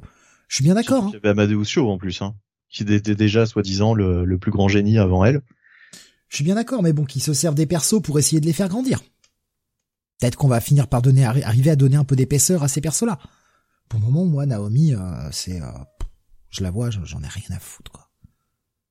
Puis alors, la caractérisation du personnage est d'un désagréable, d'un désagréable. Non mais, euh, attends, si même moi j'ai pas pu trouver une erreur dans tes répulseurs qui ont fait exploser, ouais, ta gueule, ferme bien ta gueule surtout. Mais voilà, exactement. Mmh. Non, enfin bon. Ferme-la un peu. Non, c'est ça, c'est c'est assez mauvais. Hein, on est bien d'accord. Après, pour le reste, je n'ai pas accroché à Dan Slott. J'avais accroché au départ, mais euh, finalement, euh, finalement, ça s'est écroulé. Puis alors, on parle même pas de, la version 2020 hein, qui était pathétique. La fin du run de Dan Slott, c'est pathétique. C'est navrant. Euh, Cantwell, c'était navrant. Mais navrant de chez navrant. Donc euh, bah ouais, c'est un épisode que j'ai pu finir, tu vois, sans me facepalm. Concernant Tony Stark, je parle pas du, reste, mais concernant Tony Stark, je me suis pas facepalm. Pour moi, c'est déjà une victoire. Alors c'est une petite victoire, hein, mais c'est déjà une victoire. Donc je vais être moins moins virulent que vous. J'ai pas détesté. Euh, je lirai je lirai le 2 pour voir où ça va. Mais ce sera clairement pas un bail pour moi. Ce sera plutôt un check-it. Voilà. Même pas un check-it plus, juste un check-it. Ben moi, ce sera, ce sera un pass puisque euh, je n'irai pas voir le, le, le, numéro 2 quoi. C'est voilà, c'est c'est euh, c'est un truc. Euh, je me suis prodigieusement fait chier et je trouve qu'il y a rien de, il y a, y a pas il y a pas un seul truc qui me donne envie d'aller voir la suite quoi, éventuellement. Donc je ne peux pas mettre autre chose qu'un pass. Oui, ce sera, ce sera un pass. Euh, moi aussi. Euh, ou check it, mais euh, ultra moins. Ne te laisse pas influencer. T'as dit que c'est une grosse merde. Mais oui, mais euh, c'est un pass. Grosse merde, c'est un pass. Oui, c'est clair. Voilà, c'est un pass. Je peux même pas mettre, je peux même pas mettre un pas satisfaisant parce que les dessins sont dégueulasses. Donc. Euh, ah oui, toi, t'as même pas aimé du tout, donc les dessins. Donc. c'est un pass. moi, j'en ai, moi, j'en ai marre, franchement. De, de, de, de, ce, de ce Iron Man là déjà euh, j'en ai marre de ce qu'ils ce qu'ils font euh, euh, ce qu'ils font du, du, du, du personnage voilà donc T'as raison, Steven. il faut faire un back to the basics, mais bon, back to the basics quand t'as bien compris quand même que Riri Williams ce serait l'un des personnages centraux du run. Je t'avouerai quand même que à moins que les secrets de Riri Williams qu'on nous annonce servent à finir par discréditer un peu le personnage ou le faire descendre un peu. Oh. Arrêtons, arrêtons de la mettre euh, sur le devant en mode c'est la plus grande. J'admire, j'admire ton optimisme légendaire, mais surtout ta belle naïveté au vu de la cover du 2. Euh, non, non, mais, non, mais c'est c'est un titre où où Tony Stark va être une serpillière tout le long, voilà. Et c'est c'est. Euh, bah, J'ai déjà lu ça avec Cantwell. Moi, je m'arrêterai aussi vite, hein, si c'est pour que c'est Riri Williams qui va passer le balai là, qui va essuyer la serpillière Stark, hein, je peux te le dire, hein. mais mais euh, mais quand On tu va pas être sur une écriture Steve Rogers. Euh, Bucky Barnes comme chez Sentinel of Liberty. Hein, là, je te le dis tout de suite. Hein. quand tu disais Back to Basics, en plus, c'est pas vraiment Back to Basics parce que Back to Basics pour Tony Stark, c'est justement revenir à un chef d'entreprise. Ce, qui veut dire là, il a même plus ça. quoi. Le, le run emblématique, c'est euh, Tony Stark qui est au fond du trou. Euh, c'est euh, Tony Stark qui galère avec ses entreprises, qui se les fait racheter, qui perd un peu tout. Voilà. Mais disons que là, on a euh, ce qui est un peu, c'est c'est comme ça. T'as l'impression que bah tiens, euh, Bruce Wayne il habite en ville, bah Iron Man il habite dans un petit un petit loft en ville quoi, tu vois, c'est dis bon, bah, j'ai déjà lu ça ailleurs quoi. C'est comme ça, ça tombe en même temps. J'y ai même pas pensé, tiens. Mais euh, ouais, voilà, je pense que c'est plus de l'ordre de l'incoïncidence, honnêtement. Mais euh, ouais, enfin voilà, on peut plus rien, à, plus rien en dire. Hein, dans les dans les réactions que j'ai vu passer sur euh, Twitter, il y avait euh, euh, euh, Grave qui nous disait mais Back to Basics, c'est pas ce que nous avait déjà fait euh, Dan Slott, ouais, au départ, c'est ce qu'il voulait, effectivement, euh, avec un côté euh, Tony Stark qui se remet à fond euh, dans la partie dans la partie industrie, la partie robotique, etc. Et finalement, le début de Slott était un peu ce côté-là, Back to Basics, avec un, un Tony Stark inventeur où ça fusait dans tous les sens, mais ça s'est très vite perdu en cours de route. Nico Chris, lui, disait, je, alors, je, je, reprends son message, je voudrais pas le trahir. Euh, il nous disait compliqué ce numéro, pas vraiment engageant pour la suite. Stark au plus bas, mais un niveau tellement forcé. Un check-it, j'irai voir le 2 malgré tout.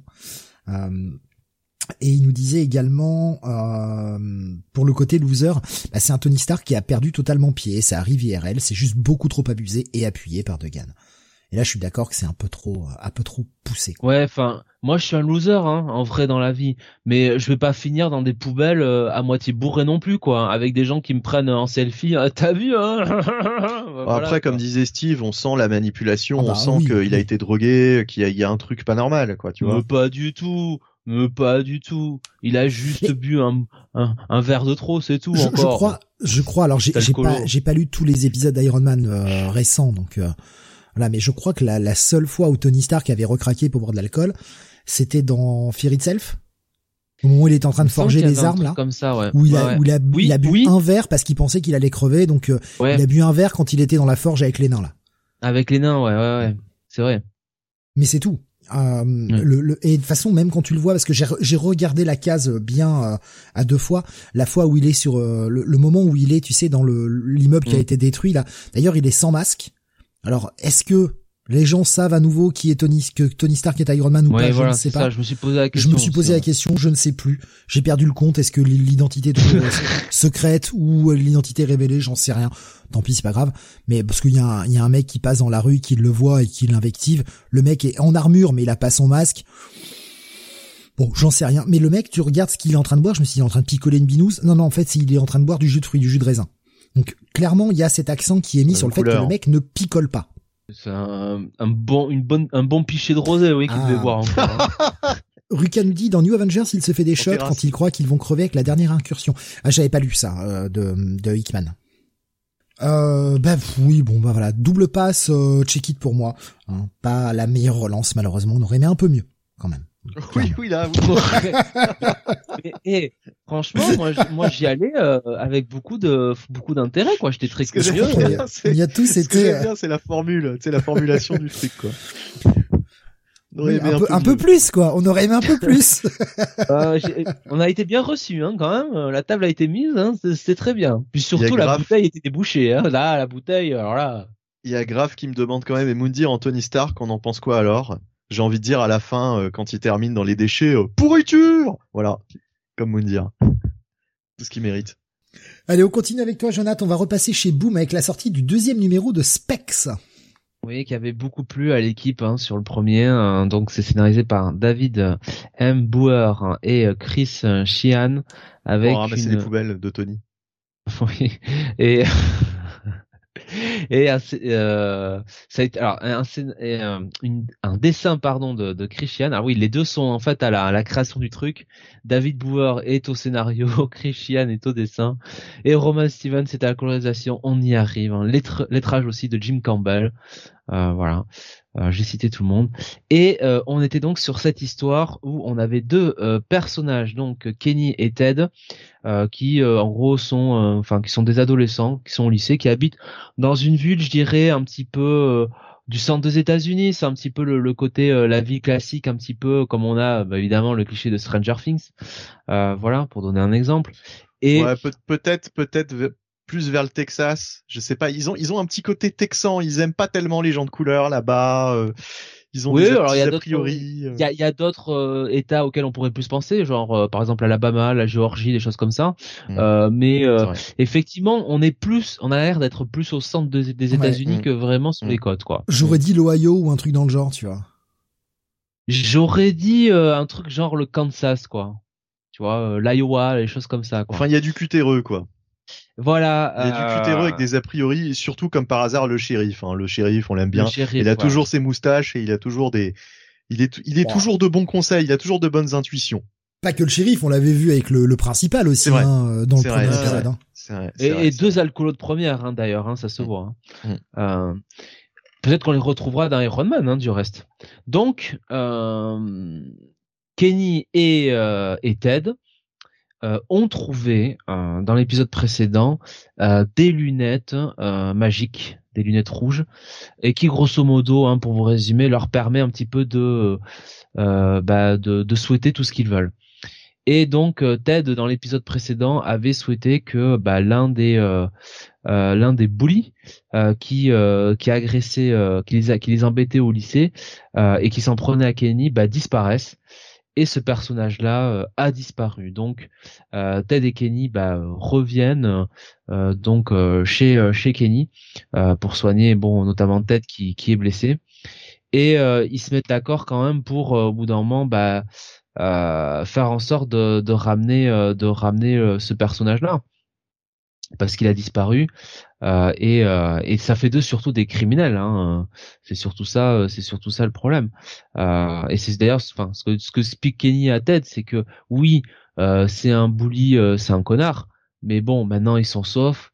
Euh, ils peuvent pas se permettre de de le laisser disparaître et donc c'est pour ça que Kenny aussi au début empêche Ted de casser les, les lunettes voilà donc bah nos deux euh, nos deux euh, sur Luberlu euh, vont donc essayer de de faire profil bas parce que évidemment bah, le, skunk ce fameux personnage qui a qui a disparu bah forcément n'est pas n'est pas réapparu. Même si Ted a utilisé les les lunettes en souhaitant que Skunk n'ait jamais disparu. Alors j'ai pas trop compris enfin c'est fait exprès mais pourquoi pas souhaiter directement j'aimerais qu'il réapparaisse. Euh, donc euh, ils, ont, ils, ont, ils ont toujours, euh, enfin ils, ont jamais euh, formulé les trucs d'une manière claire, tu sais, en pensant chaque mot. même dans le premier numéro, on sentait qu'ils faisaient un petit peu ça par-dessus la jambe. Et puis là, en plus, ils l'ont fait disparaître un peu dans l'urgence, donc ils n'ont pas eu le temps de, de réfléchir à, et c'est pareil pour euh, comment comment vraiment trouver les bons mots, euh, les bons termes. Euh, ils se disent pas. Ils pensent ils pensent tout simplement comme comme ils ont eu tout tout ce qu'ils voulaient au début en, en, faisant en le formulant tout simplement. Ils pensaient tout bêtement qu'il allait réapparaître aussi vite qu'il est qu'il a disparu. Bon, ça m'a pas choqué quoi. Personnellement, j'ai pas.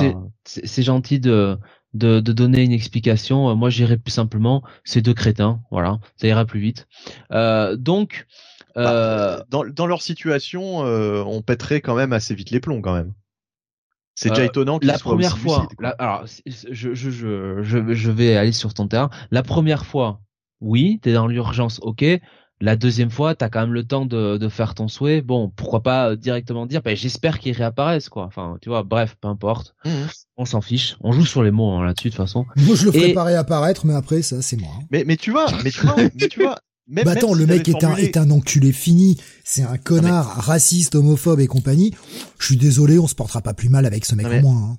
Oui, bien sûr, mais euh, comme comme moi je vais je vais je vais je vais rejoindre Jonath. Euh, donc je me mets à la place de des des mecs, je fais ce vœu là, je souhaite qu'il réapparaisse. Oui, mais tu, tu n'as pas formulé où? Non, ils disent pas ça. Ils disent je souhaite qu'il n'ait jamais euh, disparu. Bah à la limite c'est même c'est même mieux formulé que, que, que ta formulation parce que ta formulation on sait pas où, est-ce qu'il va réapparaître du coup. Bah, bah c'est justement pour ça, je te dis, le vœu fait, bah, je souhaite que Skunk euh, réapparaisse demain au lycée, par exemple. Oui, hein ouais, ouais. Mais tu vois, si tu dis ça, il peut réapparaître demain au lycée, puis après redisparaître. enfin, tu vois ce que je veux dire C'est en fait, en fait on sait pas avec ses lunettes comment il ça peut, Il peut réapparaître, les refoutre dans le euh, dans leur placard et les rebolosser, ouais. ouais. Euh, non mais bref, il peut réapparaître tout simplement mort, quoi. Ah de toute façon, tout, aussi, ouais, en squelette. Hein. Le, le, le, scénario joue vachement sur l'ambiguïté de la. Oui, voilà, il y a ça. Voilà, on sait pas, on sait pas. Je, je, je, le dis en rigolant, mais en vrai, euh, ce que je pense, c'est que euh, l'auteur, euh, dans, dans la dans la syntaxe qu'il utilise, il y a forcément un début de réponse sur euh, l'utilisation des lunettes, quoi. Hmm. Il doit y avoir un pas, hein, peut-être qu'on n'aura pas toutes les explications, ce qui pourrait être pas plus mal hein, en final. Est-ce que c'est vraiment le, le, fond du récit d'avoir les explications de l'origine de ces fameuses lunettes? Bah, Moi, je, je, me demande même si on aura l'histoire vraiment des lunettes, euh, pourquoi elles sont là, etc. Peut-être pas. Graf nous disait dans tous les cas, quelle que soit la formulation, je pense que les lunettes les piègent. Oui, oui. Et donc en fait, on va voir les jours qui passent au lycée où euh, Ted et, Kenny se rendent compte que Skunk ne réapparaît toujours pas. Alors on a quand même euh, les deux euh, les deux sous-fifres de, de, Skunk qui ça les empêche pas de faire des gros fuck, hein, de, de, montrer voilà hein, qu'ils détestent toujours pauvre ce pauvre Teddy, Ted et Kenny.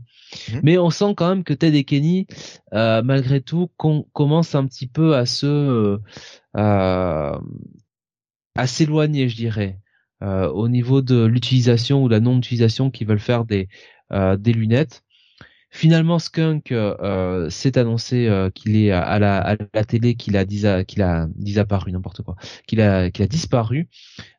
et l'enquête, eh bien, commence. Il y a des recherches qui sont qui sont faites et le shérif commence à, à mener son enquête. Et, et je trouve quand même qu'on a affaire un shérif vraiment euh, euh, très qualifié, vraiment un, très très bon enquêteur dont je suis sûr vraiment euh, il y a il y a beaucoup de travail puisque finalement le premier mec qui va suspecter c'est le noir de service, c'est quand même formidable. Bah oui, c'est pour ça Mais non mais tiens, je, je, je reprends à ce que tu disais juste avant. J'y repense puisque tu tu comme au fil de ton de ton résumé, ils disent que Skunk, ils l'appellent Skunk et en fait, ils se rendent compte que plus personne ne l'appelle Skunk. Il y a que eux qui l'appellent comme ça. Donc eux, dans leur vœu, ils ont demandé à ce que Skunk réapparaisse. Mais en fait, ils auraient dû certainement donner son nom et son prénom et son nom en formulant le vœu. Tu vois ce que je veux dire? Oui, C'est peut-être pour ça d'ailleurs qu'il y a un quack, parce qu'ils se, ils se rendent compte que personne ne l'appelle comme ça. Donc euh, voilà, nos deux nos deux amis. Euh, pour ma part, moi au début, euh, quand euh, quand je voyais qu'on a tout ce tout ce déroulement, premier jour où il a disparu, deuxième jour, etc. Et la façon dont les gens réagissaient, je me suis dit, ouais, j'ai l'impression que le mec n'a jamais disparu parce qu'il n'a jamais existé en fait. C'est ça, ouais, ouais, moi j'avais cette impression. C'est comme ça, c'est comme ça que je l'avais ressenti au départ. puis en fait, on s'aperçoit que non, c'était pas ça. Vous êtes naïf alors. Euh, moi j'avais tout compris. Ou bien, ou bien, ou bien, c'est plus poussé que ça. C'est-à-dire que Skunk n'a jamais existé, mais euh, la vraie personne a existé. Enfin, tu vois ce que je veux dire? Qui n'est pas un connard. On peut tromper mille fois une personne, mais euh, parce que finalement, ils, savent, ils savent, surnom, ils savent ce, que ce surnom, il l'a gagné en étant un connard. C'est ça. Non, mais ils savent que le mec a disparu, mais peut-être qu'ils se rappellent pas du tout de Skunk tel que les deux s'en rappellent. Oui. Oui, ils ont oublié la personnalité connard du Bully et simplement euh, le, le, le nom, le vrai gars, et j'ai oublié son nom, euh, je vais le retrouver vite fait. Oui, euh, enfin, qu'importe, enfin, c'est. Ted et Kenny. Liman, je sais pas quoi, là, je crois que son nom, c'est un truc comme ça. bref. En tout cas, on a, on a surtout Ted qui va disputer. Bernard Slyman, voilà. Slyman, voilà. Décidément, les Bernard, c'est des, derniers temps en comics, euh, ils ont pas le beau rôle. Hein. Donc, euh, les euh, Ted dispute, dispute son euh, match de baseball parce que il a beau être le on va dire le, noir, comme je dis, le seul noir plus ou moins de, de cette petite ville, c'est quand même la star de l'équipe de baseball. Et c'est toujours c'est toujours l'hypocrisie un petit peu de euh, de la situation du sport, c'est que en tout cas c'est ce que essaie de nous présenter euh, le l'auteur, c'est que pour quelques heures les gens oublient un petit peu la condition de, de noir de, de, Ted et ça devient d'un coup le héros de, de la petite ville quoi.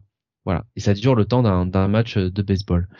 Euh, et puis on va voir un retournement de, de situation, alors qu'on, auquel forcément on pouvait s'attendre, euh, c'était c'était prévu, euh, mais euh, on va voir on va voir ce que l'auteur va faire avec. Et voilà. Après avoir bien salopé cette review, excusez-moi messieurs, je bah, après avoir résumé autant de, quand tu disais que j'en disais trop, euh... voilà bon, là t'as un peu tout résumé quasiment. alors vous monsieur, hein, vous avez encore rêvé que Tony Stark finissait dans des dans euh, dans des poubelles, hein, c'est pas mieux, hein. Euh... Mais honnêtement, moi il y a un truc que j'aime vraiment énormément au-delà de l'histoire, etc., que je trouve très sympathique, c'est la colo sur cette sur cette série quoi. Ah Cette colo, je la trouve folle, quoi. Il y, a, y a toute une page, là, toute la page de la veillée, etc. Les teintes choisies pour les bougies et tout, putain, ça te rend les, les pages, mais tellement propres. J'aime énormément la colorisation de, de ce titre-là. Ouais, mais malheureusement, euh, tu sais, j'y pensais en lisant. Je me suis dit, euh, j'avais, euh, j'en avais parlé à, François Hercouet durant notre podcast où j'avais dit, tiens, il y a c'est une, nouvelle série chez Boom, c'est vraiment pas mal mais je me dis que malheureusement graphiquement, je suis pas certain que ça trouve son, son public en France. Tu vois, un truc pareil. C'est-à-dire que c'est sympa, mais c'est pas, euh, c'est peut-être pas fou quoi. À côté de ça, un Behold Behemoth graphiquement, c'est peut-être plus intéressant déjà. Ouais, bah c'est du, c'est un dessin plus indé euh, avec euh, avec. Bah trop trop ordinaire quoi, j'ai envie de dire. Même même s'il est bien, hein, c'est c'est pas c'est pas le problème c'est trop commun. Euh, enfin voilà, je, je, pense que ça ne trouvera pas son public. En tout cas, ça va être très difficile de, de vendre un, un titre pareil juste sur la base de bah c'est un super scénario. Quoi.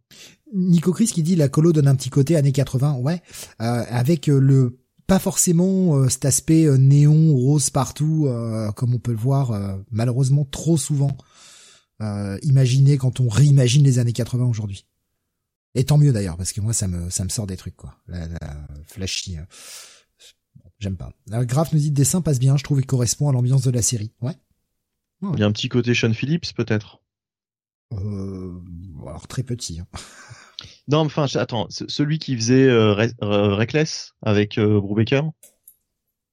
Ouais, c'est Phillips, je crois. Ouais. Ah bah je sais pas, moi je trouvais que il y avait un, petit côté, euh, un petit côté par moment euh, qui me faisait penser, mais bon, c'est peut-être juste moi. Écoute. Sean ou Jacob? Ah, peut-être. non, je crois que c'est Sean. Hein. Jacob, ça me dit rien. Ah, Sean Phillips. Hmm. Jacob Phillips, c'est celui qui dessinait avec euh, Chip sur sur. Tu sais cette série qu'on a aimé, Jonathan, putain, du flic là. Ah putain, j'ai un trou de mémoire. Police Academy? J'ai un trou de mémoire, je suis désolé. Je, je, j'ai sur le flic. Hein. J'ai j'ai euh, j'ai le nom qui enfin, je, je sais que c'est un nom et euh, j'ai le nom ça me revient pas. Mais qu'est-ce qu'il y a dans cette série? Tu sais c'est le flic, le le enfin pas le flic le, le, mec qui travaille pour les les gangs qui était un ancien flic et qui euh, qui prend un nouveau Ah, New Burn. Merci New Burn. Euh, Graf ouais, Burn. Ouais, je, je, le, le, le, New Burn, voilà, c'était c'est ça le site de la série New Burn. Euh, je, je, suis désolé, je, je, le nom me revenait pas. Jacob Phillips de mémoire, c'était euh, celui qui. C'est vrai que c'est écrit par Newburn est écrit par un auteur euh, pas très connu en plus, je crois. Bah, je, c'est c'est c'est Chiversky. Ah oui. Ça, ça, ça n'a plus aucun sens cette review. Euh...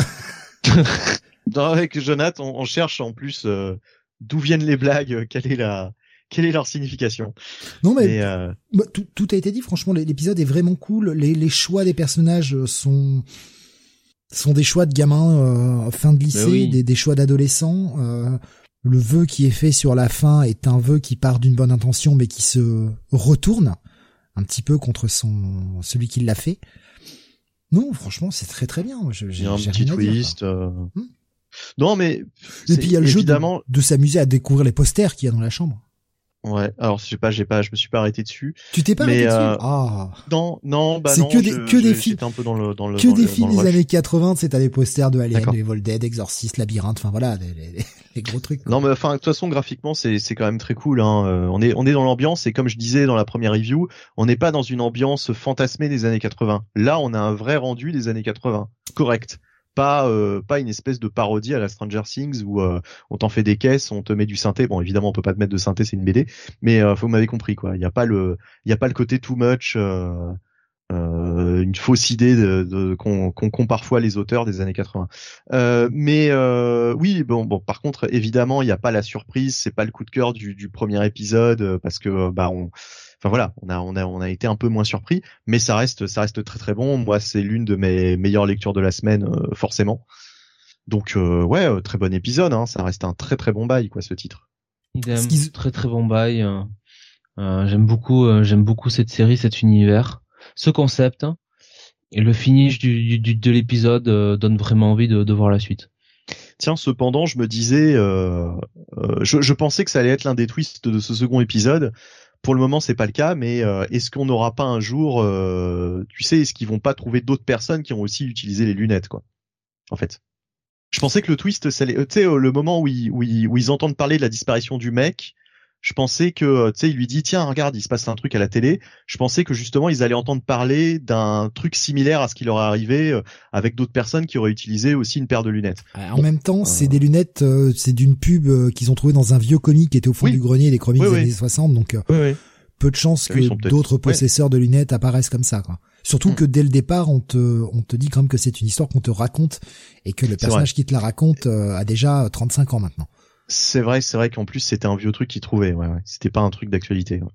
Mais bon, euh, ouais, ouais, non, mais enfin, euh, de toute façon, c'est juste, c'est juste comme ça. C'est ça m'est venu à l'idée, mais euh, mais euh, mais qu'importe. les les twists qu'on a dans cet épisode sont tout aussi sympathiques. Et ouais, c'est sans doute d'ailleurs, je, je, regarde vite fait, peut-être quand même ma meilleure lecture de la semaine. Ouais, probablement. C'est voilà, ça, ça, aurait pu être mon coup de cœur. J'ai pas vraiment de coup de cœur cette semaine, donc euh, bon, euh, si je dois en prendre un, ce sera celui-là, quoi, par défaut. Euh, pour moi, ça va être un petit bail aussi. Voilà, petit bail. Ce...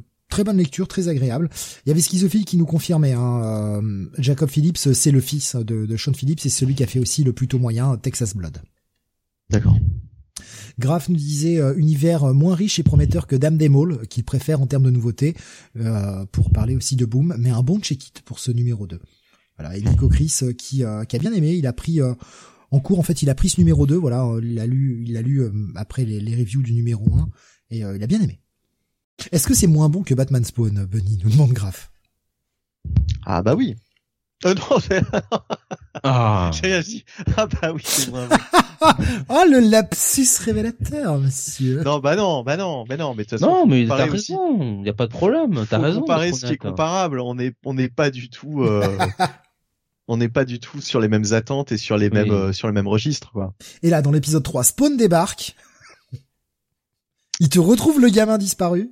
Ah, je suis pas sûr que j'apprécierais autant. Hein. Euh, non, il y a Batman qui arrive, c'est qui va voir le shérif pour lui dire ah, putain, je trouve que votre enquête laisse à désirer là. Ah bon, tu crois? Allez bon, euh, on va continuer avec. Euh... Non non, il arrive et il fait évidemment que c'est le Black. Oh putain. Batman oui. versus Specs, nous dit Nico Chris. Voilà. Allez, on continue avec euh, autre titre d'essai. Euh, bah, le dernier titre d'essai pour ce soir. Euh, bah, je suis le seul à avoir été lire, vous, vous n'y êtes pas allé. Le Dark Crisis ah, Big Bang. Ah, moi, j'ai bah, fui comme un pauvre fou. Hein. De, de, toute façon, je, on, a, lu, enfin, je, je, je sais pas pour Jonath, mais moi, je n'ai lu aucun tie-in à Dark Crisis. Ah, oh, pareil. Hein. Enfin, eh aucun ben, one shot, hein, du moins. Eh ben, j'y vais maintenant. Euh, en tout cas, de façon super héroïque, c'est mon petit coup de cœur de la semaine. Ah. Ouais. Et ouais. Euh, écrit par Mark Wade, dessiné par Dan Jurgens et Norm Rapmund. Colorisation de Federico Bli. Bunny, il va falloir que tu ailles lire cet épisode parce que c'est typiquement le genre d'épisode que tu veux. Toi qui aimes le côté catalogue de, de, des univers, c'est cet épisode, je vais faire très vite dessus, c'est un épisode qui va cataloguer, en quelque sorte, tous les univers parallèles de DC. Ah, d'accord. Hmm. La euh, cartographie, quoi. Voilà, tout est écrit par Wade ou Mangraf. Oui, tout est écrit par Wade. En fait, on a euh, euh, Barry qui, accompagné de, de Wallace, donc Kid Flash, lui montre un peu la représentation du, du multivers avec ce côté, bon bah voilà, il y avait 52 terres et tout, et en fait, voilà ce qui s'est passé à cause de Paraya. Paraya fait revenir tout un tas de terres, le, ça y est, le, le côté univers parallèle n'est plus limité mais totalement infini. Et euh, Barry se dit, si les terres sont revenues, si Paraya fait revenir tout ça, il y a de fortes chances que l'anti-monitor soit de retour. Bon, on sait que Barry, il a quelques petits, petites histoires avec l'anti-monitor, hein, voilà. Donc il dit, bah il faut qu'on aille euh, voir s'il est de retour, où il est, ce qu'il est en train de faire, parce qu'il est sûrement en train de détruire des, des univers. Et euh, on va juste essayer d'observer. On va juste essayer de le trouver Et si on le trouve, surtout on n'agit pas parce que de toute façon on sera pas de taille, mais on va ramener la cavalerie. Et bien évidemment, ils vont passer de terre en terre, voir plein de trucs. Donc on, nous fait tout un tas de petits catalogages au, départ de, différentes terres. Et bien sûr, ils vont tomber sur l'anti-monitor. Et forcément, bah, le combat va s'engager. Voilà un peu pour euh, pour la substance. Je, vous donne vraiment qu'une partie de l'histoire, parce qu'après, bon, il y a tout le combat contre l'anti-monitor avec euh, voilà, des, choses sympathiques. Et donc on a pas mal de, bah, on a plein de terres en fait, on a plein de terres différentes. Et en fait, Mark Wade, avec cet épisode-là, nous rétablit une espèce de cartographie de toutes les de toutes les différentes terres en ne s'arrêtant pas qu'à 52 en reprenant bien sûr ce qui avait été fait en partie par Grant Morrison mais pas que il va plus loin et il nous inclut dans la la continuité actuelle au final eh bien des des séries plus récentes qui n'avaient pas été cataloguées par Multiversity notamment eh bien euh, la terre euh, que l'on suit sur euh, sur Dark Knights of Steel de, de, Tom Taylor.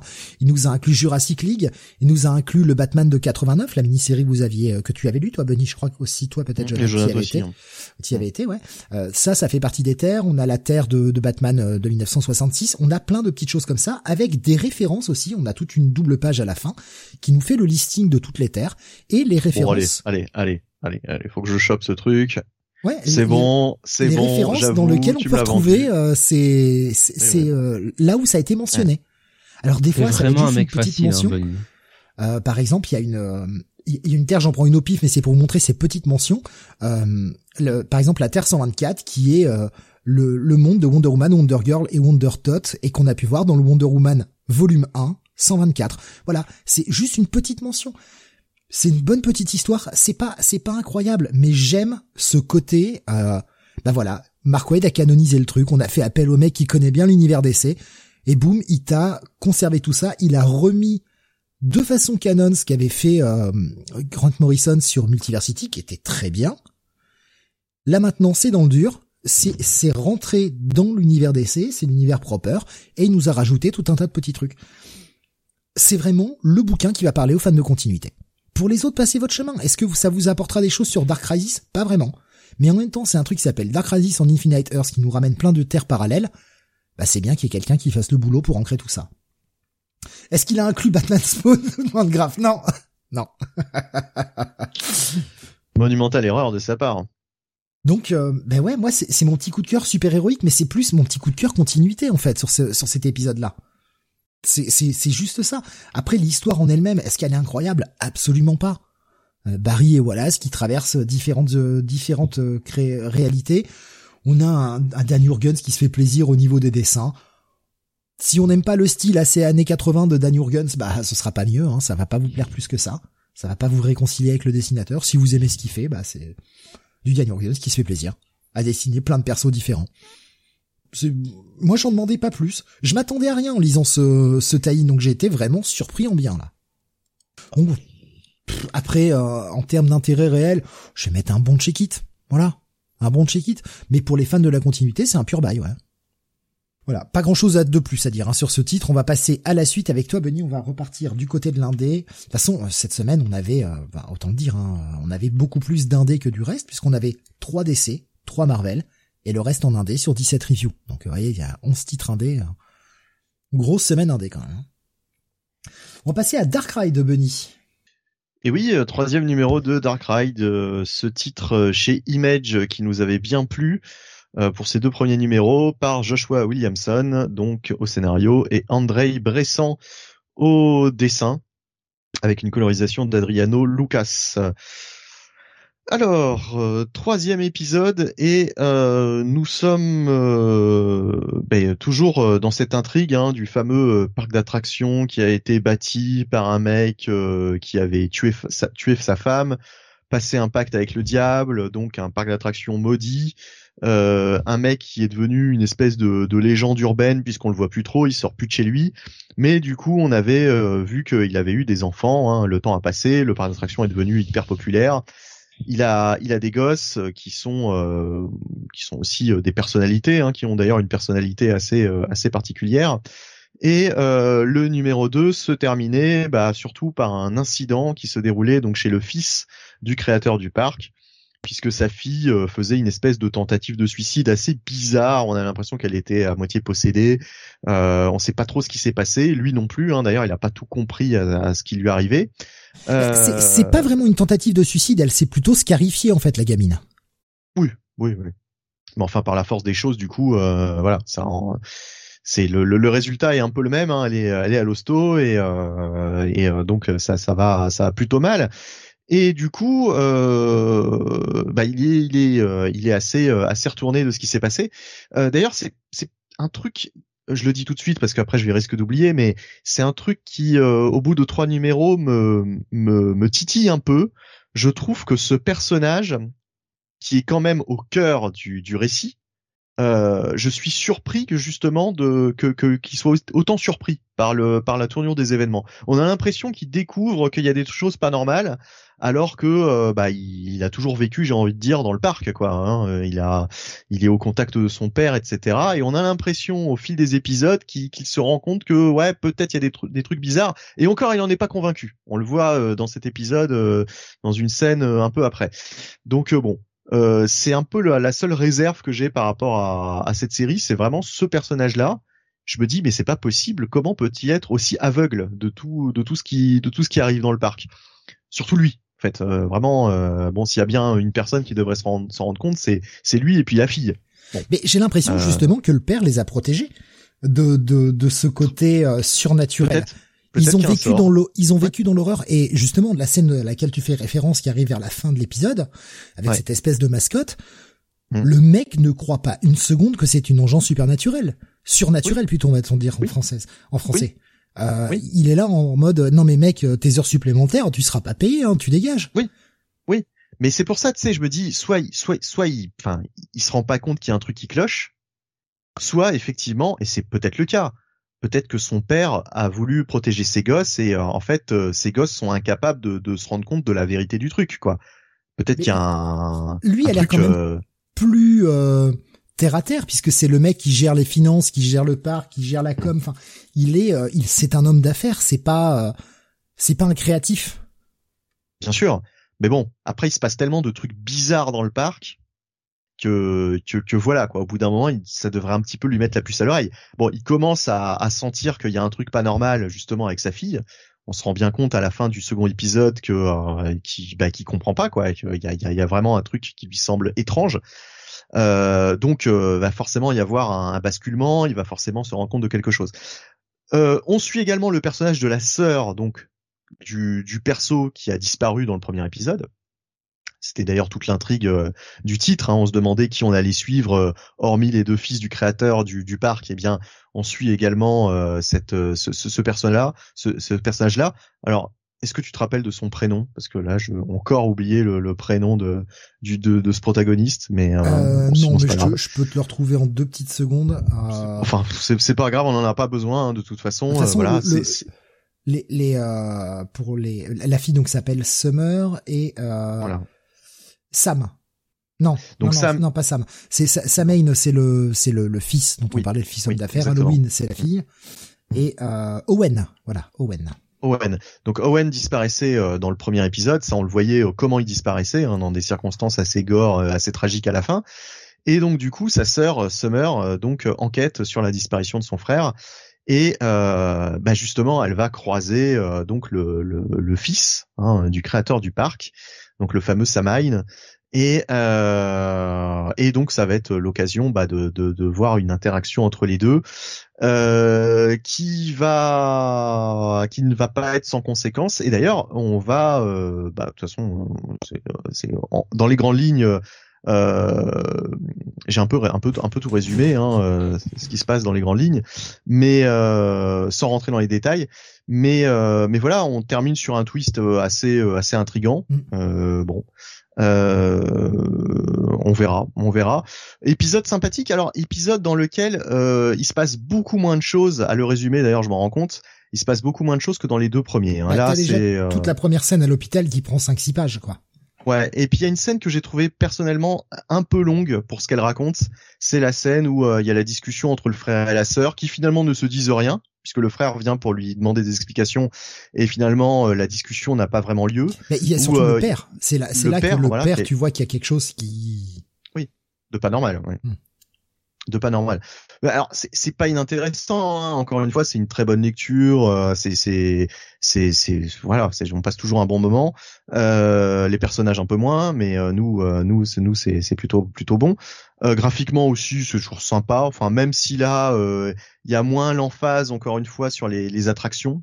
c'est vrai qu'on voit pas trop de on voit pas trop d'attractions du parc là dans cet épisode, mais mais c'est voilà, c'est quand même un bon épisode. Le gore est là quand il faut. Dixit la dernière page. Mmh, mmh. Bah disons euh, que là on est plus dans un épisode euh, de construction euh, puisque la sœur mène son enquête et le frère aussi essaye, le fils pardon essaye de comprendre bah, qu'est-ce qui est arrivé à sa fille. Donc voilà, donc c'est on est vraiment dans un épisode un peu plus de, de construction, de transition.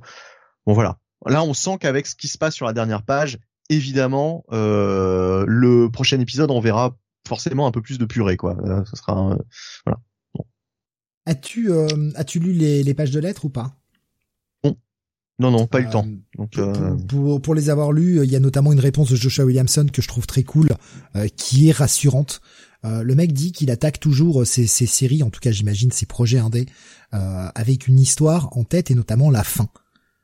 Donc après il se laisse quelques marges de manœuvre pour pour aller à gauche à droite, mais il a déjà la fin de dans sa tête, il a déjà la fin décrite. Donc c'est pas le mec navigue pas à vue. En fait, c'est ça, ça c'est plutôt cool. Donc il y a déjà euh, un départ et une fin de prévu. Reste à voir combien de temps ça prendra. Mais au moins il y a déjà une, une véritable fin qui est créée. Et ça, je trouve ça rassurant pour une série euh, de, de ce type-là. Pas grand chose de plus à rajouter que toi. Moi j'ai trouvé l'épisode plutôt plutôt bon. Ça fait avancer un peu euh, un peu le côté mystère puisqu'il faut faut faire monter la tension. Donc euh, le, mystère va monter un peu et on sent une fin d'arc euh, clairement où le fils donc Samain va se rendre compte qu'il y a de la vraiment une vraie grosse merde dans le parc et que son père est peut-être pas la personne qu'il croit. Il y a peut-être un peu plus hein, cette espèce de pacte que l'on voit au départ de la série et il va peut-être sûrement apprendre le côté surnaturel de la chose. Je vois bien une première fin d'arc comme ça. Mais euh, ouais, pour le moment, j'apprécie bien la lecture. Pas une série euh, coup de cœur à posséder absolument, mais euh, plutôt pour le moment relativement solide. Moi, ça me satisfait. C'est un. Ah bah j'hésite, tiens. Entre le check it plus et le petit bail, tu vois. Moi, si on en est au rayon des théories, tu vois, euh, au fil de cet épisode, je me demandais euh, euh, s'il allait pas y avoir un, un rapprochement entre la, la, la sœur et le fils du, du, créateur du parc. Et là, tu vas me dire, oui, mais non, il est marié, il a une gamine. Et justement, euh, j'étais en train de me demander, est-ce que l'un des twists, ce sera pas que sa femme... Ouais, c'est vrai. En plus, ils sont ils sont divorcés.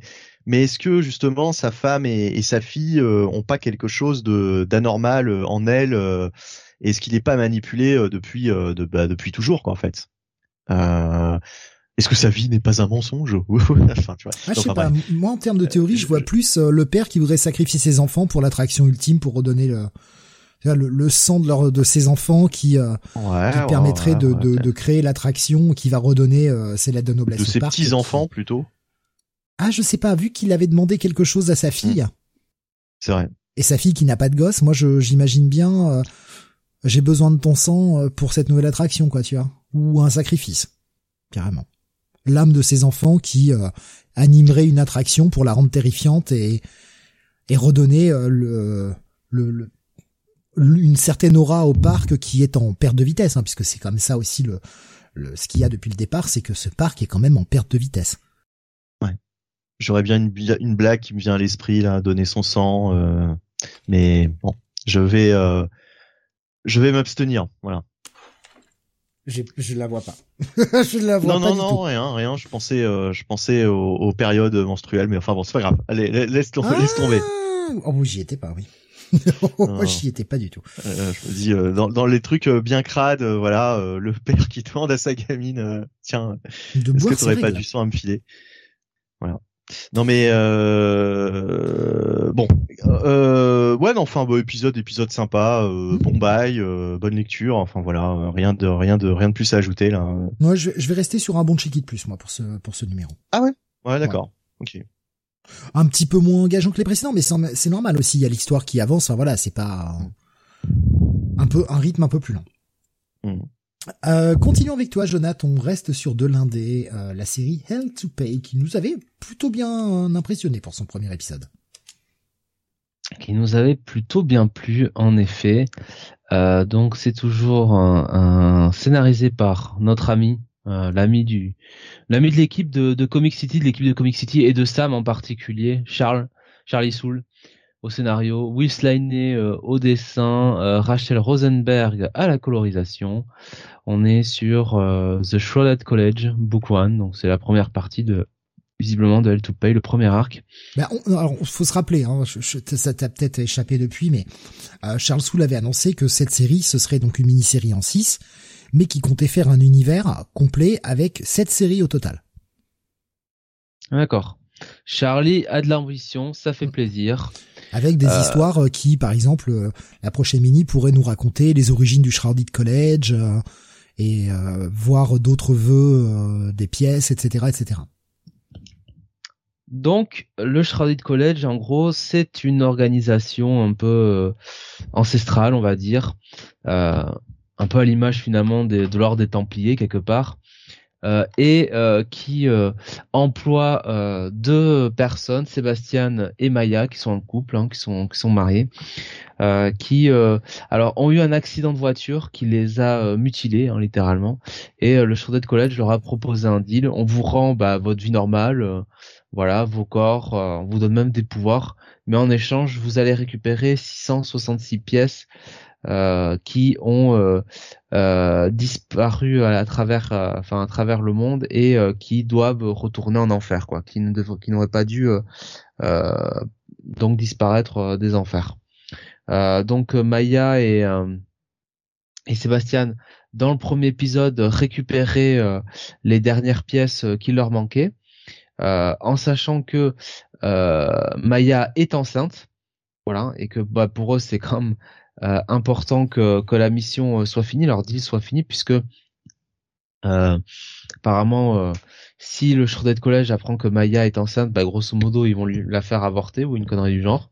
Oui, c'était c'était le, le truc, c'est qu'ils ont ils ont du temps, ils ont tout le temps qu'ils veulent pour pour récupérer ces 666 pièces, mais pas de distraction, rien. C'est vous consacrez uniquement à la mission. Donc le fait qu'ils qu'ils aient un bébé, non quoi. Voilà. Et, euh, et en fait, euh, le truc, c'est que dans l'épisode précédent, euh, Maya et Sébastien trouvaient chez un, une personne très fortunée bah, des pièces qui visiblement n'appartenaient pas à ce, ces 666 fameuses pièces. et de ce fait-là, bah, Maya et Sébastien, Maya et Sébastien, pardon, sont devant un gros dilemme ils essayent un petit peu de jouer, euh, enfin en tout cas de jouer leur euh, leur carte face au Shrouded College en disant ça y est, ils ont retrouvé toutes leurs pièces, toutes les pièces, la mission est finie. Évidemment, bah leurs euh, leurs maîtres bah, sont ne sont pas d'accord et changent un petit peu leur mission et les obligent à, à devoir retrouver bah, toutes les pièces finalement qui manquent, voilà, au-delà de leur mission originelle. Et bah, Maya et Sébastien vont euh, aller euh, interroger euh, un dénommé Alex, dont on connaît pas l'identité au début de la, sur sa première apparition et sur la majorité de l'épisode puisque finalement on le voit dans une espèce de de cage avec des des, barreaux en bout de squelette. C'est lui qui avait fait fuiter les 666 pièces justement. Voilà. Et merci de me le rappeler Steve d'ailleurs, j'avais oublié. Et, et, donc en fait voilà, on n'a pas d'idée sur son identité. On sait juste que euh, Maya et Sébastien euh, utilisent, enfin vont utiliser ses, euh, son comment dire son passé euh, et surtout son sa connaissance pour l'aider, pour les mettre sur une piste pour pouvoir pour pouvoir enquêter. et donc ça va amener Maya et Sébastien à aller dans une prison du, du côté du Mexique où bah ils vont ils vont un petit peu mener l'enquête euh, avec un directeur de prison euh, pas très catholique euh, qui essaie un peu de leur faire à l'envers. Et on va découvrir un, un en fait un personnage qui a passé un, un personnage alors je sais pas comment le qualifie le le, le directeur de prison, mais euh, ouais, un, un, personnage un peu bizarre avec euh, avec une capuche sur la tête qui a l'air qui a l'air de ne pas être euh, de notre époque ou de ne pas venir de notre monde et qui propose un deal en fait euh, quelques pièces contre euh, bah, des qu'on appelle ça des, des prisonniers. des prisonniers quoi. Alors pour faire quoi? On sait pas mais c'est le deal qui, qui propose quoi, une pièce contre contre contre des prisonniers. Euh, et euh, et donc le bah le le, le, le, le, directeur de prison a donné donc il appelle le poor man, il appelle le pauvre. Bon, euh, il, lui, a accepté son deal euh, et, euh, évidemment Maya et Sébastien euh, vont bah, s'empresser de récupérer euh, la pièce en question. Et là, on va voir un petit peu une scène d'action avec notamment les pouvoirs euh, que peut avoir Sébastien. Et on va voir que tel euh, un, un, véritable kangourou, hein, je dirais que il a il a des non pas des atouts dans, dans sa manche, mais des atouts dans ses poches. et et ça lui permet de d'être enfin de faire de beaucoup de beaucoup d'actions. Voilà donc euh, une scène un petit peu de course poursuite et euh, au final on va avoir des, des révélations surtout euh, qui, qui vont un petit peu nous éclaircir sur euh, bah, ce, ce Pourman et sur un autre personnage qu'on a vu. Et alors là j'avoue je me suis dit ah ouais quand même sur la révélation du dernier la révélation de, de qui est dans le qui est dans la cage là le fameux Alex j'avais pas vu venir quoi. ouais, ouais, tu tu t'attends pas à ça quoi. En tant qu'échappé de l'enfer qui va distribuer les pièces, etc. Tu t'attends pas à ça. C'est Spawn? ouais. c'est Spawn. c'est Alex Simons. Euh, donc, après, euh, après le, le, après le premier épisode où euh, Sébastien utilisait une espèce d'épée, euh, là il change d'arme avec à chaque fois des armes très mythologiques. C'est toujours très rigolo de voir ce qu'il va trouver. Il y a ah, ce. Ah, c'est Medieval Spawn. Il y a ce petit, euh, ce petit rapport à la crise des tulipes hein, de d'Amsterdam et la création de la bourse, etc., qui est là au départ. Et de toute façon, c'est de l'aveu même de Charles Soule. Euh, ça peut être vu comme un truc un peu, peut-être un peu bateau, on va dire ça comme ça, mais tout dépend comment ce sera écrit par la suite. Mais le mec a envie quand même d'explorer un peu avec cet argent, cette monnaie, etc. Est-ce qu'elle peut apporter à chaque fois plutôt en mal, euh, les affres du capitalisme. C'est euh, de, de, de l'aveu même euh, de ce qu'il veut faire. Faudra voir. Faudra voir. C'est moi je trouve que c'est plutôt engageant. C'est dommage que le dessin soit pas toujours au rendez-vous. Il y a des moments assez moyens, visuellement, surtout sur les visages. Oui, c'est un peu la, la déception, c'est le dessin. C'est c'est très dynamique. Après, quand il y a des scènes d'action, c'est très dynamique, mais les visages, c'est pas toujours ça, quoi. Donc c'est un peu le défaut du truc. Mais j'aime bien l'idée, j'aime bien le, j'aime bien l'univers, j'aime bien le concept. Ça se rapproche un peu de de de, de ce truc euh, des, des, des personnages humains, on va dire humains, même s'ils ont ils ont quelques pouvoirs là, qui combattent des forces infernales, tout ça. Donc il y a un petit côté supernatural, par exemple la série télé, euh, ce genre de choses là, ce qui est toujours agréable, je trouve. Mais en tout cas, ça me plaît bien, et le tout paye pour le moment. Je vais mettre un. Euh, on est seul à l'avoir lu? Ouais, Benny l'a pas lu ça. D'accord. Ben moi, je j'ai encore beaucoup aimé hein, ce euh, ce numéro euh, euh ce numéro 2 donc euh, écoute, j'ai même envie de mettre un bon petit bail en fait. Ouais, moi c'est un, bon check it plus. C'est vraiment euh, je vais pas au bail c'est à cause vraiment de la partie graphique où il y a des moments ça m'a un peu sorti quoi. Tout ce qui va être créature infernale monstre toute la séquence du début avec cette espèce de mec en squelette là qui propose le deal et tout je trouvais ça très joli. Mais alors après euh, Maya et Sébastien il y a des moments putain d'une case à l'autre ils sont pas consistants quoi. Moi ça ça me pose problème. Bah bon après check it plus ça reste une bonne note hein, quand même Allez, on continue, on reste chez Image, on approche euh, de la fin. Euh, Ice Cream Man numéro 33. Bon, alors, ouf, ouf, ouf. cet épisode. Maxwell Prince au scénar, Martin Morazzo au dessin, colorisation de Chris O'Halloran. Je vais euh, commencer par préambule euh, à parler d'une chose qui me gonfle un peu. Mon attitude. Même si je, je comprends, non, non, non. Je, blagues. si je comprends je comprends le principe de pourquoi ça sort en même temps. en tant que lecteur fidèle, moi ça m'énerve. Euh, Art Brut, dont j'ai parlé en début de cette émission, donc par la même équipe que, euh, que Ice Cream Man, sort la même semaine que le Ice Cream Man. Alors je peux comprendre le côté euh, quand ça va être distribué dans les comic shops, le vendeur de comics va pouvoir dire pour qui achètent Ice Cream Man, ah tiens, il y a la nouvelle série euh, qui, est, qui est sortie et mettre les deux côte à côte, mettre la nouvelle série des mêmes créateurs qui est sortie cette semaine aussi, ce que tu peux tester ou truc comme ça. Ça, je peux comprendre. Maintenant, en tant que lecteur fidèle, je me retrouve avec deux histoires des mêmes créateurs que j'aime beaucoup, j'aime j'aime l'univers, j'aime ce qu'ils proposent, mais deux histoires la même semaine et après j'ai plus rien pendant un mois. Alors c'est sûr que rien ne m'oblige à les lire le même jour, on est bien d'accord. Là c'est le principe parce qu'il y a des reviews à faire donc il faut que je les lise maintenant. Mais ça me fait chier que euh, on sorte les trucs la même semaine. On peut pas distiller un peu sur plusieurs semaines. On n'aurait pas pu sortir Ice Cream Man cette semaine et puis Art Brut la semaine prochaine par exemple, ou l'inverse. Ça, ça m'ennuie. Et encore une fois, je comprends que marketingment on essaye de le faire, mais ça me fait chier. Et, grave qui nous rappelle, hein, c'est vrai, je l'ai, pas pris tout à l'heure, mais apparemment Art Brut c'est une vieille série en plus. C'est euh, c'est un truc euh, remodernisé d'une ancienne série qu'ils avaient fait ensemble et que je, je connaissais pas du tout. C'est euh, bon, voilà. Nico Chris nous disait un bail, ce numéro 33, il manque juste un petit twist en cerise sur le gâteau. Ben, moi j'ai pas eu besoin de ce twist. De, quoi ça va parler En fait, il y a une espèce de, c'est une histoire qui est racontée par Maxwell Prince, le scénariste. Et par raconter, j'entends que le narrateur, c'est Maxwell Prince, qui va raconter cette histoire de deux points de vue différents. On a une première page qui s'ouvre, petite euh, petite ville de banlieue, vous savez, euh, un peu à la Desperate Housewives et compagnie, très colorée, tout ça.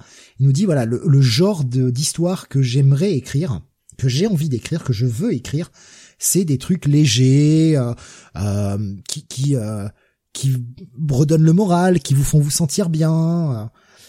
Mais malheureusement, ce que j'arrive à écrire, c'est toujours des trucs qui finissent de façon très différente. Et donc cette deuxième page, on a la même petite bourgade, sauf que tout est en noir et blanc. Avec des enfin pas noir et blanc exactement, mais en tout cas avec un énorme filtre gris dessus, très terne, très sale. On voit justement bah, la même rue qui certes était vide et très ensoleillé sur la première page, qui là a le petit camion glace avec une petite araignée, enfin voilà, des trucs sales.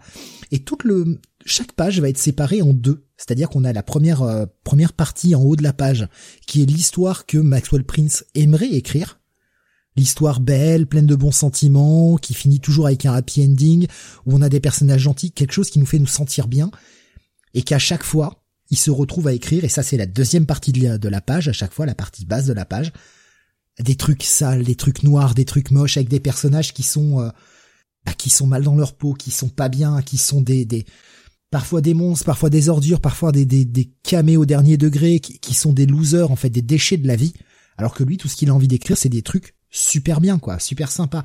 Et donc il va nous raconter cette histoire-là d'un mec sous ces deux prismes. L'histoire qu'il aurait aimé raconter d'un mec qui fait toutes les choses bien, qui est euh, qui est bien, qui est généreux, qui est heureux d'être euh, qui est heureux d'être en vie, qui va tout faire pour aider son prochain, etc.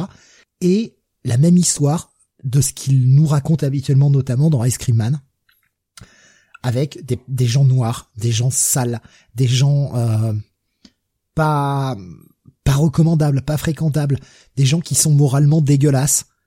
Et putain, cette double narration, elle est, elle est incroyable. Vraiment, tout le long de l'épisode, et j'aime bien ce, cette, cette réflexion que nous pose le créateur sur sa façon qu'il a d'écrire. Qu'est-ce qui fait que euh, ce qu'il écrit, ce qu'il écrit, qui ressort noir comme ça, qui ressort euh, bah, cette ambiance à Escriman justement où c'est jamais, euh, c'est jamais vraiment très joli.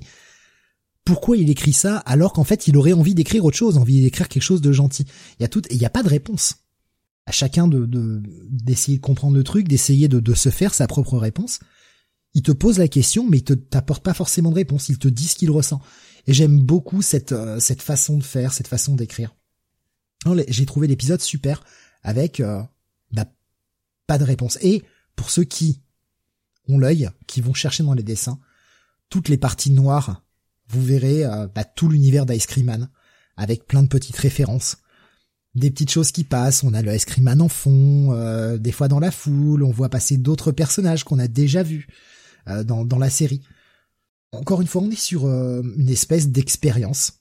Ça reste toujours un comics expérimental, qui bah, qui nous raconte là peut-être le le créateur en lui-même qui qui se pose des questions sur sa façon d'écrire. Et je trouve ça hyper intéressant, vraiment hyper intéressant. Je suis même allé voir honnêtement tout de suite s'il y avait pas s'il y avait un nouveau numéro d'annoncé puisque euh, à la fin de cet épisode-là, il n'y a pas d'annoncer euh, la suite euh, revient dans un mois ou quoi que ce soit. On nous annonce le prochain TPB et on nous annonce aussi une espèce de hardcover de luxe édition oversized hardcover de luxe édition des 12 premiers épisodes qui s'appelle la Ice Cream Man euh, euh, Sunday Edition, qui, qui, est déjà disponible pour ceux que ça intéresse, avec des bonus, tout ça. On nous annonce qu'il y a les TPB de disponibles, et en fait, le, truc c'est que Ice Cream Man, à chaque fois, je, me dis, chaque épisode pourrait être le dernier. Et surtout cet épisode-là, étant donné qu'on a le créateur lui-même qui nous parle tout au long de l'épisode, j'avais l'impression que ça aurait pu être un, épisode de conclusion. Un pur épisode de conclusion à la série. Heureusement, ça continue. J'en suis ravi vraiment, parce que j'aime beaucoup cette série, qui euh, qui fait ressentir des, des choses et qui euh, vont raconter des choses qu'on n'a pas l'habitude de voir ailleurs.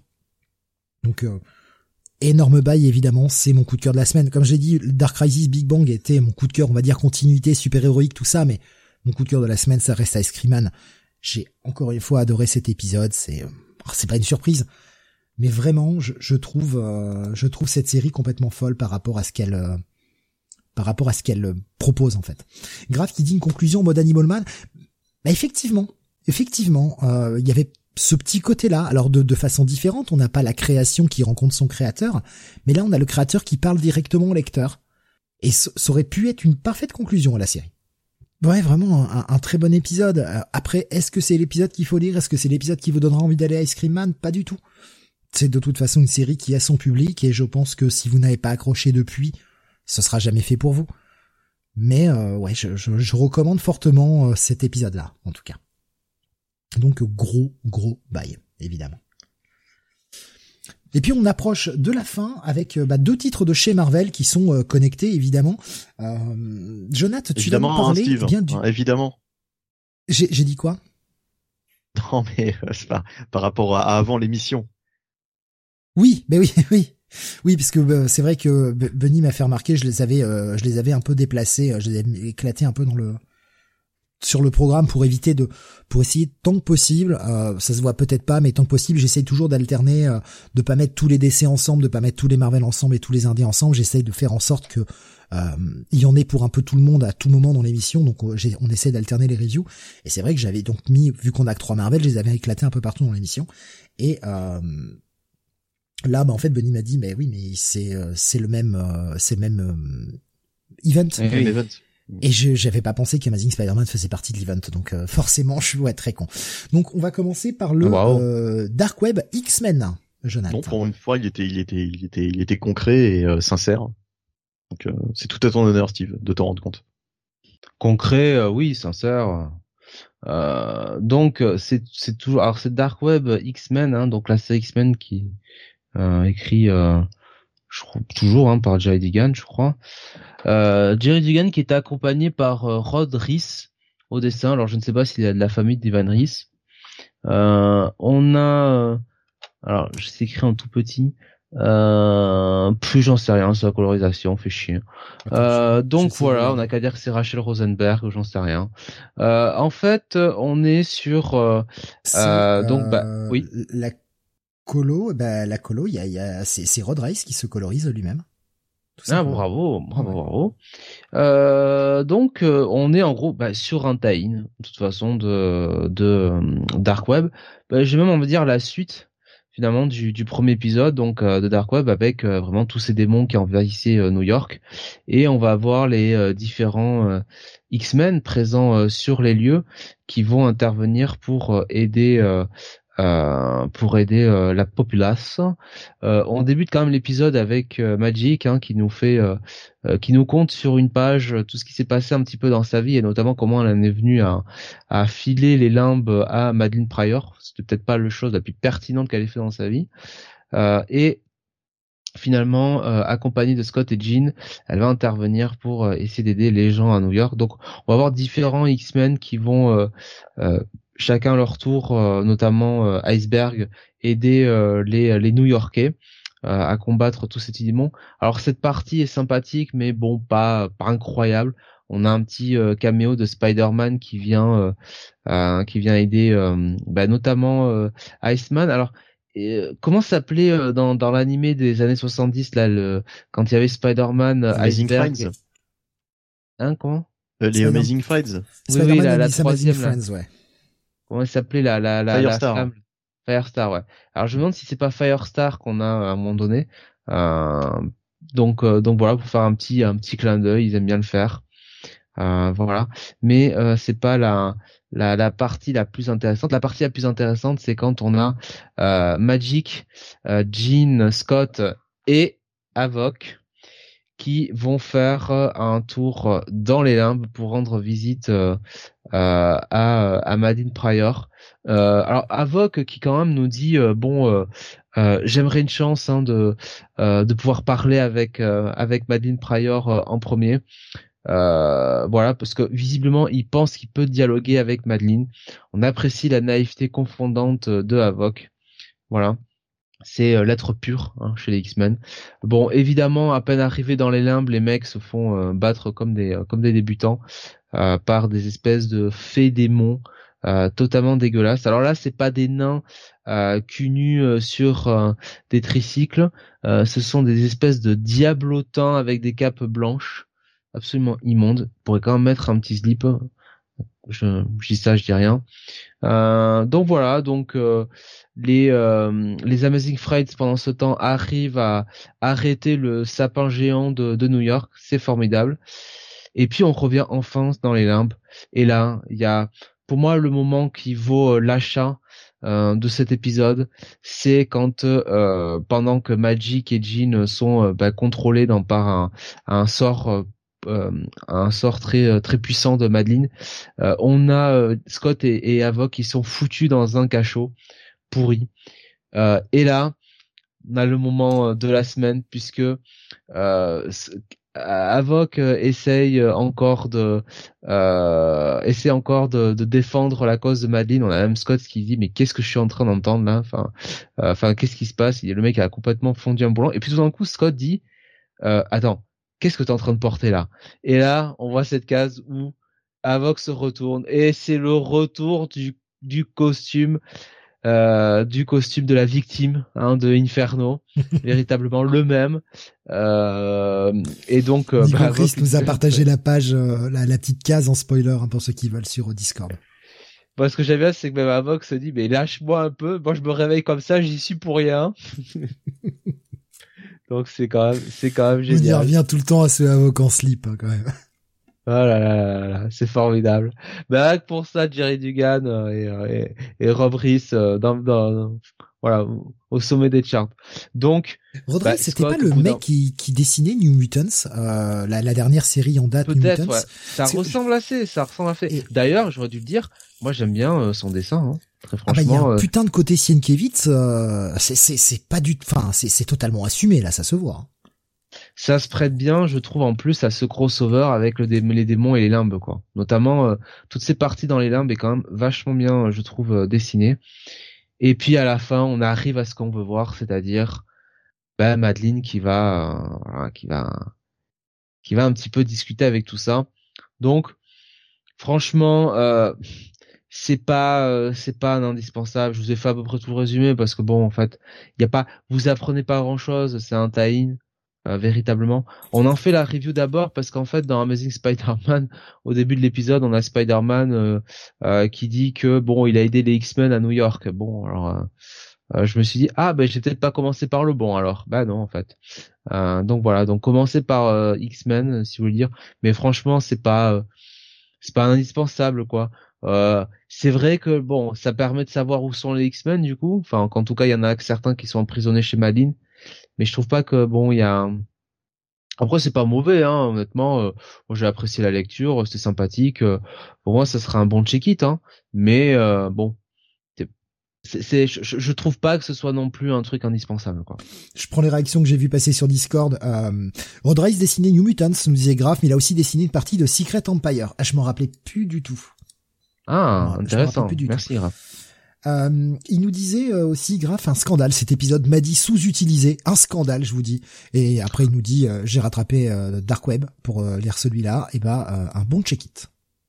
Oui, mais mon cher Graf, si tu lisais le Amazing Spider-Man, tu en aurais pour ton argent. Ben, il l'a lu aussi, hein, puisque ça en parle. Ah.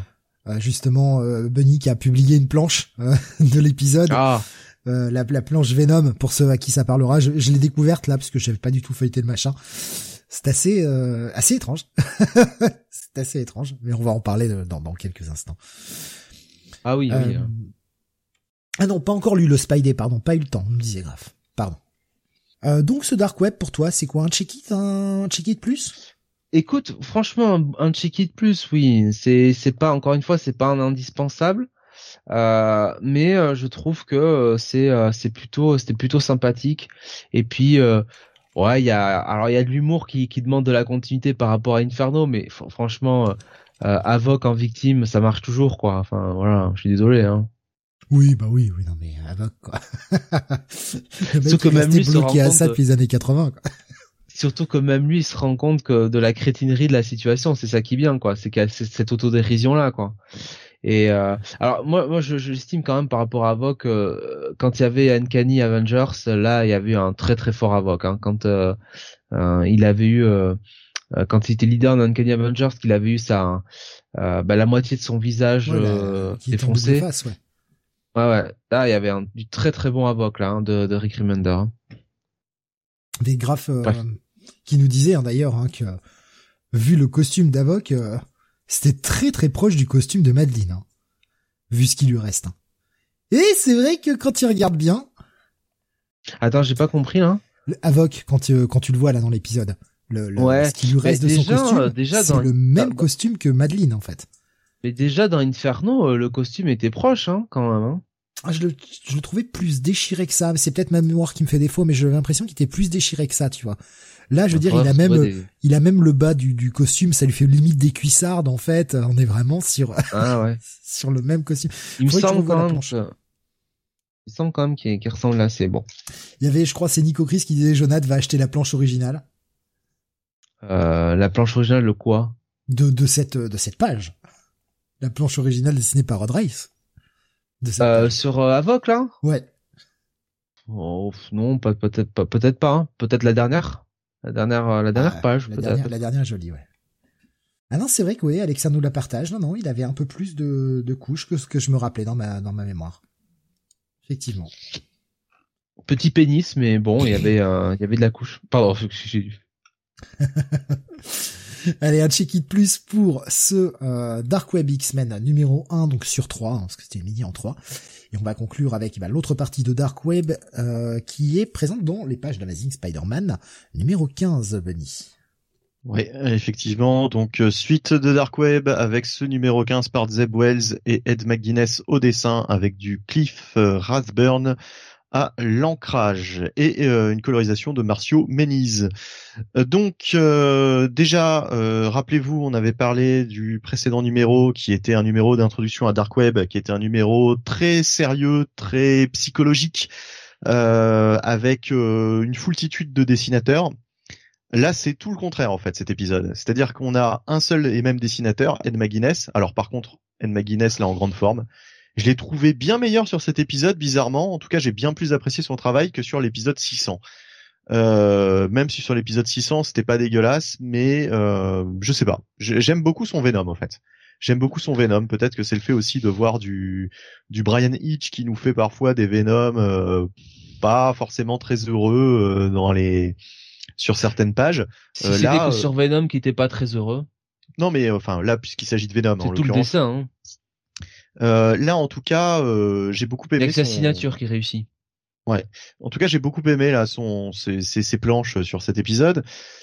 Et Zeb Wells, il nous fait totalement l'inverse donc euh, du précédent numéro, donc comme j'avais dit, très sombre, très psychologique, euh, très euh, introspectif sur chacun des protagonistes. Là, pas du tout d'introspection, pas du tout d'ailleurs de, de, de, héros sans costume qui discutent Euh, on voit juste un moment donné, oui, si on voit Jameson, c'est juste le, seul personnage, on va dire, du qui fait partie du commun des mortels. Là, c'est vraiment de la baston. On a des, des super héros contre des super vilains. C'est Dark Web. En même temps, c'est ce à quoi on s'attendait.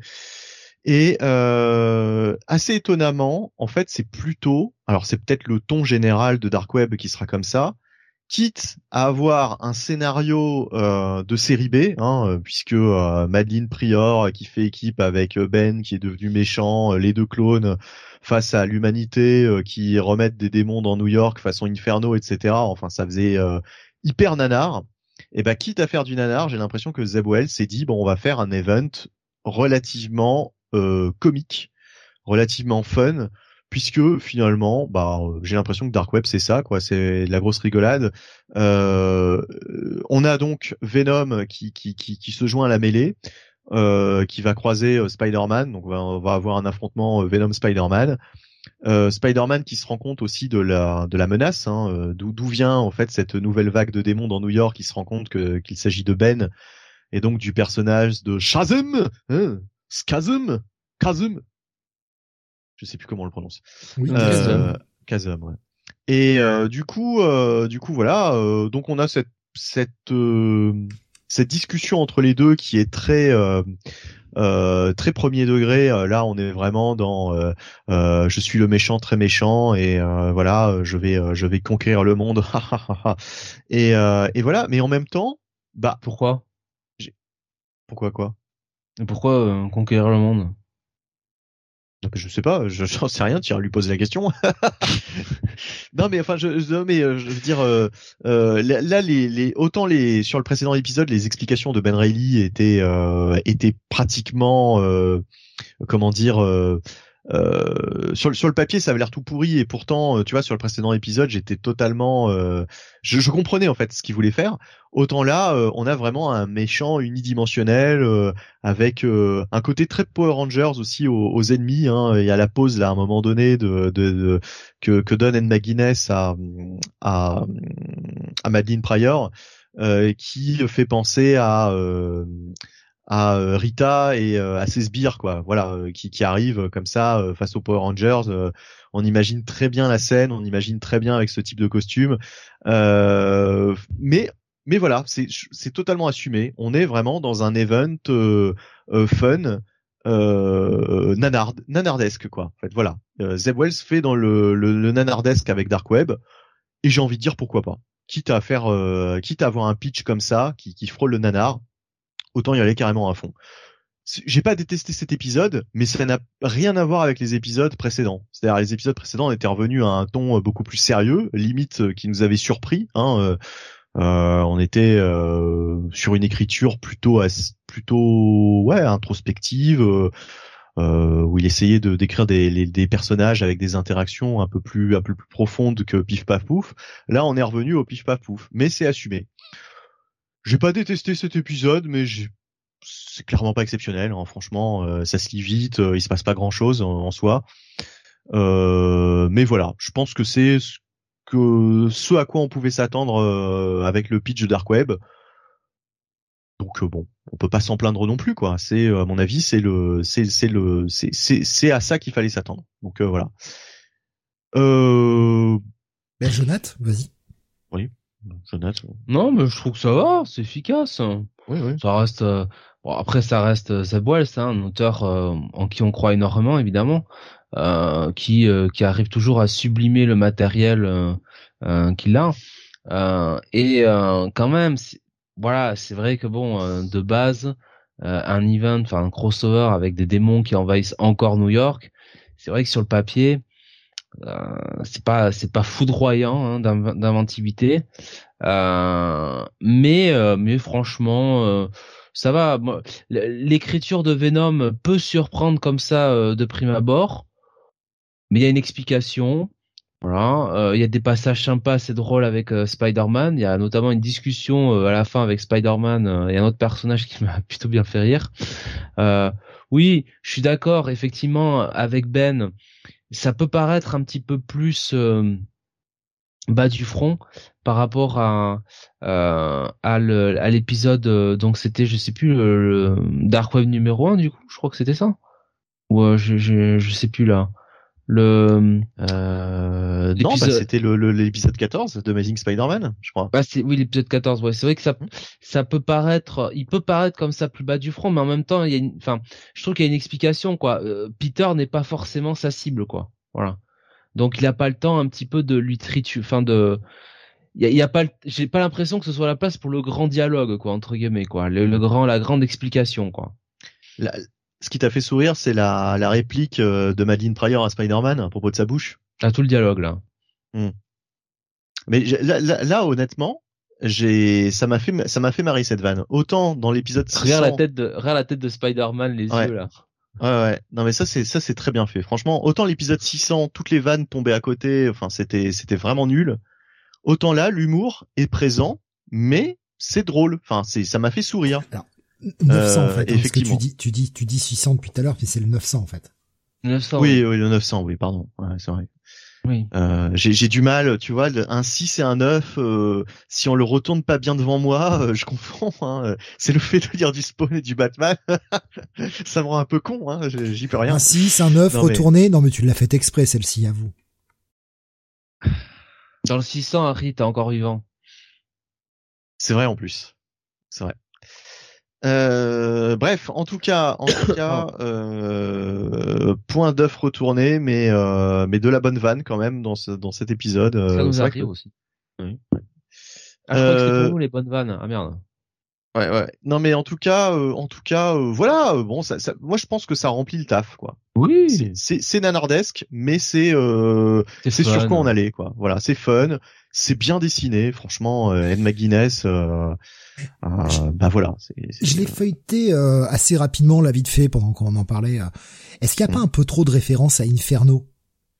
Bah. comme j'ai comme j'ai pas lu, je je, je sais pas. C'est vraiment une question que je pose. Non, parce que franchement, il y, a le coup, il y a le coup des, des boîtes aux lettres, il y a le coup de de la du du berceau, etc. Enfin du landau. Est-ce qu'on n'est pas un peu trop sur faire des références à Inferno sans vouloir sans vouloir le dire quoi non, bah, après, t'arrêtes pas de parler de d'Inferno et de, de dire que ça s'était déjà produit euh, durant les événements d'Inferno. C'est logique. Mais après, si t'as pas lu Inferno, bon, les références, t'as pas besoin de ces références-là pour comprendre l'histoire. Hmm. Euh, c'est voilà, oui, effectivement, il y a, y a des trucs qu'on a vus dans, dans Inferno. Bon, c'est sûr. Euh, bah, ça aurait pu s'appeler, on va, on va pas, on va pas tourner autour du pot. Ça aurait pu s'appeler Inferno 2. D'ailleurs, c'est étonnant même que ça ne s'appelle pas comme ça. Pourquoi Dark je pense que, je pense que parce qu'il y a eu un, une mini-série Inferno il y a pas longtemps. Voilà, chez X-Men. Ah, c'est pour éviter la confusion. Ah bah oui, c'est vrai. Bah oui, bah oui, X-Men, bien sûr. Non, mais puis après, attends, euh, en vrai, euh, c'est surtout, euh, c'est surtout un event qui voit un petit peu la revanche des clonés. Euh, donc, hmm. euh, si tu veux, Inferno, je sais pas, enfin, appeler ça Inferno 2, je sais pas si ça se prête vraiment. Alors, à, pu appeler ça Maximum Infern Infernage. Comme Maximum Clonage. D'accord. Moi, j'aurais appelé ça Inferno Conspiracy. Moi, j'aurais appelé ça grosse clonerie. Voilà. Ouais, mais en anglais, ça sonne moyen. Gross clonery. Ça, ça sonne moins bien, tu vois. Ouais. C'est vrai, c'est vrai. Ce sera juste pour le, le, le titre français, voilà. Euh, putain. Du coup, bah, cet épisode est quand même, euh, enfin voilà, vous, vous, avez bien aimé quoi, clairement. Bah, bah, je vais dire franchement, ce sera juste un check-it pour ma part, mais euh, mais ça remplit le taf quoi. Ouais. ça, ça, fait ça fait le taf. C'est-à-dire, on peut pas s'attendre à autre chose qu'à ça quoi. C'est évident avec un titre pareil, avec un pitch pareil. C'est du nanar, on a du nanar. Ça aurait pu être pire, hein, vu vu ce qu'on apprenait au début, euh, tout ça, voilà. Hein. Bah, je trouve ça plus fun. Moi, ça m'ennuie moins que ce que fait Dan Slott actuellement sur euh, sur Spider-Man, quoi. Ah oui, moi aussi. Quitte, à voir de la grosse baston. Ah oui. Je, je, je trouve ça plus, déjà c'est plus fluide, plus rapide à lire. C'est plus fluide, c'est mieux écrit. Euh, et il n'y a pas dix mille personnages qui parlent en même temps. C'est c'est plus simple à suivre, quoi. Ça c'est clair. Voilà. Et, euh, et puis bon, c'est le troisième euh, Spider-Verse en, peu d'années. Alors que là, c'est jamais que le deuxième Inferno entre guillemets, hein, puisque celui d'Hickman n'avait strictement rien à voir du point de vue du scénario c'est jamais que le deuxième Inferno en, très longtemps, puisque le premier, ça date de 89, je crois, si je dis pas de bêtises. Oui, puis c'est c'est qu'un prétexte, hein, je veux dire les démons. Ça, oui, hein. oui, oui, non, mais clairement, clairement, clairement. C'est, euh, de toute façon, euh, Madeleine le, dit plus ou moins, hein, c'est c'est un peu de la diversion, quoi. Hein, bah, d'ailleurs, d'ailleurs, euh, dites-moi si je me trompe, mais j'ai pas souvenir que le premier était traité avec humour. Ah non. Au contraire, très très dramatique et très sombre. En, en, enlèvement d'enfants. Euh, ouais, non, c'est pas, c'est pas hyper drôle, quoi. Là, comme je disais sur le premier épisode, il y a un côté très Ghostbusters aussi, en fait. Surtout avec les dessins d'Ed McGuinness. C'est-à-dire que c'est pas là qu'on verrait euh, Sinistro arriver et faire voilà quoi. Hein, voilà, voilà. Non non mais enfin voilà ouais donc euh... Sinister qu'est-ce que je dis Sinistro? Sinistro ouais. Putain c'est quoi c'est dans quoi Sinistro? C'est dans GDC. C'est dans Green Lantern. Les experts à voir. Cette question, cette question, je me suis demandé si c'était une vanne ou pas en fait au départ. Non mais, je te dis, hein, je te dis, hein, avoir aimé euh, Batman Spawn, c'est que je pense que je suis devenu un peu con. Grave, il disait, il y avait une forme d'humour noir des fois dans le crossover d'origine. Ouais, mais c'était jamais de la gaudriole comme ça a l'air d'être là, là. Je veux dire, enfin, moi oh j'ai vu, Spider-Man dire Naruto dedans, donc euh, bon, à partir de là, ah, qui, qui s'appelle pas Naruto, ah hein, il s'appelle Ramen Ninja, mais. c'est drôle. T'as vu, t'as vu, t'as vu Venom faire un petit bisou, hein, un bébé quand même. Ouais. ouais. Il aurait pu le faire sur les, les, petites fesses du bébé, ça aurait été plus sympa. Mais euh... avec la langue. Ouais. là, ça aurait été vraiment dégueulasse. Là, ça aurait vraiment, là, là, là, là, franchement, là, il y aurait eu un problème. Je pense que, bon. Oui, là, je pense que Marvel aurait dû faire un mea culpa, là. Moi, j'aurais bien, bah, je te le dis tout de suite, hein si c'est Eddie Brock sous le costume, il y aurait eu, euh, il y aurait eu des, un sérieux problème vis-à-vis du personnage ensuite. Bon, bref. Mais, euh, mais, euh, bah voilà, non, bah, enfin voilà, c'est, franchement, c'est fun. Bon, que demander de plus Allez, oui, un bon check-it comme Jonathan. non, vous avez l'air d'avoir pris un bon pied à lire ça, même si c'est pas bah le comique le plus intelligent de la terre. Qu'est-ce qu'on s'en fout? Le, le, but, c'est de, de, passer un bon moment, quoi. Donc voilà, voilà. Non, franchement. Ça avait l'air bien, ça, ça avait l'air fun. En le feuilletant, euh, c'était euh, c'était plus joli. En plus, on avait de McGuinness en forme. Il y avait Nico Chris qui nous disait euh, un bail et aussi beaucoup parce que Ed McGuinness quoi. Amazing Spider-Man dans mon petit top cette semaine. Euh, le Amazing Spider-Man 15. Donc double check it, check it plus, je sais plus du coup, je, je me suis perdu. Check it plus, ouais. Ouais, ouais, ouais double check it plus. Ben voilà, hein, pour cette euh, semaine de comics, il y avait Nico Chris qui nous partageait des, son avis sur des titres euh, qu'on n'a pas lus. Euh, Wonder Woman 794, un petit check-it nous disait-il, Hera versus l'humanité, why not? Et Superman Son of Kal-El numéro 18, un petit bail qui faisait partie eh bien de, de cette espèce de petit crossover euh, Kal-El Returns, c'était la partie 6 je crois. voilà, je n'ai pas vu passer d'autres choses, à moins que vous, vous ayez quelque chose à rajouter éventuellement, peut-être. Dans les choses non. Ben, non, non, non, euh, rien de plus. Hein, euh, voilà. On a déjà fait assez de mal comme ça dans cette émission. Mais on va on va rappeler euh, bah, les coups de cœur hein, de, de, chacun de la semaine. bah, pour moi, ce sera le Ice Cream Man 33. pour toi, Jonathan, je crois que c'est le Star Henge Book One Dragon on the Board numéro 6. C'est si ça. Je dis pas de bêtises. et euh, Bunny, c'est pas forcément un coup de cœur à proprement parler, mais c'est le titre qui t'a le plus le plus. je crois que c'était le le Specs ou le Dark Ride. J'ai un doute maintenant, tiens. Euh, le Specs, le Specs. Le Specs. Mais allez, rien que pour la vanne, est-ce que mon coup de cœur de la semaine, c'est pas Mais finalement, c'est celui sur lequel t'as mis le bail le plus franc, moi j'ai l'impression quand même. Hein. Ah non, c'était euh, attention. Hein.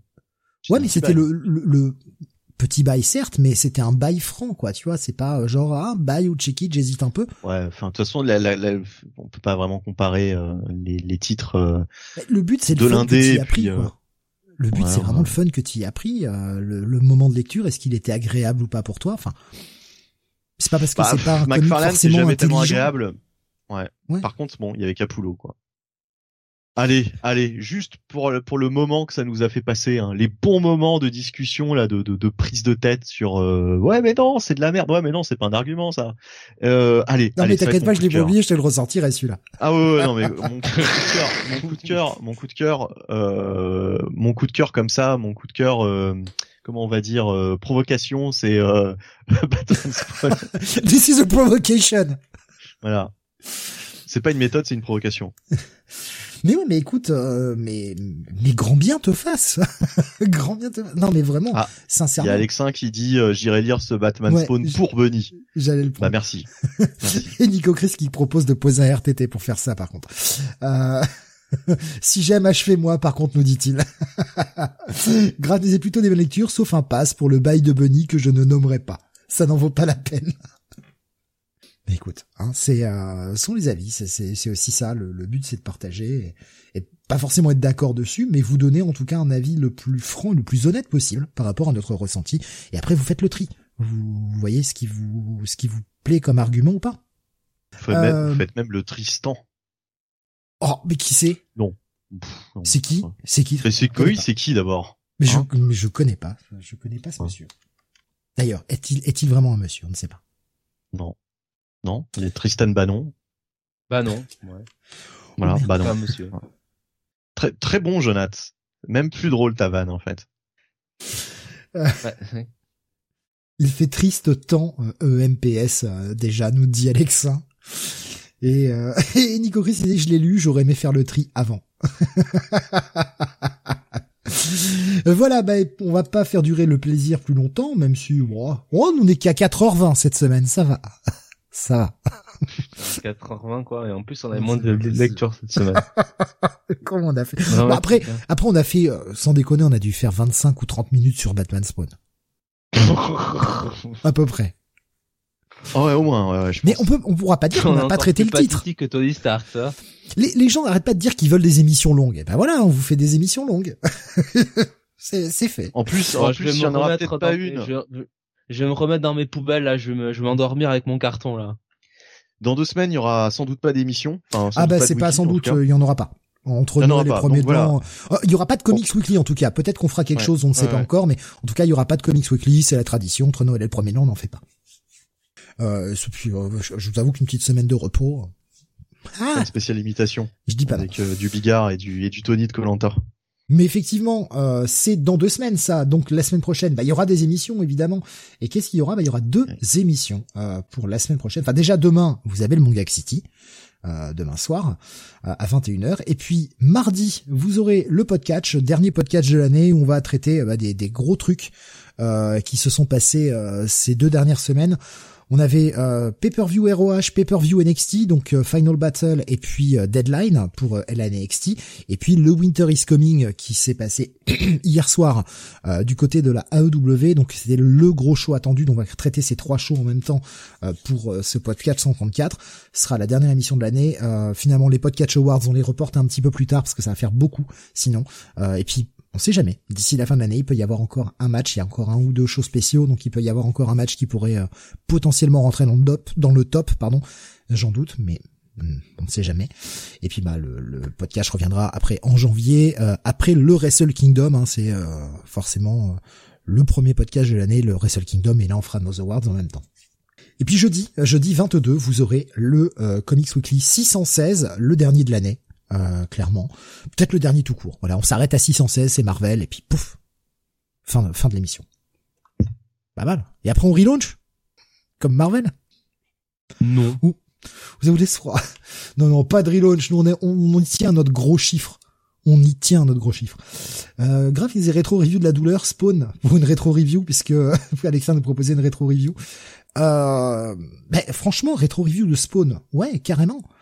Et de tout spawn comme les X-Men. Non, oh, ah.